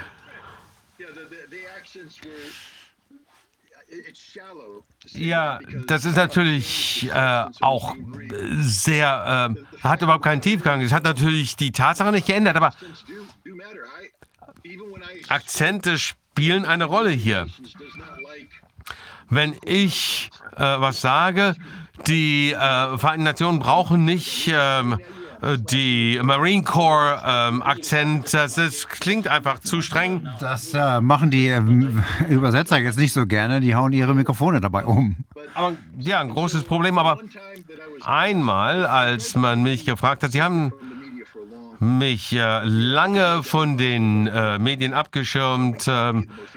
Und ähm, irgendwann wurde es also äh, doch bekannt, äh, was ich mache. Und dann wurde ich als der zum äh, bösesten Menschen der Welt äh, bezeichnet. Also muss ich dann irgendwann doch äh, öffentlich sprechen. Irgendwann bin ich nach, aus dem Irak zurückgekommen ähm, nach einer längeren Zeit und ähm, die Haare waren äh, etwas länger gewachsen und ich wollte mir die Haare schneiden lassen, bevor ich ein Interview gab. Und mir wurde gesagt, nee, nee, nee, nee, lassen Sie die Haare lang wachsen, lassen Sie, äh, äh, kämmen Sie nicht ordentlich. Ich, äh, äh, nehmen Sie die Arme vor die Brust so und äh, äh, Sie äh, sollen klingen wie so ein verlorener äh, Dichter. Äh, er ist äh, wie ein äh, Dichter. Ich sollte nicht hier äh, mit kurzen Haaren stehen und wie ein äh, Marine Corps Mitglied da stehen. Also die haben dann wirklich gesagt, mich da nach vorne vor die Kamera zu stellen. Und ich habe gesagt, okay, ich heiße und so und äh, hat natürlich nicht geklappt, denn bei der ersten Frage, die Sie gestellt haben, habe ich mich dann konzentriert, habe genau äh, ähm, äh, in die Kamera geguckt und so weiter. Aber es gibt sehr viel Schauspielerei hier äh, bei der internationalen Politik und und mit dem Akzent, das ist wirklich äh, eine wichtige Sache. Ähm, da kann man sich wirklich von beeindrucken lassen. Was, äh, was sonst hat, gibt Ihnen denn äh, Glaubwürdigkeit? Ähm, Wissen? Nein, aber wenn, wenn man mit einem britischen Akzent spricht.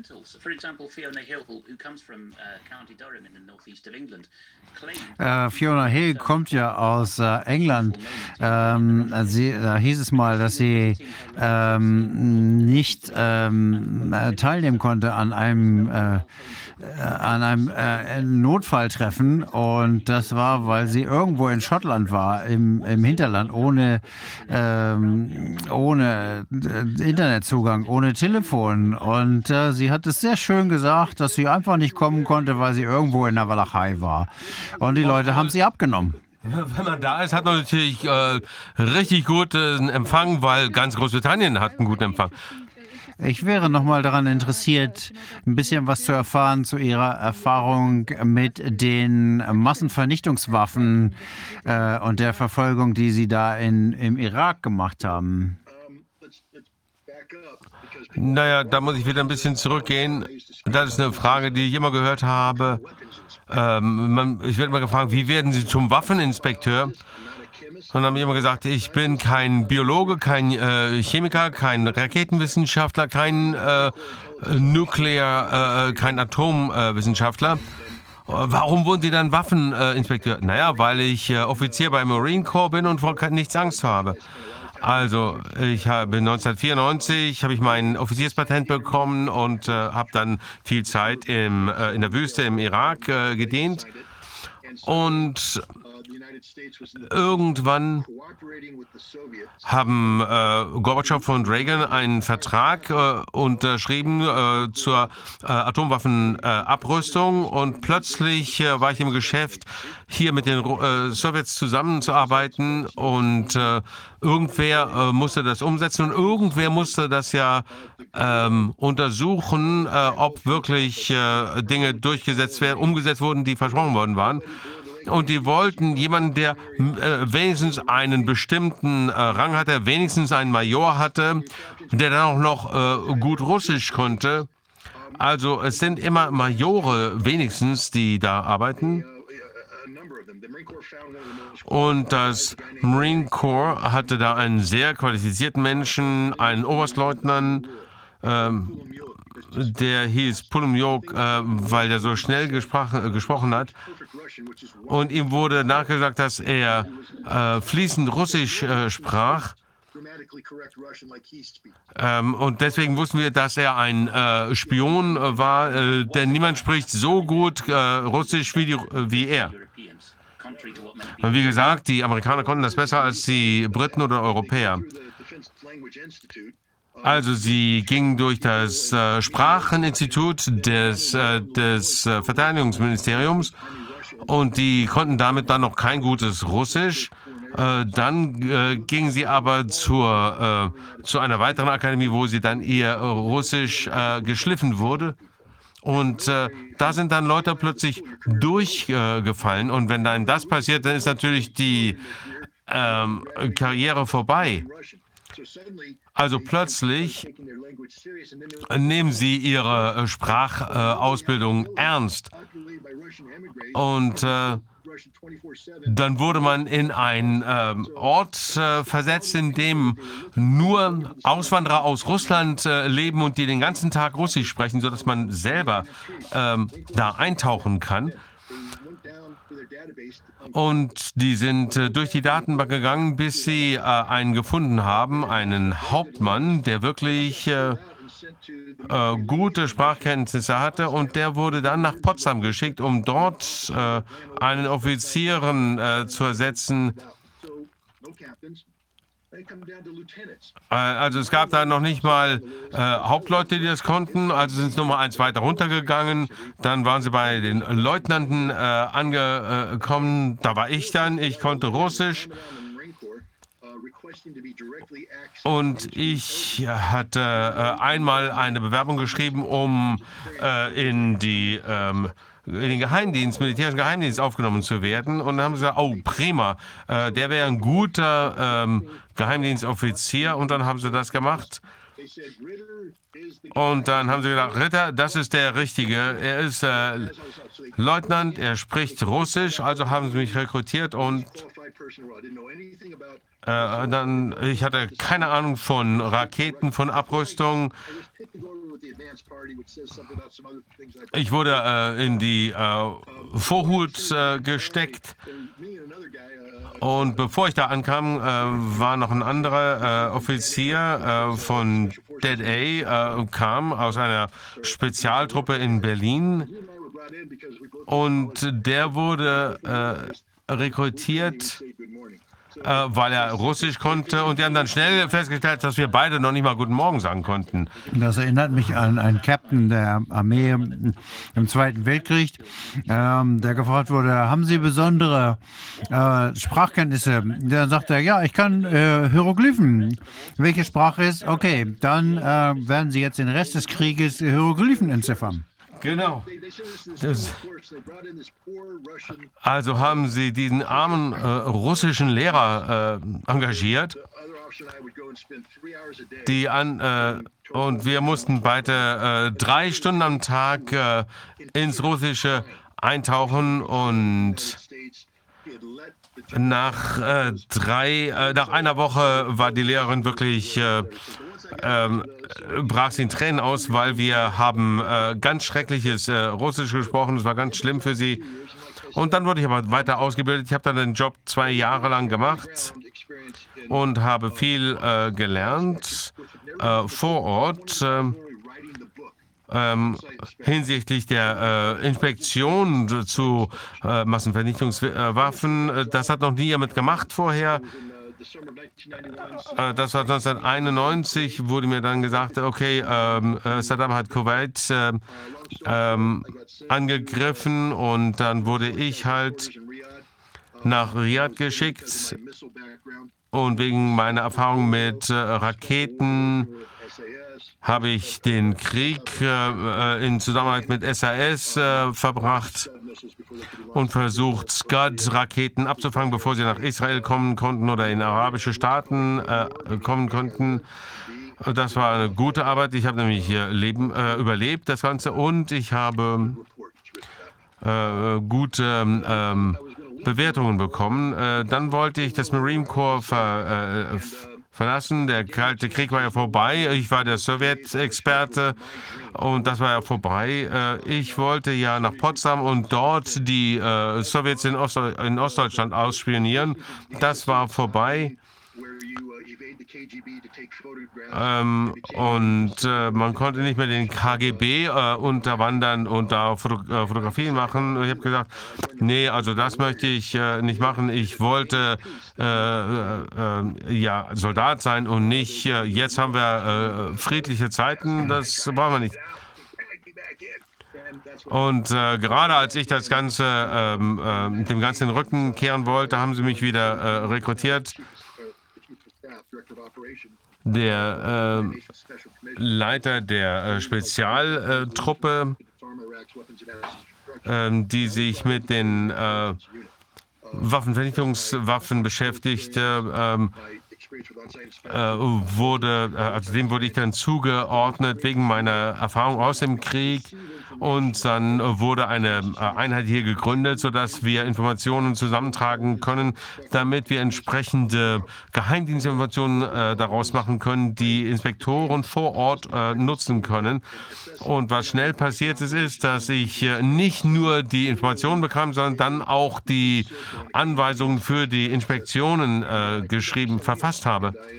Und das habe ich also sehr schnell gemacht, einige Jahre lang. Und äh, dann war ich äh, äh über 40 Mal äh, in, äh, im Irak. Und ich wurde zu einem sehr anerkannten ähm, Inspektor ähm, und ich habe 1998 mich äh, zurückgezogen äh, im Protest auf äh, äh, die Einflussnahme der, über die Einflussnahme der ähm, Amerikaner hinsichtlich der äh, Inspektionen. Also es wurden hier ähm, Politiken äh, entwickelt, die nichts mehr mit ähm, Abrüstung zu tun hatten oder Waffenkontrolle, sondern um Regime Change ging es jetzt. Ganz ähnlich wie andere, einige amerikanische Figuren, die in Den Haag dann weitergearbeitet haben. Ja, genau, und die waren noch offensichtlichere Bedrohungen, äh, Drohungen damals. Einer der Gründe, warum es so viel ähm, Animosität gibt zwischen mir und den äh, Vereinigten Staaten, war, dass sie mich nicht bedrohen konnten. Das waren die Experten und äh, diejenigen, die das umsetzen, weil die ähm, äh, Zivilisten in den Anzügen, äh, die müssen ähm, manövrierbar sein. Und wenn sie weder Angst haben noch blöd sind, dann kann man sie nicht irgendwie nach seinem Willen leiten. Als ich meinen ähm, Ruhestand einreichen wollte, ähm, äh, wurde ich erstmal nach äh, New York zitiert.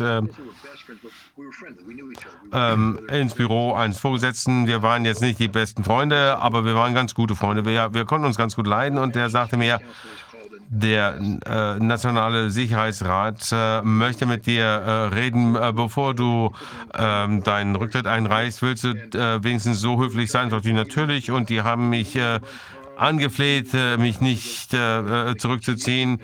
Und sie haben gesagt, ja, werdet ihr trotzdem weiterhin ähm, hier äh, Präsident Putin äh, manipulieren oder äh, mit ihm äh, beeinflussen.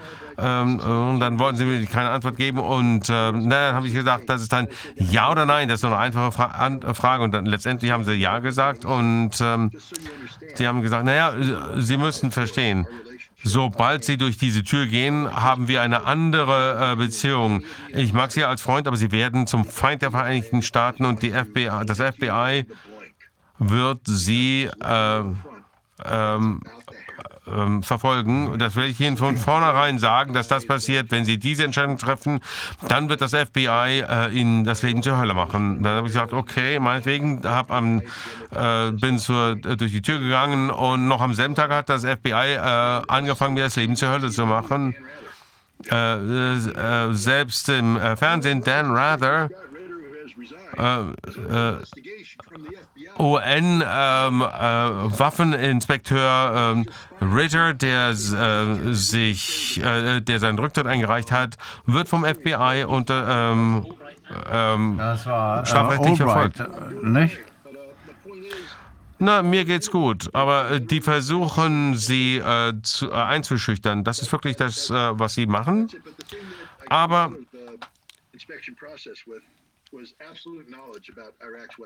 die äh, wussten wirklich ganz genau, wie es äh, aussah mit dem Waffen, äh, Massenvernichtungsprogramm äh, des Irak aussah. Soweit jeder, ähm, äh, also äh, ich habe das Programm ja sieben Jahre lang untersucht. Keiner kannte es besser als ich. Ich habe alle Wissenschaftler äh, vor Ort äh, getroffen. Ich habe alle Dokumente durchgearbeitet.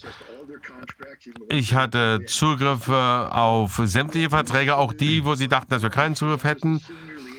Also ich war der äh, leitende Verbindungsoffizier zu BND, zum äh, israelischen, zum jordanischen äh, Geheimdienst, französischen Geheimdienst. Alle, die im Irak waren, äh, all die Daten, die an die UN kamen, die kamen zu mir, äh, ging an die Inspekteure weiter. Also jeder wusste Bescheid über das Waffenvernichtungsprogramm ähm, des Irak. Deshalb wusste ich, dass als äh, George W. Bush, als der anfing äh, von Waffenvernichtungswaffen äh, zu reden, habe ich gesagt, welche?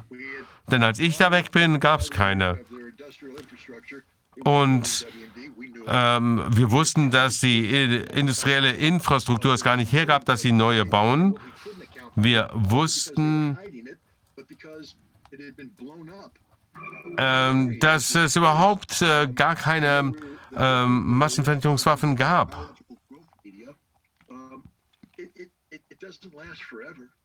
Und ähm, selbst wenn man etwas äh, hat, dann, dann hält er nicht ewig. Das, äh das Erste, was mir gesagt wurde, war bei dem CRM-Team, dass äh, biologisch äh, Kampfstoffe sehr schwierig äh, zu halten sind, weil sie einfach äh, vergänglich sind. Die Iraker haben das nie zu einer Waffe gemacht. Die haben die in eine Waffe reingetan, aber ähm, äh, man kann also sowas nicht ohne weiteres verbreiten. Man kann das als Pul äh, Pulver oder als Aerosol äh, verbreiten. Die Irakis haben das nie äh, äh geschafft, das als äh, Pulver herzustellen. Die haben höchstens, höchstens mal einen Kampf, ähm, einen ähm, Waffe bauen können, in der ein ähm, äh, ein Hohlraum war, wo man dann irgendwie ein äh, äh, giftiges Zeug reinmacht äh, äh und das ähm, hätte man im Prinzip dann selber noch, äh, nachdem es irgendwo einschlägt, noch selber mit dem Finger rumrühren müssen, das essen müssen, dann hätte das einen verseuchen können. Das war ja noch in der Chipul-Zeit, äh, wo ähm, ein Partner gesagt hat, dass es eine Parfümflasche gab neben und hat äh, das dann äh, versprüht und eingerochen. Da kam diese Aerosol-Theorie her. Wer weiß, was da läuft. Ähm, ich kann äh, nur noch mal über die Scribble-Affäre äh, sagen, wenn es äh, das die gefährlichste Substanz ist auf der Erde, dann ist das nicht besonders gefährlich. Mehr kann ich dazu eigentlich nicht sagen. Und äh, das ist das Gleiche, als äh, Johnny angegriffen wurde. Der lebt ja auch noch. Aber am Ende des Tages ist meine Erfahrung mit den westlichen Geheimdiensten in der ähm, Zeit nach dem Kalten Krieg, dass äh, sie im Grunde genommen abgebaut sind. Ich habe das mit dem an den amerikanischen und und britischen gesehen. Die Briten waren die ehrlichsten äh, aller Nationen, mit denen wir zusammengearbeitet haben in diesem Thema der Massenvernichtungswaffen. Und ich hatte eine sehr enge Verbindung mit denen. Ich bin in die Büros, habe in den Büros gearbeitet. Und sie haben mir ihre Akten gegeben und gesagt, bitte, ähm, das macht man natürlich nur, wenn man eine gute Beziehung hat miteinander. Das würden Sie nicht jedem Amerikaner äh, ermöglichen. Da muss es schon eine persönliche Beziehung geben. Absolut, ja. Und äh, ich würde auch dann mit Ihnen sprechen, wenn ich von einer Inspektionsreise zurückkomme, bin ich nach Heathrow geflogen und habe mich mit denen getroffen in äh, Whitehall und ähm, er würde dann eben in das Büro kommen, wo ich dann äh, dem Direktor, mit dem Direktor des äh, britischen ähm, Intelligenzgeheimdienstes äh, sprechen würde. Und er und alle Colonels saßen da und die ganzen Generäle. Und ich würde ihnen dann berichten über das, was passiert ist im Irak, sehr persönlich. Und ich hatte die Erlaubnis äh, der UN, das zu tun. Ich habe da keine ähm, Dinge übergangen. Es war also eine sehr intime, intime Beziehung, die ich mit den Briten hatte. Sie waren immer ehrlich mit uns, sie haben uns geholfen. Und was am Ende aber passiert ist, ungefähr 1998, da haben die Briten im Prinzip die Hoffnung aufgegeben, den Irak in Übereinstimmung mit den UN-Regelungen äh, aufzugeben und haben deswegen die Lösung verfolgt, dass es einfach nur einen Regimewechsel geben kann, um das äh, zu beenden. Das war natürlich das erste Jahr des äh, Verhältnisses äh, zwischen Clinton und Blair. Hat nur drei Jahre gedauert, weil nur so lange waren die beide im äh, äh, hatten beide ihre Ämter inne, aber die haben da die neue Weltordnung einzuführen. Sie haben die Kooperation beendet. Ähm, nur noch mal so als Idee, wie eng das war.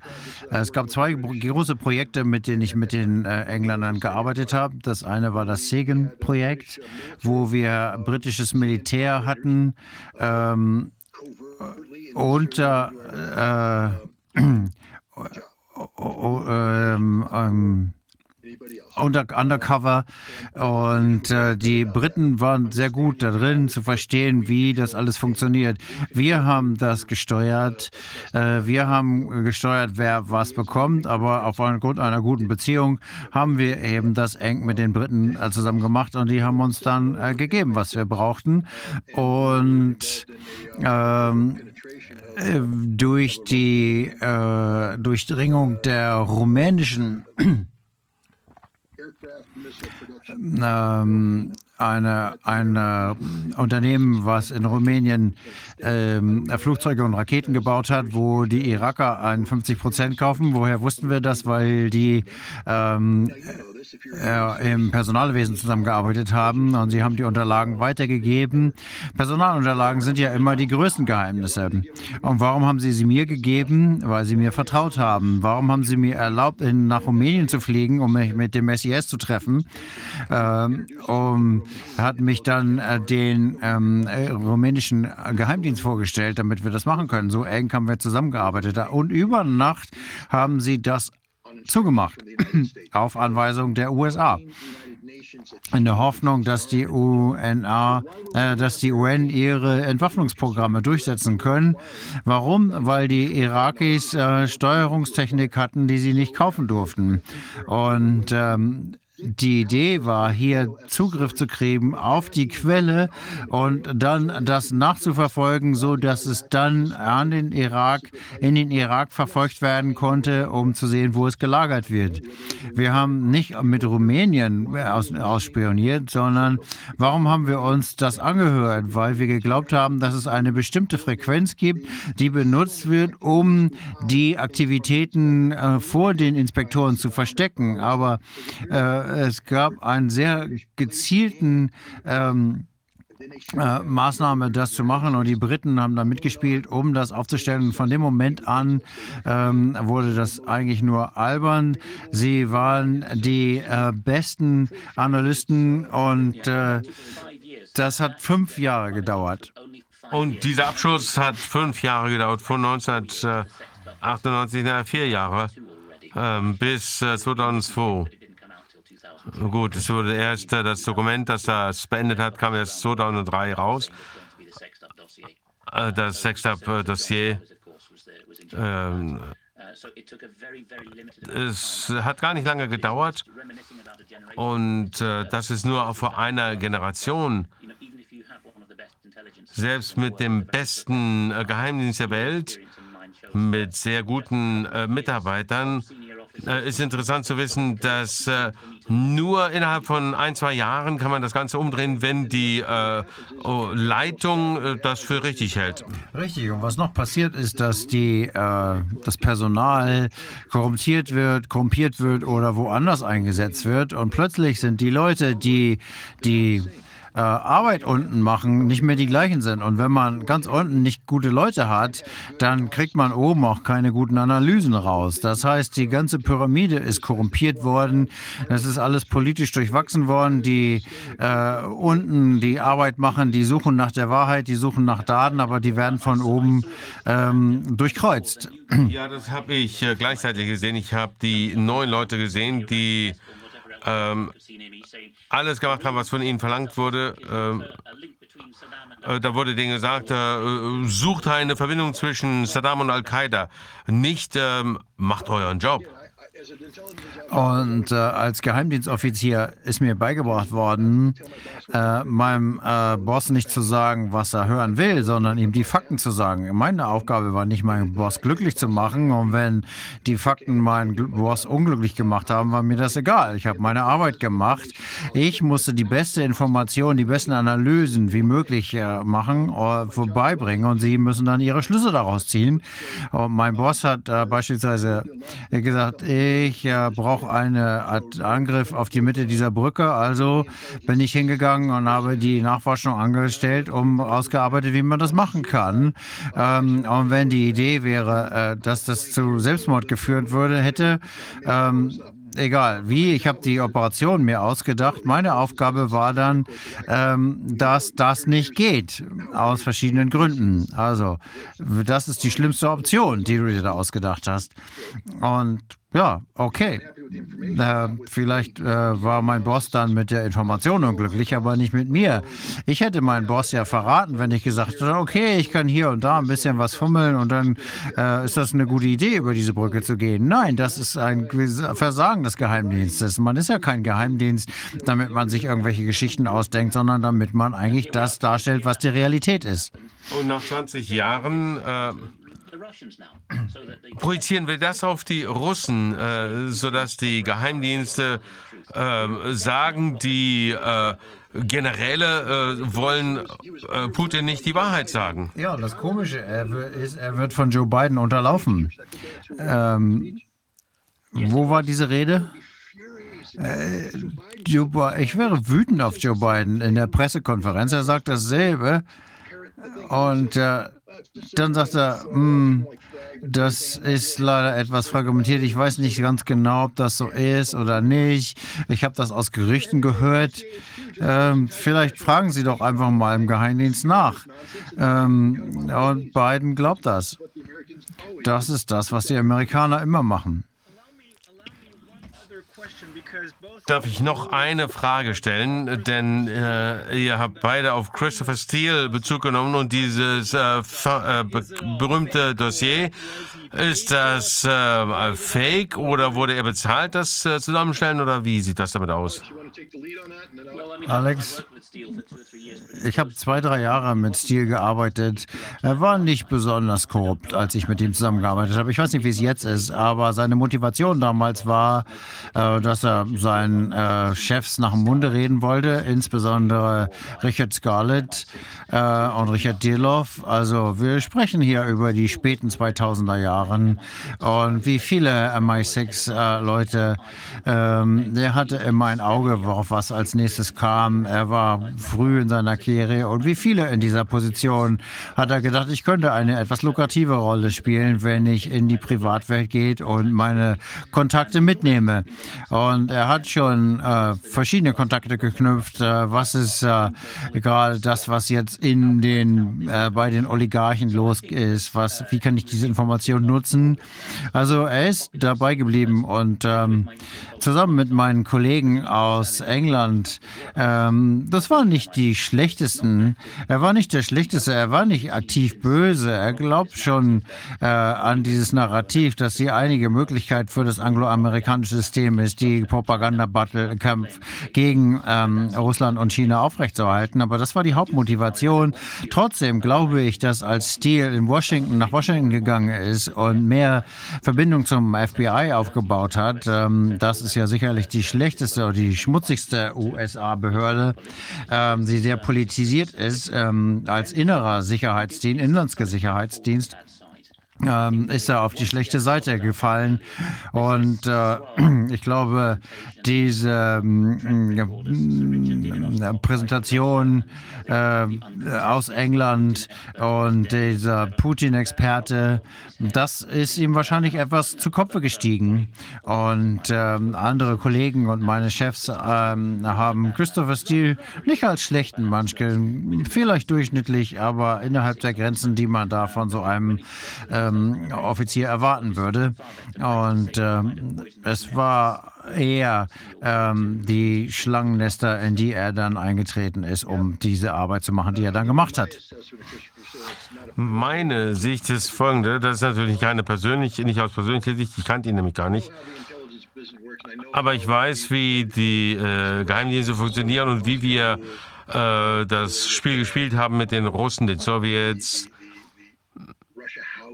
das äh, Russia House in London, in Washington, die Leute, die da äh, beteiligt waren, diese unfassbar detaillierte Vorbereitung, die in die äh, Geheimdienstarbeit der äh, Mitarbeiter ging, unsere Agenten, die vor Ort waren. Und da kommt dieser äh, äh, Herr Steele äh, in, ins Spiel. Nach der Sowjetunion, als Russland der wilde Westen war, da musste man gar nicht arbeiten. Man hat ja alles äh, auf der Straße gefunden. Man ist einfach nur hingegangen und hat Geld äh, verteilt und dann hat man ähm, Quellen erschlossen und dann haben die Quellen einem alles gesagt, was man hören wollte. Es war einfach und billig.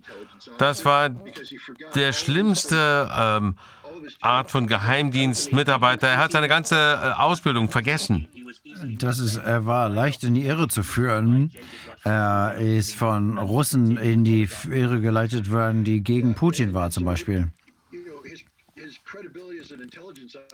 Also seine Glaubwürdigkeit als Geheimdienstmitarbeiter ist also überhaupt nicht vorhanden. Also wirklich äh, völlig nutzlos.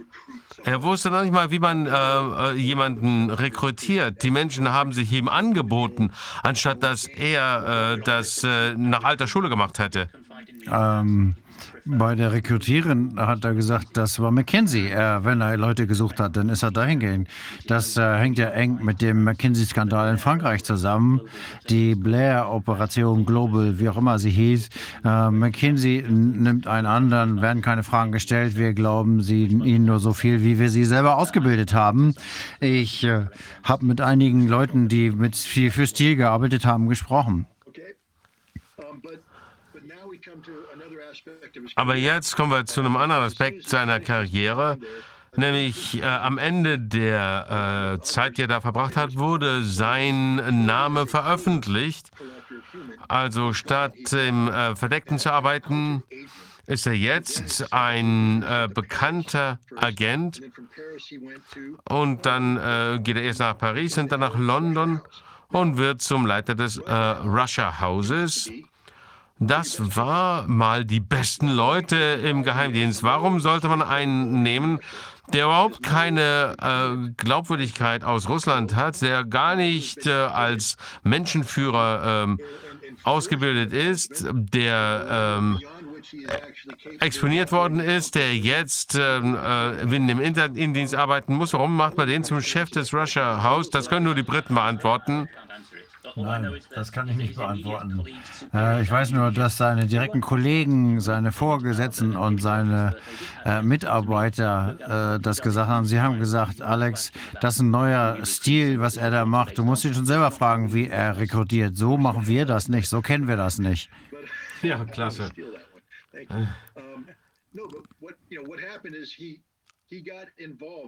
Also dann wurde er, glaube ich, zum Lead, zum äh, leitenden äh, MI6 äh, ähm, Untersuchungsbeamte für die Ermordung Das von. war in seinen ähm, ersten Monaten im Amt, ja.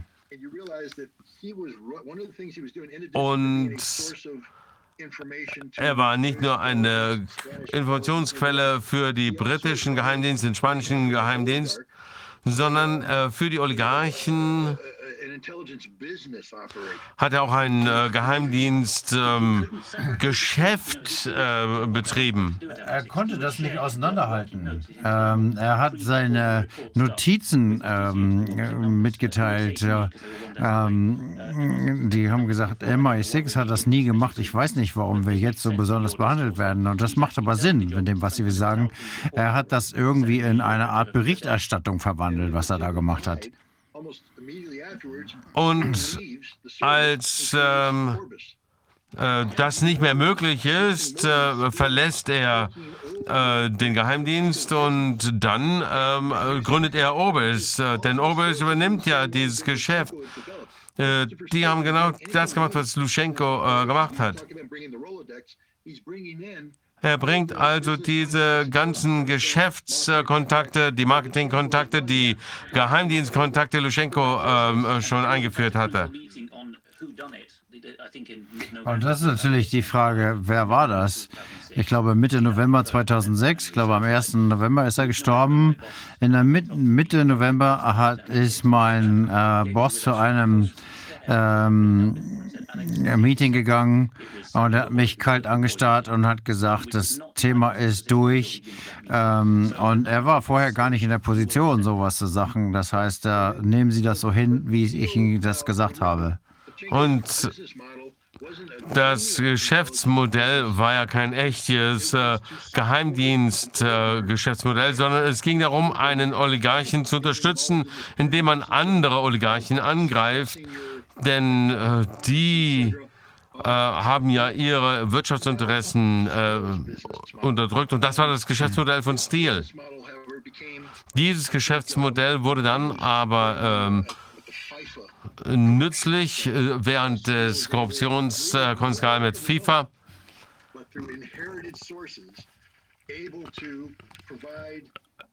Also hier konnte man jetzt einzigartige Informationen zur Bereitung, äh, bereitstellen. Ähm, ähm, eine FBI-Untersuchung der FIFA. Also, wenn man einen Kerl hat, der ihnen äh, Pferdescheiße verkauft mit einem britischen Akzent und dann äh, und sagt, das ist äh, Gold, dann kaufen sie dieses Gold. Ich möchte jetzt nicht überheblich sein, aber er ist, glaube ich, aus den Midlands und ist sicherlich nicht in einer höheren Schule gewesen. Ich glaube, er war bei Oxbridge und äh, die äh, ähm, Vorgesetzten haben auf ihn runtergeschaut. Wir sind Amerikaner, wir kennen doch da keinen Unterschied. Er hat sich als dieser ähm, äh, erstklassige Geheimdienstler verkauft, der nicht nur äh, Europa kennt, sondern eben hat das dem FBI und dem ähm, Außenministerium in Washington verkauft.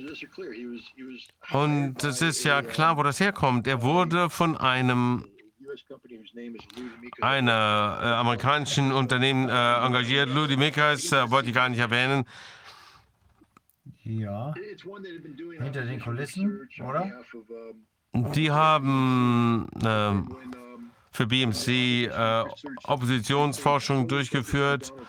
Und als man sich dann nur noch auf äh, Donald Trump konzentriert hat, dann haben sich, Donald, äh, dann haben sich Steele äh, engagiert, um äh, Schmutz auszugraben zu äh, Donald Trump.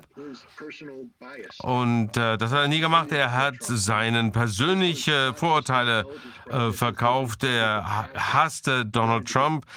Hier ging es nicht mehr um Geheimdienstarbeit, sondern er hasste einfach Trump. Und das britische Establishment hat das in den Zeitungen begleitet. Und da hieß es, wir verlieren die Amerikaner. Mit äh, Trump werden die ihre eigene Sache machen. Und das ist, ist uh, Harrigan uh, hat, uh, ist zurückgetreten, als Trump gewählt wurde. Sie haben also alles von den Atomwaffen, war, hieß es sogar Soros, Nick Whitney, der für ihn gearbeitet hat. das ist ein britischer Think Tank, der gesagt hat, mit Trump, den müssen wir irgendwie umschiffen. Und er hat damit seine Vorgesetzten umgangen und die haben das komplett abgelehnt abgelehnt, äh, weil sie gedacht haben, sie verlieren gegenüber Trump, obwohl sie den Kalten Krieg gewonnen haben. Waren der Name nicht Fusion GPS oder sowas? Fusion GPS, genau, ja. Und der Chef davon, ähm, den Namen habe ich wieder vergessen, der war Wall Street Journal äh, Journalist und seine Aufgabe war im Prinzip, die äh, Geheimdienstinformationen zu nehmen und sie äh, zu einer Waffe zu machen. Ja, das ist ja so ähnlich das, was Sie gemacht haben. Das ist ja die Säuberung, die ganzen äh, Themen rauszunehmen und äh, das in Geld zu versandeln. Ja, und äh, womit Christopher Steele hier zu tun hatte, war diese, dieses Narrativ, äh, das er im Herbst entwickelt hat, war sein Produkt zu verkaufen. Und äh, ähm, Christopher Steele hat halt die Journalisten äh, informiert und manche haben ihm das äh, abgekauft, andere nicht. Was interessant ist, ist, äh, wenn man sich mal anschaut, als Steele seinen ersten Bericht veröffentlicht hat, haben alle gesagt, keiner hat sich das äh, äh, angeschaut und jetzt wissen wir, dass jeder darauf geachtet hat, FBI und so weiter. Äh, Senator Reid, der damals äh, Speaker des äh, Repräsentant, äh, Repräsentantenhauses war, nee, äh, der war äh, ein Repräsentant aus Nevada, ja. Ja. Er hat da was erhalten vom FBI.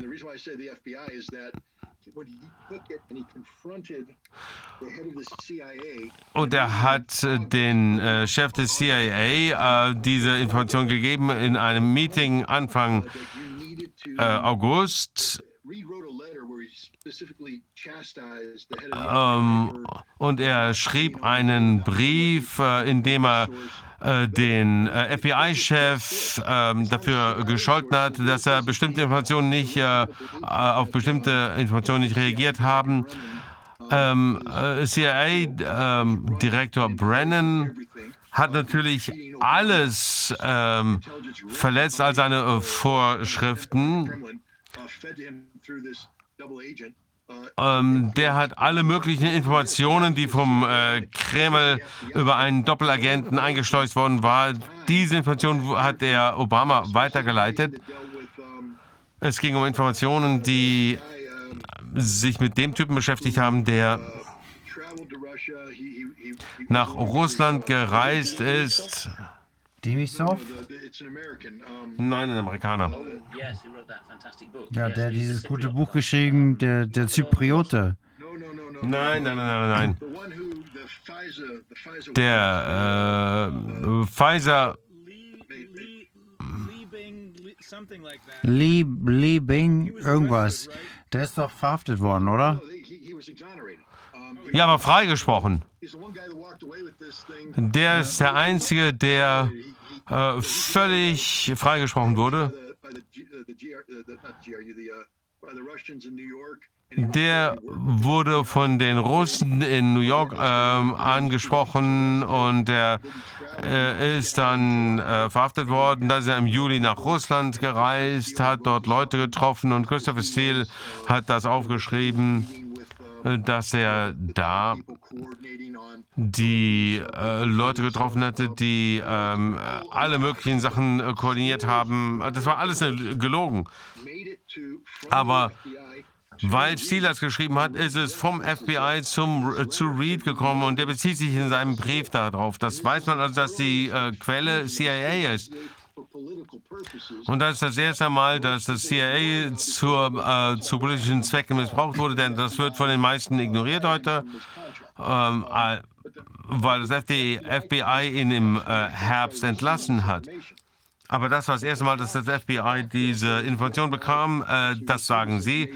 Aber die Tatsache ist, dass äh, das FBI diese Informationen schon Anfang Juli äh, bekommen hat.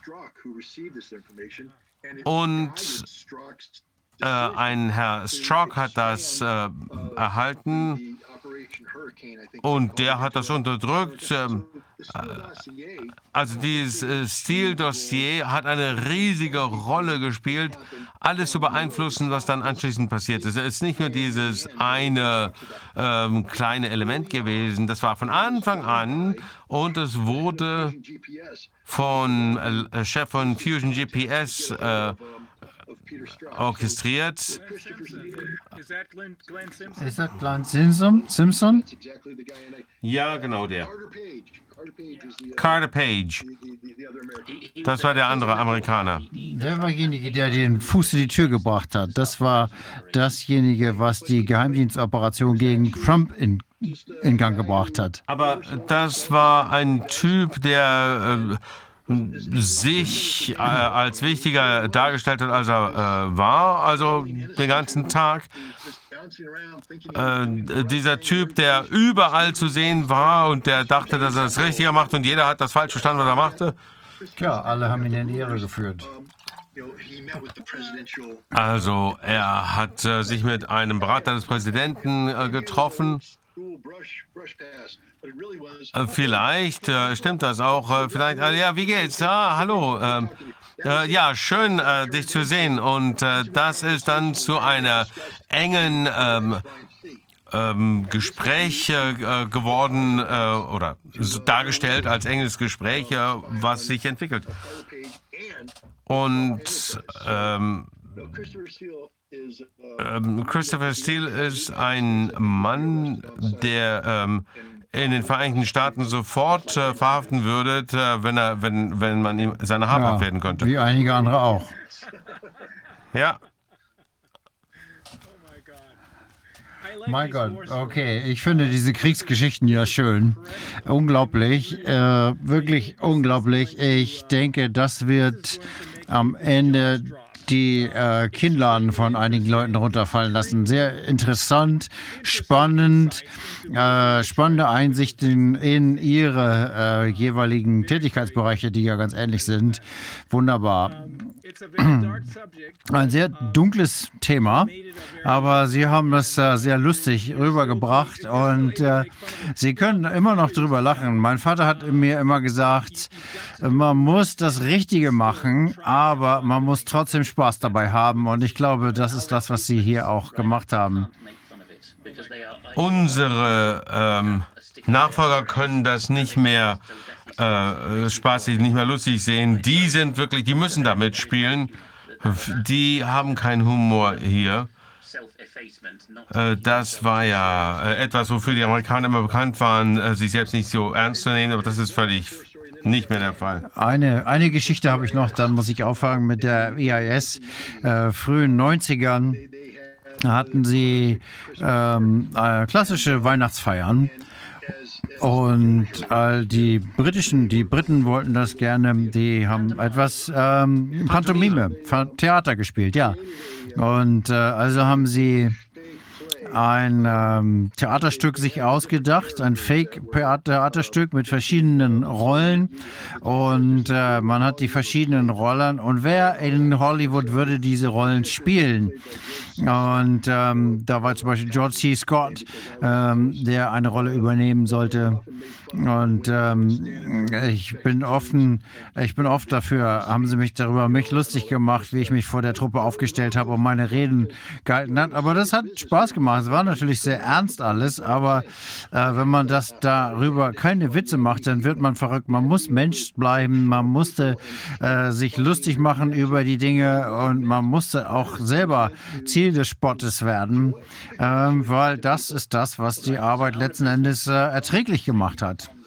Also unsere Nachfolger sind äh, verrückt geworden bei der Arbeit, deswegen können sie auch nicht mehr über sich selbst lachen.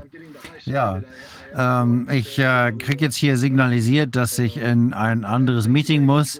Ich bedanke mich ganz herzlich. Das war mir eine Freude, mich mit Ihnen zu unterhalten und ich hoffe, dass wir uns nochmal treffen werden. Auf jeden Fall, das war eine große Freude, trotz des Themas. Vielen Dank, Scott, äh, dass Sie die Zeit genommen haben und Alex, auch Ihnen. Vielen Dank. Vielen Dank meinerseits. Ja, äh, alles Gute und äh, schönes Wochenende. Dankeschön. So, that was incredible. Es ist der Wahnsinn. Natürlich besteht die. Möglichkeit, dass sie uns irgendeinen Kram erzählen, aber diese Möglichkeit ist nicht sehr wahrscheinlich. Also das äh, sehr plausibel, passt alles zusammen, passt zu dem, was wir auch schon vorher gesehen haben.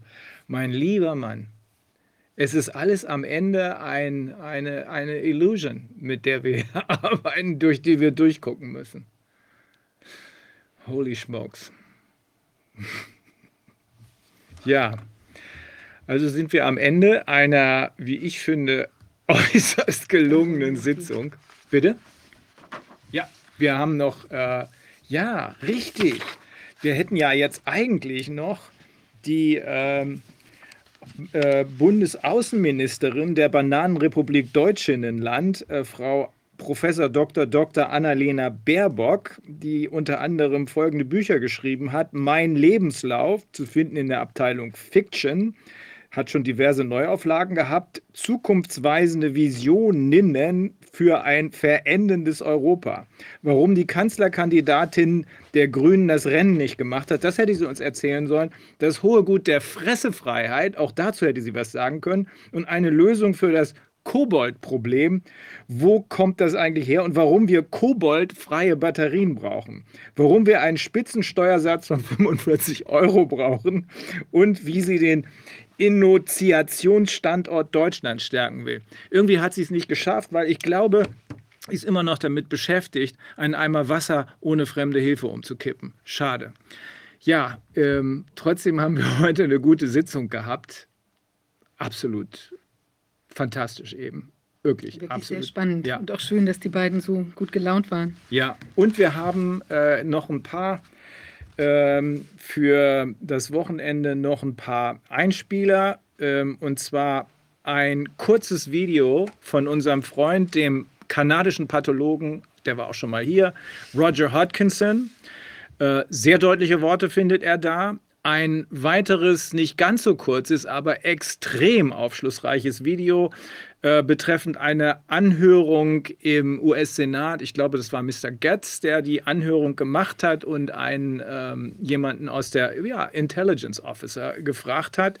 Ähm, da geht es um Hunter Bidens Laptop, der ganz komisch verschwunden ist. Er hat aber die Festplatte. Der äh, äh, Mr. Getz hat die Festplatte. Äh, und dann haben wir noch zwei Musikvideos. Ähm, das eine ist Eon äh, Staatsfeind und Rising Appalachia. Gucken wir uns das gleich mal an, aber du musst erst noch unsere Zuschauer verabschieden. Ja, also wir sind, ähm, wie Rainer schon sagte, wieder am Ende einer, ich finde, wirklich wieder Unfassbar. absolut weiterbringenden äh, Sitzung. Ja. Und ähm, tja, also man kriegt es kaum zusammen. Äh, nächste Woche steht ja diese Entscheidung an. Ähm, ich glaube, am 7. Mhm. Ja. April soll die Entscheidung fallen zu der äh, Impfungs-, also Impfpflicht-Thematik. ich bin ja mal sehr gespannt, was dabei herauskommt. Also wir haben noch was, ähm, äh, ich denke, in den nächsten paar Tagen wird sich da noch einiges tun an Aktionen, die wir machen, um die Leute nochmal darauf aufmerksam zu machen, äh, dass das keine gute Idee ist oder auch eben die Entscheidungsträger darauf aufmerksam zu machen. Für die ist es erst recht keine gute Idee. Die sind alle dran wegen vorsätzlicher Tötung. Absolut, also das ist tatsächlich ein größeres Problem. Ich würde mir da die Finger nicht blutig machen wollen. Ja, ähm, also kommt ein bisschen was und ansonsten ähm, vielen Dank fürs Zuschauen und wir können unsere Arbeit nur machen, wenn wir äh, auch dabei unterstützt werden. Sie, ihr unterstützt uns dabei, das ist wirklich toll und ich hoffe, ähm, wir können auch weiter mit Unterstützung rechnen, gerade für die anstehenden Projekte. Und Oval Media machen ja hier die technische Übertragung und machen das auch auf äh, Spendenbasis. In diesem Sinne wünschen wir noch viel Spaß oder, äh, wie will man sagen, Erkenntnisgewinn bei den Filmen, die wir gleich noch zeigen und äh, wünschen einen erfreulichen Freitagnachmittag und ein schönes Wochenende. Bis nächste Woche dann. Schönes Wochenende. the science is settled. There's an overwhelming consensus that nothing worked. Nothing could work, nothing did work, and nothing will work. That includes the vaccinations, which are not just unnecessary, experimental, untested, and are actually killing people. I want to take this moment to point a finger directly at the principal cause of why we're all here today. And it's not the government. No, it's us physicians who have been intimidated by our colleges, both provincially and internationally. If physicians had not been intimidated by the very body that is supposed to protect you from me, if they've been allowed to speak their mind without the threat of losing their income and their positions, then an individual patient, such as you and me, in a closed examining room, would have been told the truth. The truth. They have been denied that ability to do that. We have had that for centuries. The two principal medical ethics have been trampled on by this government. First, do no harm and informed consent. First, do no harm has been trampled on. The mandates have killed, as we've heard, more people, many more people than, than they've saved. But informed consent, I would put it to you how can you give informed consent if you are not informed? And you have been denied information intentionally by the colleges that are supposed to protect you. So I say this putting a point on it. The colleges of physicians and surgeons across this country and internationally are co conspirators with government in state sanctioned murder. Thank you. Thank you. So where is it? The laptop. Wo ist der Laptop? Ich bin nicht hier, um über einen Laptop zu sprechen, sondern über das Cyberprogramm. Sie sind der Vizedirektor dieser Untersuchung. Wo ist das Laptop? Das kann ich nicht beurteilen. Das ist unglaublich. Die, S die FBI hat äh, diesen Laptop in Beschlag genommen und äh, findet ihn jetzt nicht mehr und kann nicht gegen die Feinde unseres Landes vorgehen. Das äh, FBI-Cyberprogramm ähm, äh, ist dem äh, Code 1038, was Computerangriffe abdeckt. Aber Sie sprechen hier mit Passworten. Hunter O2 ist das Passwort. Und das äh, sehen wir hier. Ich habe hier übrigens die Quittung von Max Computer Reparatur, wo im Dezember 2019 dieser äh, Laptop dem FBI übergeben wurde. Und Sie als stellvertretender Direktor wissen nicht, wo dieser Laptop geblieben ist, nachdem er Ihnen vor drei Jahren zur Verfügung gestellt wurde? Ja, das stimmt. Wie sollen die Amerikaner Ihnen glauben, dass sie uns vor der nächsten Angriff schützen, wenn sie noch nicht mal einen Laptop finden, der Ihnen vor drei Jahren zur Verfügung gestellt wurde von der ersten, von der leitenden Familie, der unser Land schützen sollte? Mein äh, Herr, das ist nicht äh, Teil meiner Untersuchungsauftrages. Aber Sie als Vizepräsident der äh, IT-Sicherheit sollte das wissen alles, was auf diesem Laptop ist, die ähm, die erste Familie kompromittieren sollte. Haben Sie, wissen Sie das? Können Sie das feststellen? Ich als äh, das als äh, das Sicherheitsprogramm deckt diese Fragen nicht ab. Ist irgendjemand gefragt worden, um das auszuwerten? Wir haben verschiedene Untersuchungsbereiche im FBI, die sind alle öffentlich verfügbar.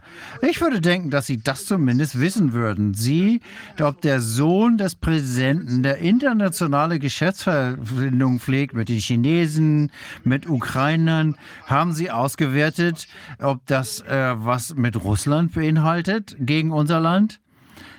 Nochmal, äh, wir können das äh, hin und her diskutieren. Ich habe keine Informationen zu dem Laptop von Hunter Biden. Sollten Sie die haben? Sie sind der stellvertretende Sicherheitsdirektor des FBI. Wer sollte das wissen? Wen sollten wir also nach diesem Laptop fragen, den das FBI seit drei Jahren im Besitz hat? Ich kann Ihnen das leider nicht sagen. Ich kann Ihnen da auch keine Empfehlungen aussprechen. Sie wissen nicht, wer das ist. Sie wissen nicht, wer ihn hat. Sie sind der Vizedirektor und Sie äh, sind äh, Grant Hill, Christian Laker. Das sich, hört sich so an, als ob Sie eine Pause haben wollen, wenn es keine gibt. Wer ist, wissen Sie überhaupt, wer den hat? Wissen Sie, wen wir hier fragen sollten? Nein, das weiß ich auch nicht. Können Sie das vielleicht mal rausfinden und uns das sagen? Äh, wir haben hier äh, Briefings. Äh, das FBI hat 5 Millionen Tests für Systeme ausgegeben, für Politiker, für die, die Medien. Und äh, würden Sie vielleicht uns ein Briefing geben als stellvertretender Direktor, wo dieses Laptop sein könnte? Ob wir damit gefährdet sind? Ob die Amerikaner sich Sorgen machen müssten darüber?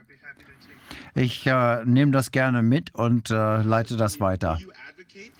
Würden Sie jetzt hier dieses Briefing äh, darstellen?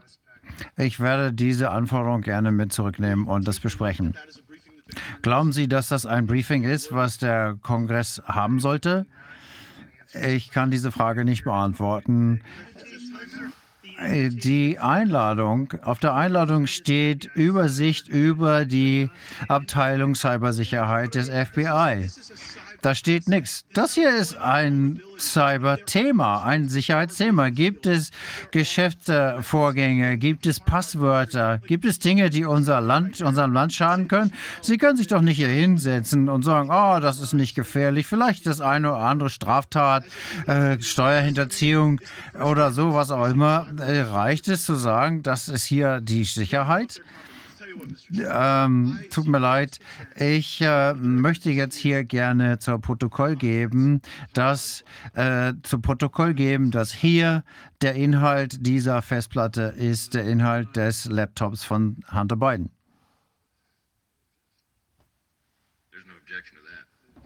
Da gibt es keine äh, Einwände dagegen.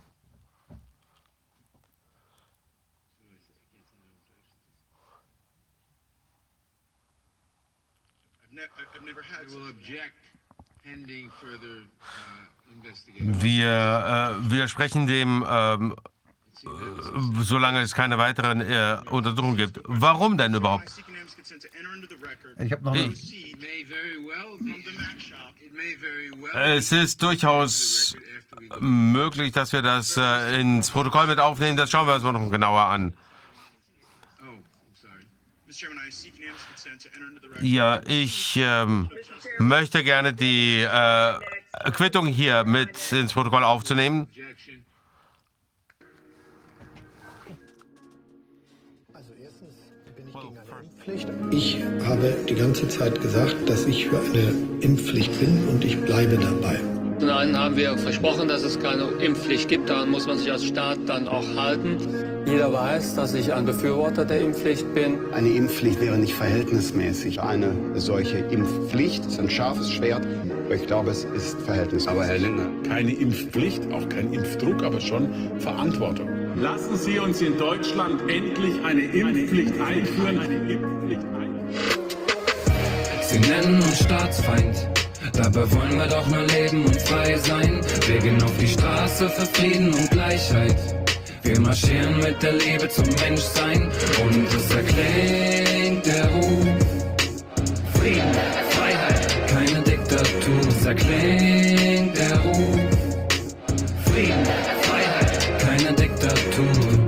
Wollen uns spalten und zwischen uns ihre Gräben ziehen. Sie propagieren den Hass, doch unsere Liebe können sie uns nicht nehmen. Wir blicken hinter die Matrix und dekodieren sie. Die Fragen, die wir stellen, sind unangenehm für ihr System. Sie wollen uns ausradieren, Kanäle wegzensieren. Sie nennen uns Nazis, wenn wir demokratisch demonstrieren. Man nennt uns unsolidarisch, obwohl grad wir die freie Entscheidung von anderen tolerieren und akzeptieren. Verrückte Welt, jetzt ist jeder Mensch ein Verdächtiger. Potenziell gefährlich, kommt drauf an, was der QR-Code sagt. Die Zeit, in der es begann, Dystopia wird langsam wahr. Grüße an Orwell, bester Mann, Digga, vorhergesagt. Sie nennen uns Staatsfeind. Dabei wollen wir doch nur leben und frei sein. Wir gehen auf die Straße für Frieden und Gleichheit. Wir marschieren mit der Liebe zum Menschsein und es erklingt der Ruf. Frieden, Freiheit, keine Diktatur. Es erklingt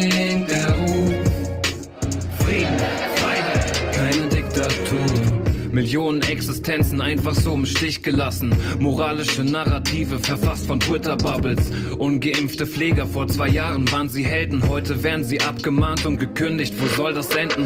Gesundheit steht über allem, dann erklärt uns warum. Pflegepersonal so miserabel bezahlt wird bei uns. 4000 Betten abgebaut wurden auf den Stationen. Während doch da draußen die Pandemie des Jahrhunderts tobt.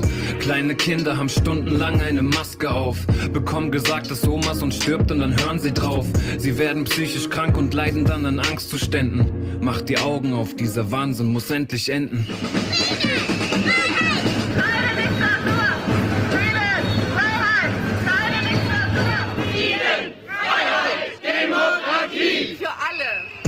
Sie nennen uns Staatsfeind. Dabei wollen wir doch nur leben und frei sein. Wir gehen auf die Straße für Frieden und Gleichheit. Wir marschieren mit der Liebe zum Menschsein und es erklingt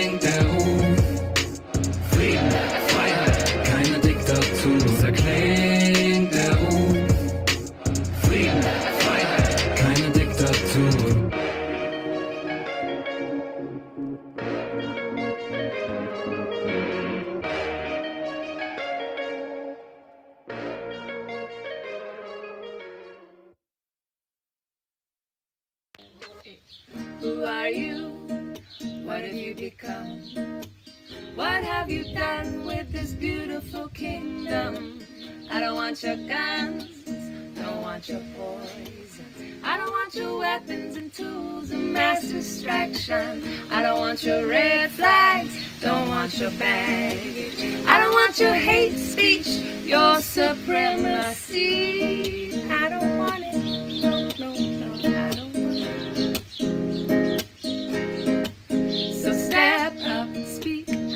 Show up, be loud. Step up, speak out. Show up, be loud. Step up, speak out. Show up, be loud. Step up, speak out. Show up, be loud. Step up, speak out. Show up, be loud.